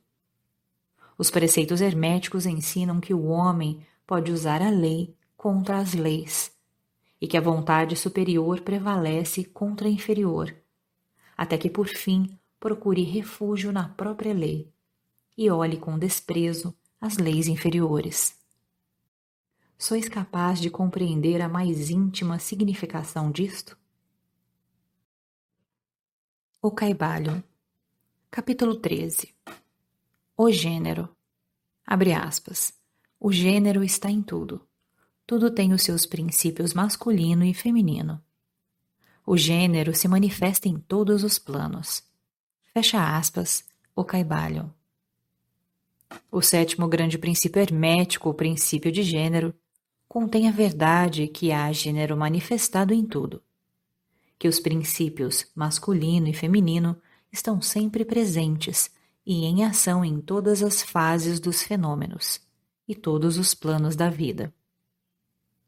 Neste ponto, achamos bom chamar a vossa atenção para o fato de que o gênero, no seu sentido hermético, e o sexo, no uso ordinariamente aceitado do termo, não são a mesma coisa. A palavra gênero é derivada da raiz latina que significa gerar, procriar produzir. Uma consideração momentânea mostrar-vos-á que a palavra tem um significado mais extenso e mais geral que o termo sexo, o último referindo-se às distinções físicas entre as coisas viventes, machos e fêmeas. O sexo é simplesmente uma manifestação do gênero em certo plano do grande plano físico, o plano da vida orgânica. Desejamos fixar esta distinção nas vossas mentes, porque certos escritores que adquiriram uma simples noção da filosofia hermética pretenderam identificar este sétimo princípio hermético com as disparatadas, fantásticas e muitas vezes repreensíveis teorias e ensinos a respeito do sexo. O ofício do gênero é somente de criar, produzir gerar, etc. E as suas manifestações são visíveis em todos os planos de fenômenos. É um tanto difícil dar provas disto nas linhas científicas, pela razão que a ciência ainda não reconheceu este princípio como de aplicação universal. Mas ainda assim, várias provas têm provindo de fontes científicas. Em primeiro lugar, encontramos uma distinta manifestação do princípio de gênero entre os corpúsculos, íons ou elétrons, que constituem a base da matéria como a ciência conhece por último, e que formando combinações formam o átomo, que até pouco tempo era considerado como final e indivisível. A última palavra da ciência é que o átomo é composto de uma multidão de corpúsculos, elétrons ou íons, sendo aplicados vários nomes por autoridades diferentes, que giram uns ao redor dos outros e vibram num elevado grau de intensidade. Mas as explicações que seguem mostram que a formação do átomo é realmente devida ao agrupamento de corpúsculos negativos ao redor de um positivo, parecendo que os corpúsculos positivos exercem certa influência sobre os corpúsculos negativos fazendo estes formarem certas combinações, e assim cria ou gera um átomo. Isto está em relação com os mais antigos preceitos herméticos, que sempre identificaram o princípio masculino de gênero com o polo positivo, ao feminino com o polo negativo da eletricidade. Agora, uma palavra a respeito desta identificação a mente do público formou uma ideia inteiramente errônea a respeito das qualidades do chamado polo negativo da matéria, magnetizada ou eletrizada. Os termos positivo e negativo são, em verdade, erroneamente aplicados a este fenômeno pela ciência. A palavra positivo significa tudo o que é real e forte, comparado com a negativa irrealidade e fraqueza. nada é ulterior aos fatos reais dos fenômenos elétricos. O chamado polo negativo da bateria é realmente o polo no qual e pelo qual se manifesta a geração ou produção de novas formas de energia. Nada há negativo ao redor dele. As maiores autoridades científicas agora usam a palavra catódico, nota de rodapé número 13, em lugar de negativo. Do polo catódico procedem a imensidade de elétrons ou corpúsculos. Do mesmo polo saem estes maravilhosos raios que revolucionaram as concepções científicas nos últimos dez anos. O polo catódico é a mãe de todos os fenômenos estranhos, que tornaram inúteis os velhos livros e que fizeram muitas teorias admitidas serem proscritas do programa da especulação científica. O polo catódico ou negativo é o princípio materno dos fenômenos elétricos e das formas mais sutis da matéria, já é conhecido pela ciência. Assim vedes que temos razão quando recusamos usar o termo negativo nas nossas considerações sobre o assunto, e insistindo na substituição da palavra feminino pelo antigo termo. Os fatos da condição nos levam a isto, sem mesmo tomarmos em consideração os preceitos herméticos, e assim usaremos a palavra feminino em lugar de negativo, falando deste polo de atividade. Os últimos ensinos científicos são que os corpúsculos, criadores ou elétrons, são femininos. A ciência diz que eles são compostos de eletricidade negativa, e nós dizemos que são compostos de energia feminina. Um corpúsculo feminino abandona um corpúsculo masculino e toma uma nova direção. Ele ativamente procura uma união com um corpúsculo masculino, sendo incitado a isso pelo impulso natural de criar novas formas de matéria ou energia. Um escritor costuma até empregar a frase, abre aspas, ele, a um dado tempo, procura, de sua própria volição, uma união, fecha aspas, etc. Este destacamento e esta união formam a base da maior parte das atividades do mundo químico. Quando o corpúsculo feminino une-se com um corpúsculo masculino, começa um certo processo. As partículas femininas vibram rapidamente sob as influências da energia masculina e giram ao redor da última. O resultado é o nascimento de um novo átomo. Este novo átomo é realmente composto da união dos elétrons ou corpúsculos masculinos e femininos. Mas, quando a união é formada, o átomo torna-se uma coisa separada, tendo certas propriedades, mas não manifestando muito a propriedade da eletricidade independente. O processo de destacamento ou separação dos elétrons femininos é chamado ionização. Estes elétrons ou corpúsculos são os mais ativos trabalhadores no campo da natureza. Provenientes das suas uniões ou combinações, se manifestam os diversos fenômenos da luz, do calor, da eletricidade, do magnetismo, da atração, repulsão, afinidade química e o inverso, e outros fenômenos semelhantes e tudo isto procede da ação do princípio de gênero no plano da energia. A parte do princípio masculino parece ser a de dirigir uma certa energia inerente para o princípio feminino, e assim pôr em atividade o processo criativo. Mas o princípio feminino é sempre o único que faz a ativa obra criadora, e isto é assim em todos os planos. E ainda, Cada princípio é incapaz da energia operativa sem o outro. Em muitas formas da vida, os dois princípios estão combinados em um só organismo. Por esta razão, tudo no mundo orgânico manifesta ambos os gêneros. Há sempre o masculino na forma feminina e o feminino na forma masculina. Os ensinos herméticos contêm muita coisa a respeito da ação dos dois princípios de gênero na produção e manifestação das diversas formas de energia, etc.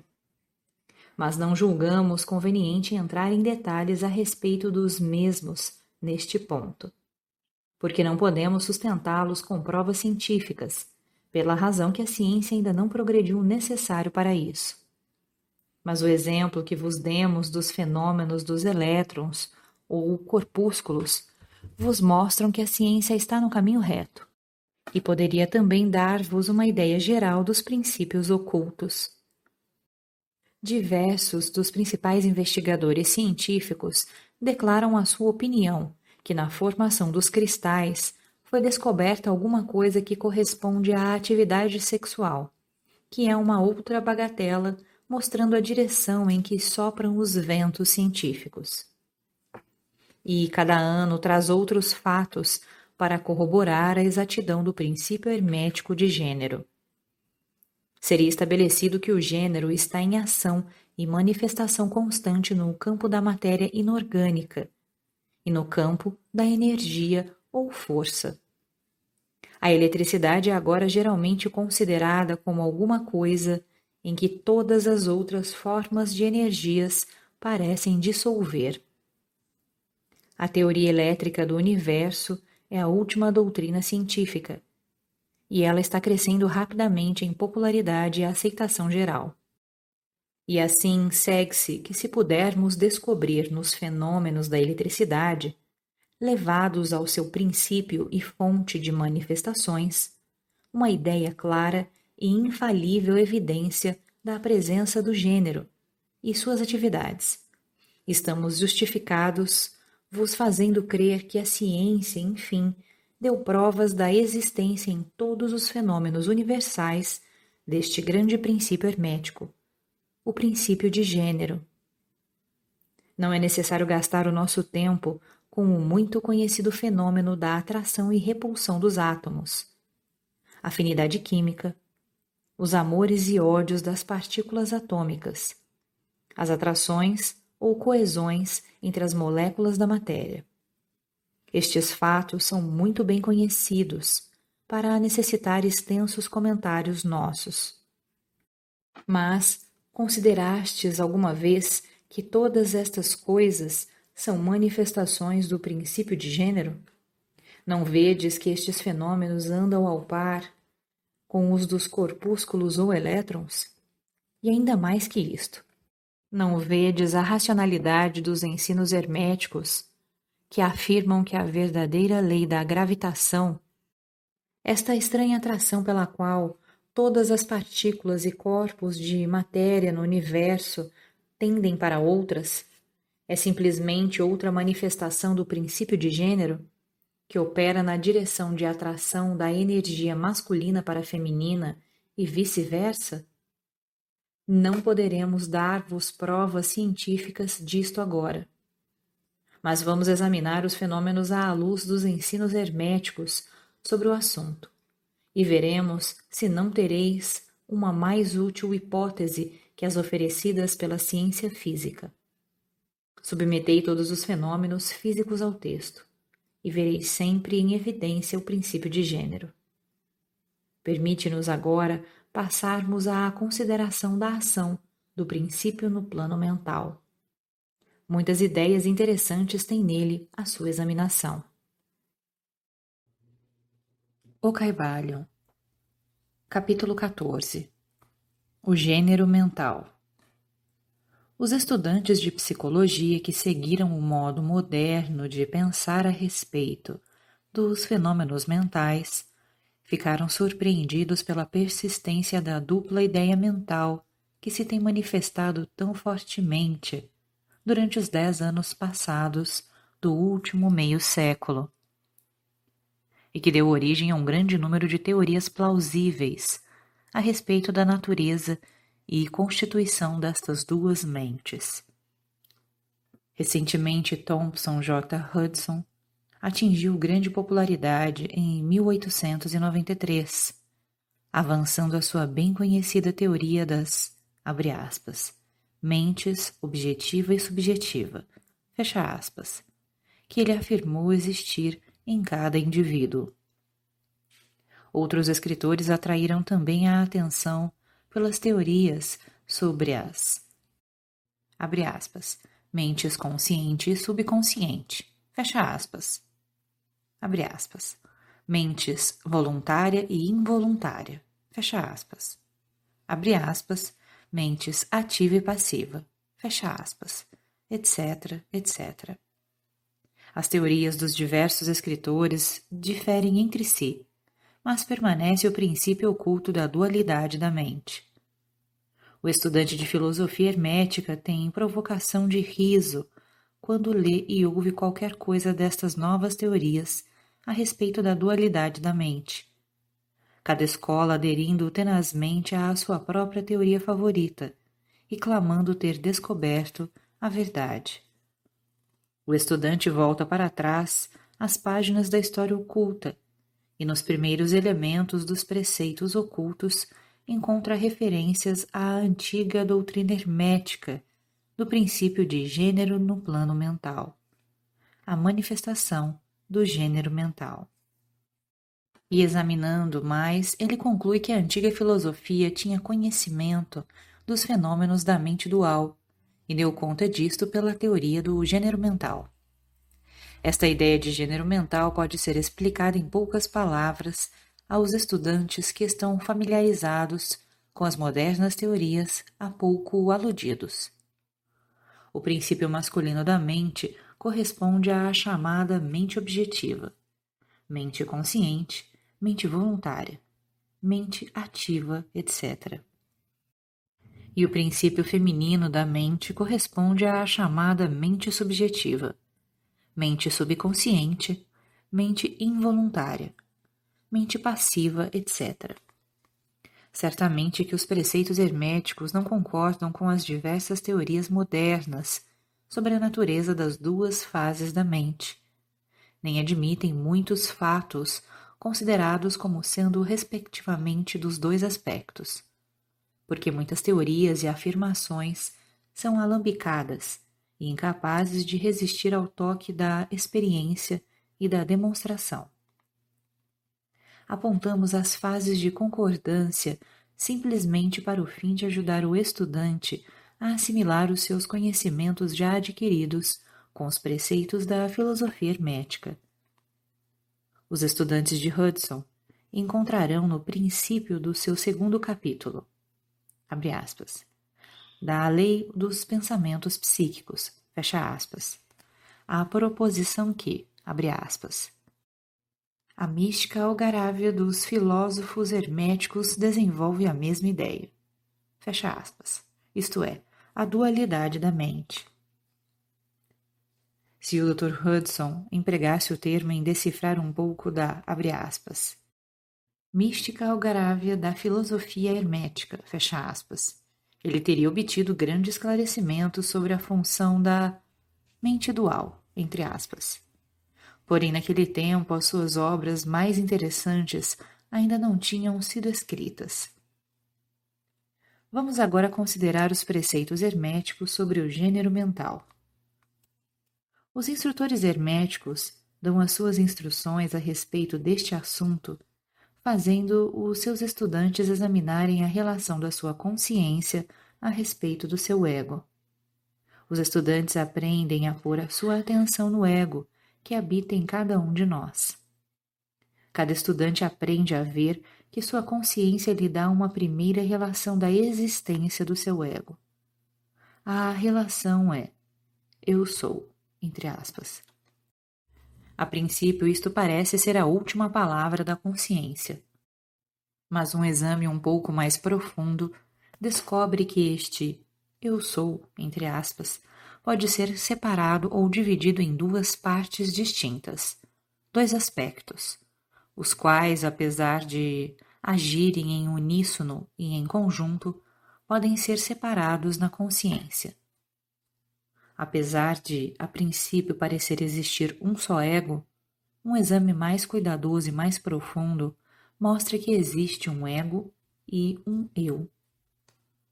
Estes gêmeos mentais diferem em característicos e natureza, e um exame das duas naturezas e dos fenômenos que procedem da mesma dará muita luz sobre muitos problemas da influência mental. Permite-nos começar com uma consideração sobre o eu, que é usualmente tomado pelo ego, pelo estudante, até que ele investigue nos acessos da consciência. Um homem pensa do seu ego, no seu aspecto de eu, como sendo composto de certos estados, modos, hábitos, característicos, etc. Tudo o que faz sobressair a sua personalidade ou a seidade conhecida a si e aos outros.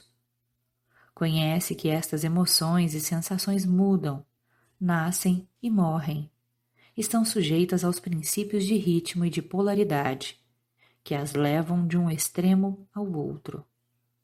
Pensam também que o eu é formado de certos conhecimentos reunidos nas suas mentes e formando então uma parte deles mesmos.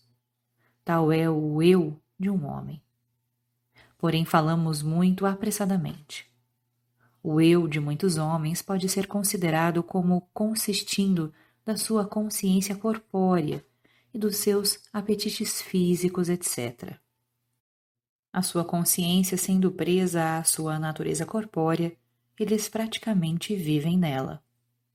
Muitos homens ainda consideram o seu vestuário como parte do seu eu e atualmente parecem considerá-lo como uma parte de si mesmos. Um escritor disse humoristicamente que os, abre aspas, homem se compõe de três partes: o espírito, o corpo e a roupa. Fecha aspas.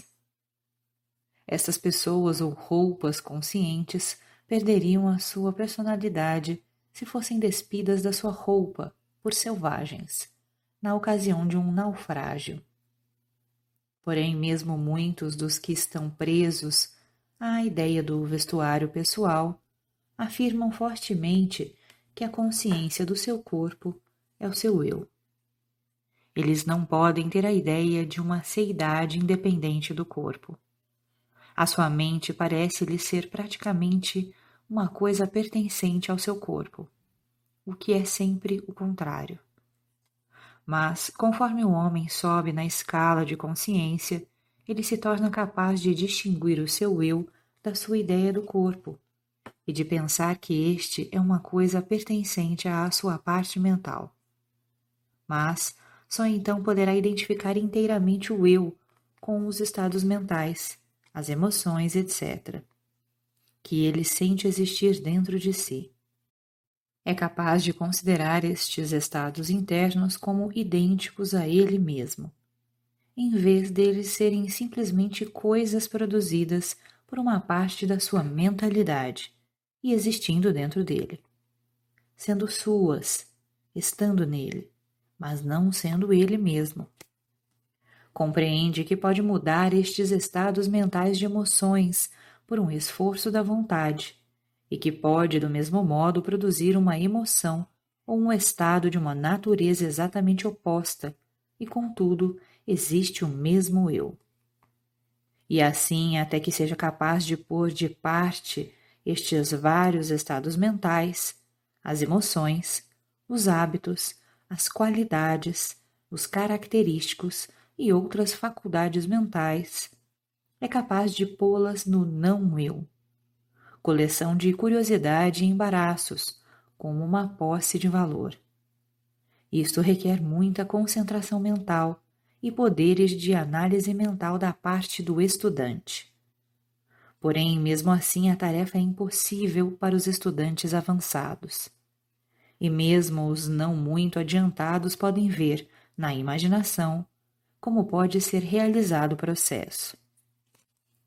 Depois que o processo de pôr de parte for executado, o estudante pôr-se-á em posse consciente de uma seidade, que pode ser considerado nos seus dois aspectos de eu e ego.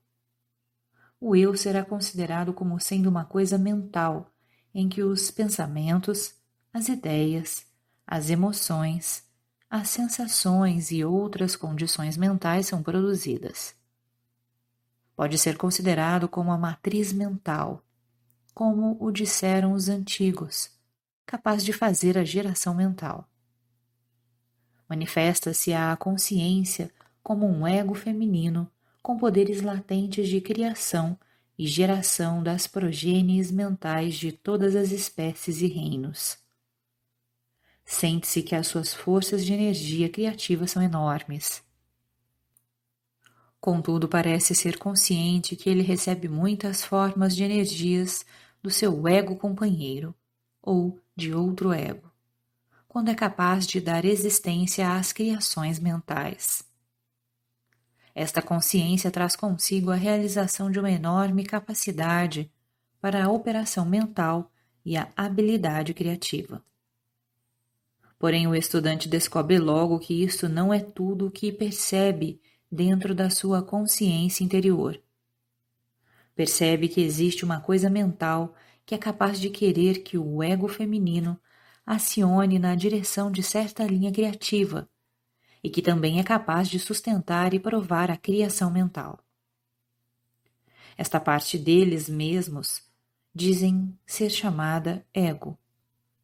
É capaz de ficar na sua consciência à vontade. Não tem uma consciência de habilitações para gerar e criar ativamente, no sentido do processo que acompanha as operações mentais, mas sim no sentimento e consciência de uma facilidade para projetar uma energia do ego masculino ao ego feminino. Um processo de desejo que a criação mental comece e continue. Compreende também que o ego masculino é capaz de sustentar e abrigar as operações da criação mental do ego feminino. Na mente de cada pessoa existe estes dois aspectos. O eu representa o princípio masculino de gênero, e o ego representa o feminino. O ego representa o aspecto de existência, o eu, o aspecto de estado. Deveis saber que o princípio de correspondência opera neste plano do mesmo modo que o faz no grande plano em que é feita a criação dos universos. Ambos são semelhantes, porém muito diferentes em grau. Abre aspas. O que está em cima é como o que está embaixo, e o que está embaixo é como o que está em cima. Fecha aspas. Estes aspectos da mente, os princípios masculino e feminino, o ego e o eu, considerados em relação com os conhecimentos dos fenômenos mentais ou físicos, dão a chave mestra destas pouco conhecidas regiões da operação e manifestação mental. O princípio de gênero mental manifesta a verdade que se oculta debaixo do campo total dos fenômenos de influência mental, etc. A tendência do princípio feminino é sempre em receber impressões, ao passo que a tendência do princípio masculino é sempre em dá-las ou exprimi-las. O princípio feminino tem um campo de operação mais variado que o princípio masculino o princípio feminino dirige a obra da geração de novos pensamentos, conceitos, ideias, incluindo a obra da imaginação. O princípio masculino contenta-se com a obra da vontade, nas suas várias fases. E assim, sem o auxílio ativo da vontade do princípio masculino, o princípio feminino pode contentar-se com a geração de imagens mentais que são o resultado de impressões recebidas de fora, em vez de produzir criações mentais originais. As pessoas que prestam uma contínua atenção a um assunto empregam ativamente ambos os princípios mentais. O feminino na obra da ativa geração mental e a vontade masculina na estimulação e fortificação da porção criativa da mente. A maioria das pessoas empregam realmente o princípio masculino, mas pouco, e contentam-se com viver de acordo com os pensamentos e as ideias insinuadas no eu pelo ego das outras mentes. Porém, o nosso propósito não é demorarmos-nos na consideração desta fase do assunto, que pode ser estudada num bom livro de psicologia. com a chave que nós vos demos sobre o gênero mental. O estudante dos fenômenos psíquicos está ciente dos admiráveis fenômenos classificados sob o título de telepatia, transmissão de pensamento, influência mental, sugestão, hipnotismo, etc. Muitos procuraram para uma explicação destas várias fases de fenômenos as teorias dos diversos instrutores da mente dupla. Em certa medida estão certos, porque há claramente uma manifestação de duas fases distintas da atividade mental. Porém, se esses estudantes considerarem estas mentes duplas à luz dos preceitos herméticos a respeito das vibrações e do gênero mental, compreenderão que têm na mão a chave com que tanto esforço procuravam. Nos fenômenos de telepatia, vê-se como a energia vibratória do princípio masculino é projetada para o princípio feminino de outra pessoa, e este toma o pensamento semente e o desenvolve até a madureza. Pela mesma forma operam a sugestão e o hipnotismo. O princípio masculino da pessoa, dando as sugestões, dirige uma exalação da energia vibratória ou força-vontade para o princípio feminino da outra pessoa. E esta última, aceitando-a, recebe-a em si mesma e age e pensa de conformidade com ela. Uma ideia assim recolhida na mente de uma pessoa cresce e se desenvolve, e com o tempo é considerada como a melhor produção mental do indivíduo, porquanto em realidade é como o ovo do cuco colocado no ninho do pardal, quando este destrói a produção direta e se põe no ninho. Um método normal é para os princípios masculino e feminino na mente de uma pessoa coordenar e agir harmoniosamente em conjunção com a de outra. Mas infelizmente o princípio masculino nas pessoas médias é muito lento em agir. O estendimento da força-vontade é muito vagaroso. E a consequência é que tais pessoas são quase inteiramente dirigidas pelas mentes e os desejos das outras pessoas, às quais ela permite que façam as suas ideias e os seus desejos. Quão poucas ações ou pensamentos originais são realizados pelas pessoas médias? Não são a maioria das pessoas simples sombras e ecos de outras que têm vontades ou mentes mais fortes que elas? Isto parece porque a pessoa média vive mais na consciência do seu eu do que na do ego. Está polarizada no seu princípio feminino da mente. E o princípio masculino, em que se acha à vontade, é obrigado a ficar inativo e sem emprego. O homem e a mulher fortes do mundo manifestam invariavelmente o princípio masculino da vontade, e a sua força materialmente depende deste fato. Em vez de viver das impressões dadas às suas mentes pelos outros, dominam a sua própria mente pela sua vontade, obtendo a espécie desejada de imagens mentais. E ainda mais, dominam do mesmo modo as mentes dos outros. Vede as pessoas fortes, como implantam os seus pensamentos sementes nas mentes das massas do povo, fazendo assim este pensar de acordo com os desejos e as vontades desses indivíduos fortes. Isto é porque as massas do povo são como que criaturas carneiros, não dando a origem a uma ideia própria e não empregando as suas próprias forças de atividade mental. A manifestação do gênero mental pode ser observada ao redor de nós, todos os dias. As pessoas magnéticas são as que podem empregar o princípio masculino com o fim de imprimir as suas ideias nos outros. O ator que faz o povo chorar ou rir como quer. O faz empregando este princípio. E assim é sucessivamente o orador, o político, o pregador, o escritor, ou qualquer pessoa que tenha a atenção do público. A influência particular exercida por algumas pessoas sobre outras é devida à manifestação do gênero mental, na direção da linha vibratória acima indicada. Neste princípio acha-se oculto o segredo do magnetismo pessoal, da influência pessoal, da fascinação, etc.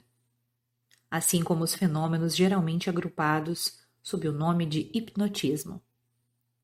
O estudante que familiarizou-se com os fenômenos, geralmente chamados psíquicos, poderá descobrir a importante parte tomada nos ditos fenômenos por esta força que a ciência denominou sugestão, termo pelo qual se quer significar o processo ou método pelo qual uma ideia é transmitida à mente de outro, fazendo a segunda mente agir de acordo com ela. Uma exata compreensão da sugestão é necessária para se compreender com inteligência os variados fenômenos psíquicos que a sugestão encobre. Porém, o conhecimento da vibração e do gênero mental é ainda mais necessário para o estudante da sugestão. Porque todo o princípio da sugestão depende do princípio de gênero mental e de vibração. É costume dos escritores e instrutores da sugestão explicar que é a mente objetiva ou voluntária que faz a impressão mental, ou sugestão na mente subjetiva ou involuntária. Porém, não descrevem o processo ou não nos dão uma analogia na natureza pela qual possamos compreender melhor a ideia. Mas, se quiserdes raciocinar sobre o assunto à luz dos preceitos herméticos, sereis capaz de ver que o fortalecimento do princípio feminino pela energia vibratória do princípio masculino está em concordância com as leis universais da natureza e que o universo natural oferece inúmeras analogias pelas quais o princípio pode ser compreendido. Com efeito, os princípios herméticos mostram que a verdadeira criação do universo segue a mesma lei, e que em todas as manifestações criativas, nos planos espiritual, mental e psíquico, está sempre em operação o princípio de gênero, manifestação dos princípios masculino e feminino. Abre aspas. O que está em cima é como o que está embaixo, e o que está embaixo é como o que está em cima. Fecha aspas. E mais ainda. Quando se compreende o princípio de gênero mental, os variados fenômenos de psicologia tornam-se imediatamente adaptáveis a uma classificação e estudo inteligente, em vez de serem muito obscuros. O princípio se realiza na prática, porque é baseado nas imutáveis leis universais da vida. Não entraremos em extensa discussão ou descrição dos variados fenômenos da influência mental ou atividade psíquica. Existem muitos livros bons, escritos e publicados sobre este assunto nos últimos anos. Os principais fatos dados nesses vários livros são corretos, apesar dos escritores intentarem explicar os fenômenos por diversas teorias que lhes são favoritas. O estudante pode instruir a si próprio nestas matérias, e empregando a teoria do gênero mental, será capaz de pôr em ordem no caos das teorias e doutrinas contrárias, e poderá tornar-se mestre no assunto, se for inclinado a ele. O fim desta obra não é dar uma extensa relação dos fenômenos psíquicos, mas sim dar ao estudante uma chave mestra com a qual possa abrir as diversas portas que conduzem às partes do templo do conhecimento que ele quiser explorar. Julgamos que nesta consideração dos preceitos do Caibalion encontrar-se-á uma explicação que servirá para esclarecer muitas dificuldades embaraçosas. Ela será uma chave que abrirá muitas portas. Qualquer que seja o costume de fazer detalhes a respeito das muitas formas de fenômenos psíquicos e da ciência mental, pelas quais ele pode instruir-se muito a respeito de cada fase do assunto que o interessar. Com o auxílio do Caibalion, pode-se fazer uma livraria oculta, a velha luz do Egito iluminando as páginas e os assuntos obscuros. este é o fim deste livro. Não queremos expor uma nova filosofia, mas sim fornecer o bosquejo de um grande preceito do mundo antigo, que poderá esclarecer as doutrinas de outros, que servirá de grande reconciliador das diferentes teorias e doutrinas opostas. O Caibalho, capítulo 15 Axiomas herméticos Abre aspas. A posse do conhecimento, sem ser acompanhada de uma manifestação ou expressão em ação, é como um amontoado de metais preciosos, uma coisa vã e tola. O conhecimento é como a riqueza, destinado ao uso. A lei do uso é universal, e aquele que viola esta lei sofre por causa do seu conflito com as forças naturais. O Caibalion. Os preceitos herméticos, conquanto sempre tenham sido bem guardados na mente dos seus afortunados possuidores, pelas razões que já dissemos, nunca foram destinados a ser simplesmente acumulados e ocultados. A lei do uso está contida nos preceitos, como podeis ver pela referência à citação acima do Caibalion, que a estabelece energicamente. O conhecimento sem o uso e a expressão é uma coisa vã, que não traz bem algum ao seu possuidor ou à sua raça. Guardai-vos da avareza mental e expressai em ação aquilo que aprendestes. Estudai os axiomas e aforismos, mas praticai-os também. Damos a seguir alguns dos mais importantes axiomas herméticos do Caibalho, com alguns comentários juntos a cada um deles. Fazei-os vós mesmos, praticai-os e usai-os, porque eles não são realmente vossos enquanto não os tiverdes usado. Abre aspas.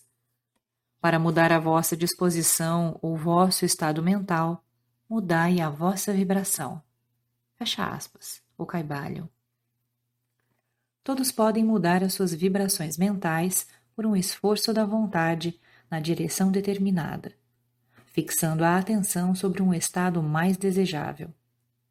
A vontade dirige a atenção e a atenção muda a vibração. Cultivai a arte da atenção por meio da vontade, e aprendereis o segredo do domínio das disposições e dos estados mentais. Abre aspas. Para destruir uma desagradável ordem de vibração mental, ponde em movimento o princípio de polaridade e concentrai-vos sobre o polo oposto ao que desejais suprimir. Destruí o desagradável mudando a sua polaridade. Fecha aspas, o caibalho. Esta é uma das mais importantes das fórmulas herméticas. É baseada em verdadeiros princípios científicos. Nós vos dissemos que um estado mental e o seu oposto eram simplesmente os dois polos de uma só coisa, e que a polaridade pode ser invertida pela transmutação mental. Este princípio é conhecido pelos psicólogos modernos, que aplicam para a destruição de hábitos desagradáveis, mandando seus discípulos concentrarem sobre a qualidade oposta. Se fordes possuídos pelo medo, não percais tempo tratando de destruir esse medo, mas cultivai imediatamente a qualidade da coragem, e o medo desaparecerá. Muitos escritores exprimiram esta ideia muito claramente empregando o exemplo do quarto escuro. Não deveis tirar a escuridão, mas simplesmente abrindo as janelas e entrando a luz. A escuridão desaparece.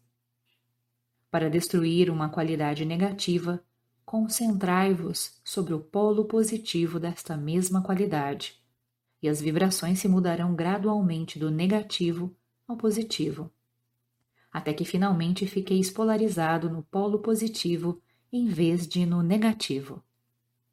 O inverso é também verdade.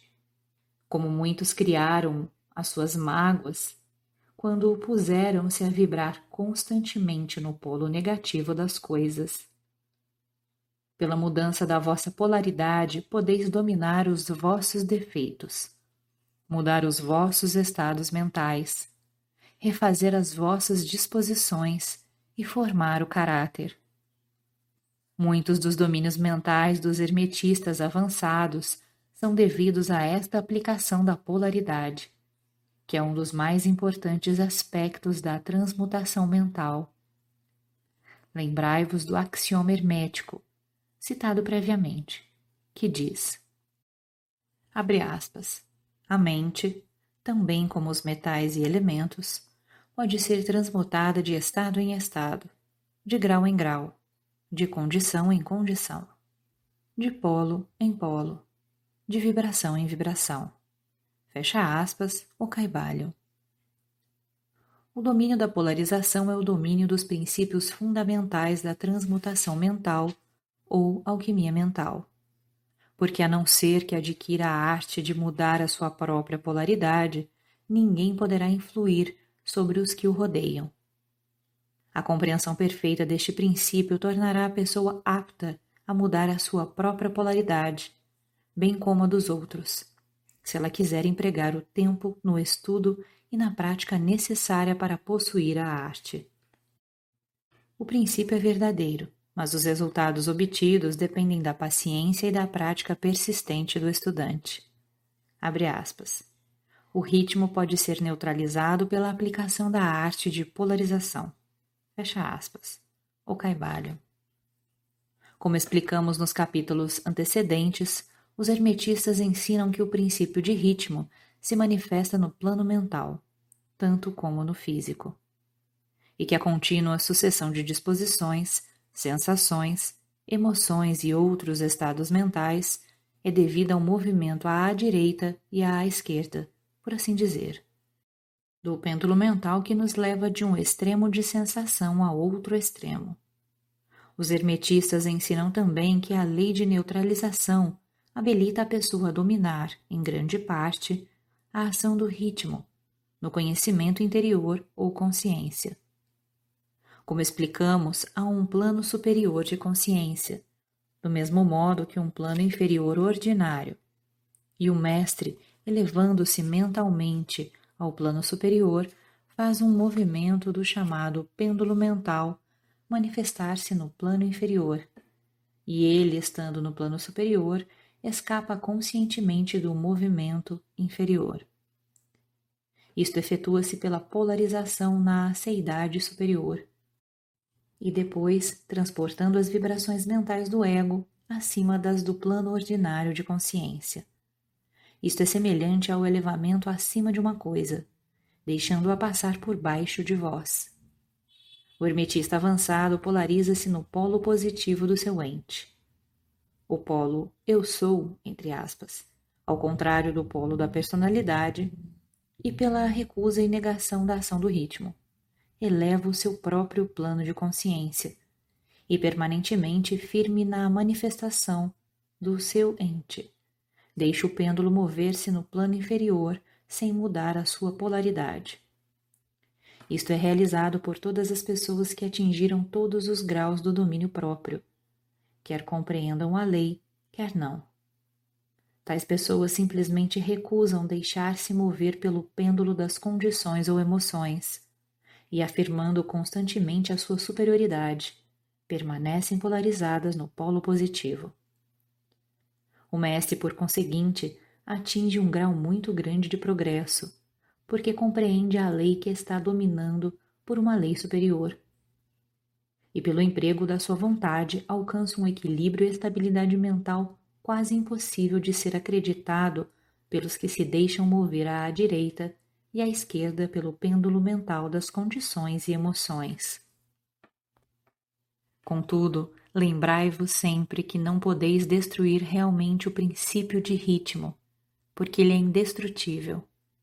Podeis simplesmente vencer uma lei contrabalanceando-a com outra e assim manter-vos em equilíbrio.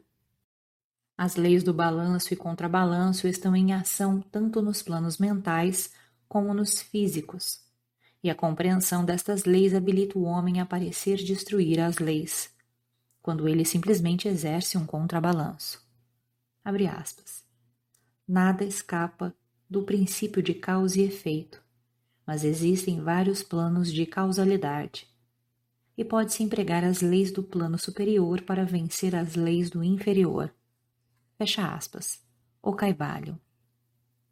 Pela compreensão das práticas da polarização, os hermetistas elevam a um plano superior de causalidade e assim contrabalançam as leis dos planos inferiores de causalidade.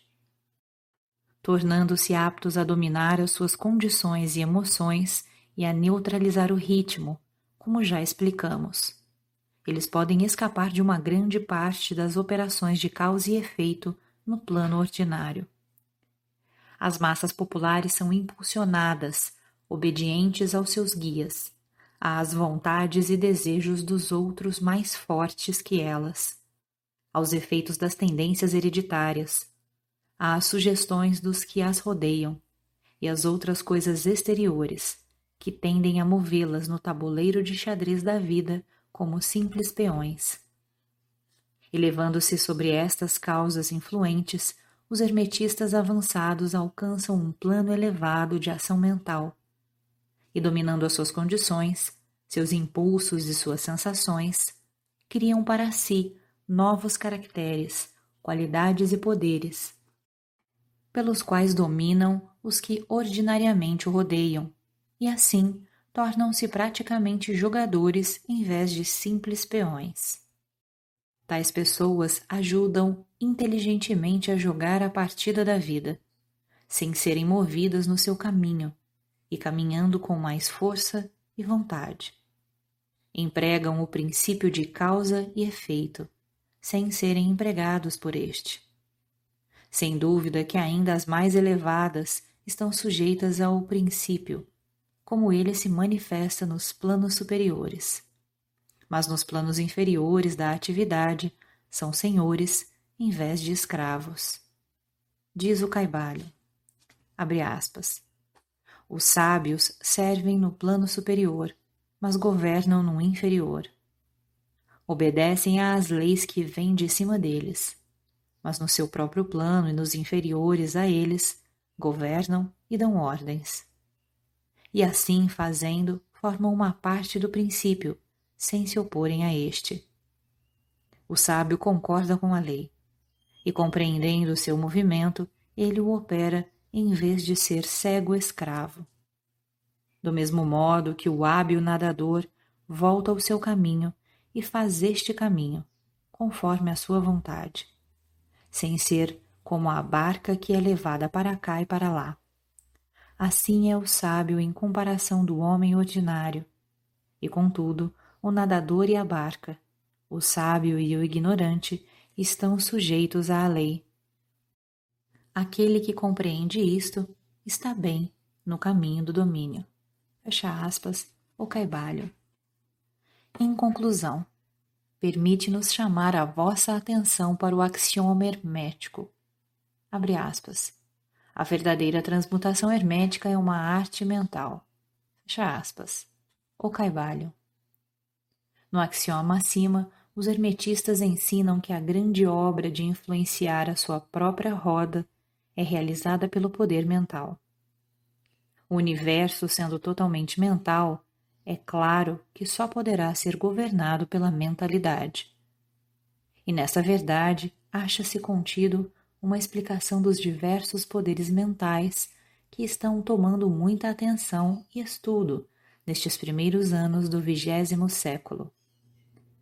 Debaixo e atrás do véu das doutrinas dos diversos cultos e escolas, acha-se ainda constantemente o princípio da substância mental do universo. Se o universo é mental na sua natureza substancial, segue-se que a transmutação mental pode mudar as condições e os fenômenos do universo. Se o universo é mental, a mente será o poder mais elevado que produz os seus fenômenos. Se se compreender isto, tudo o que é chamado milagres e prodígios será considerado pelo que realmente é. Abre aspas. O todo é mente. O universo é mental. Fecha aspas. O caibalho.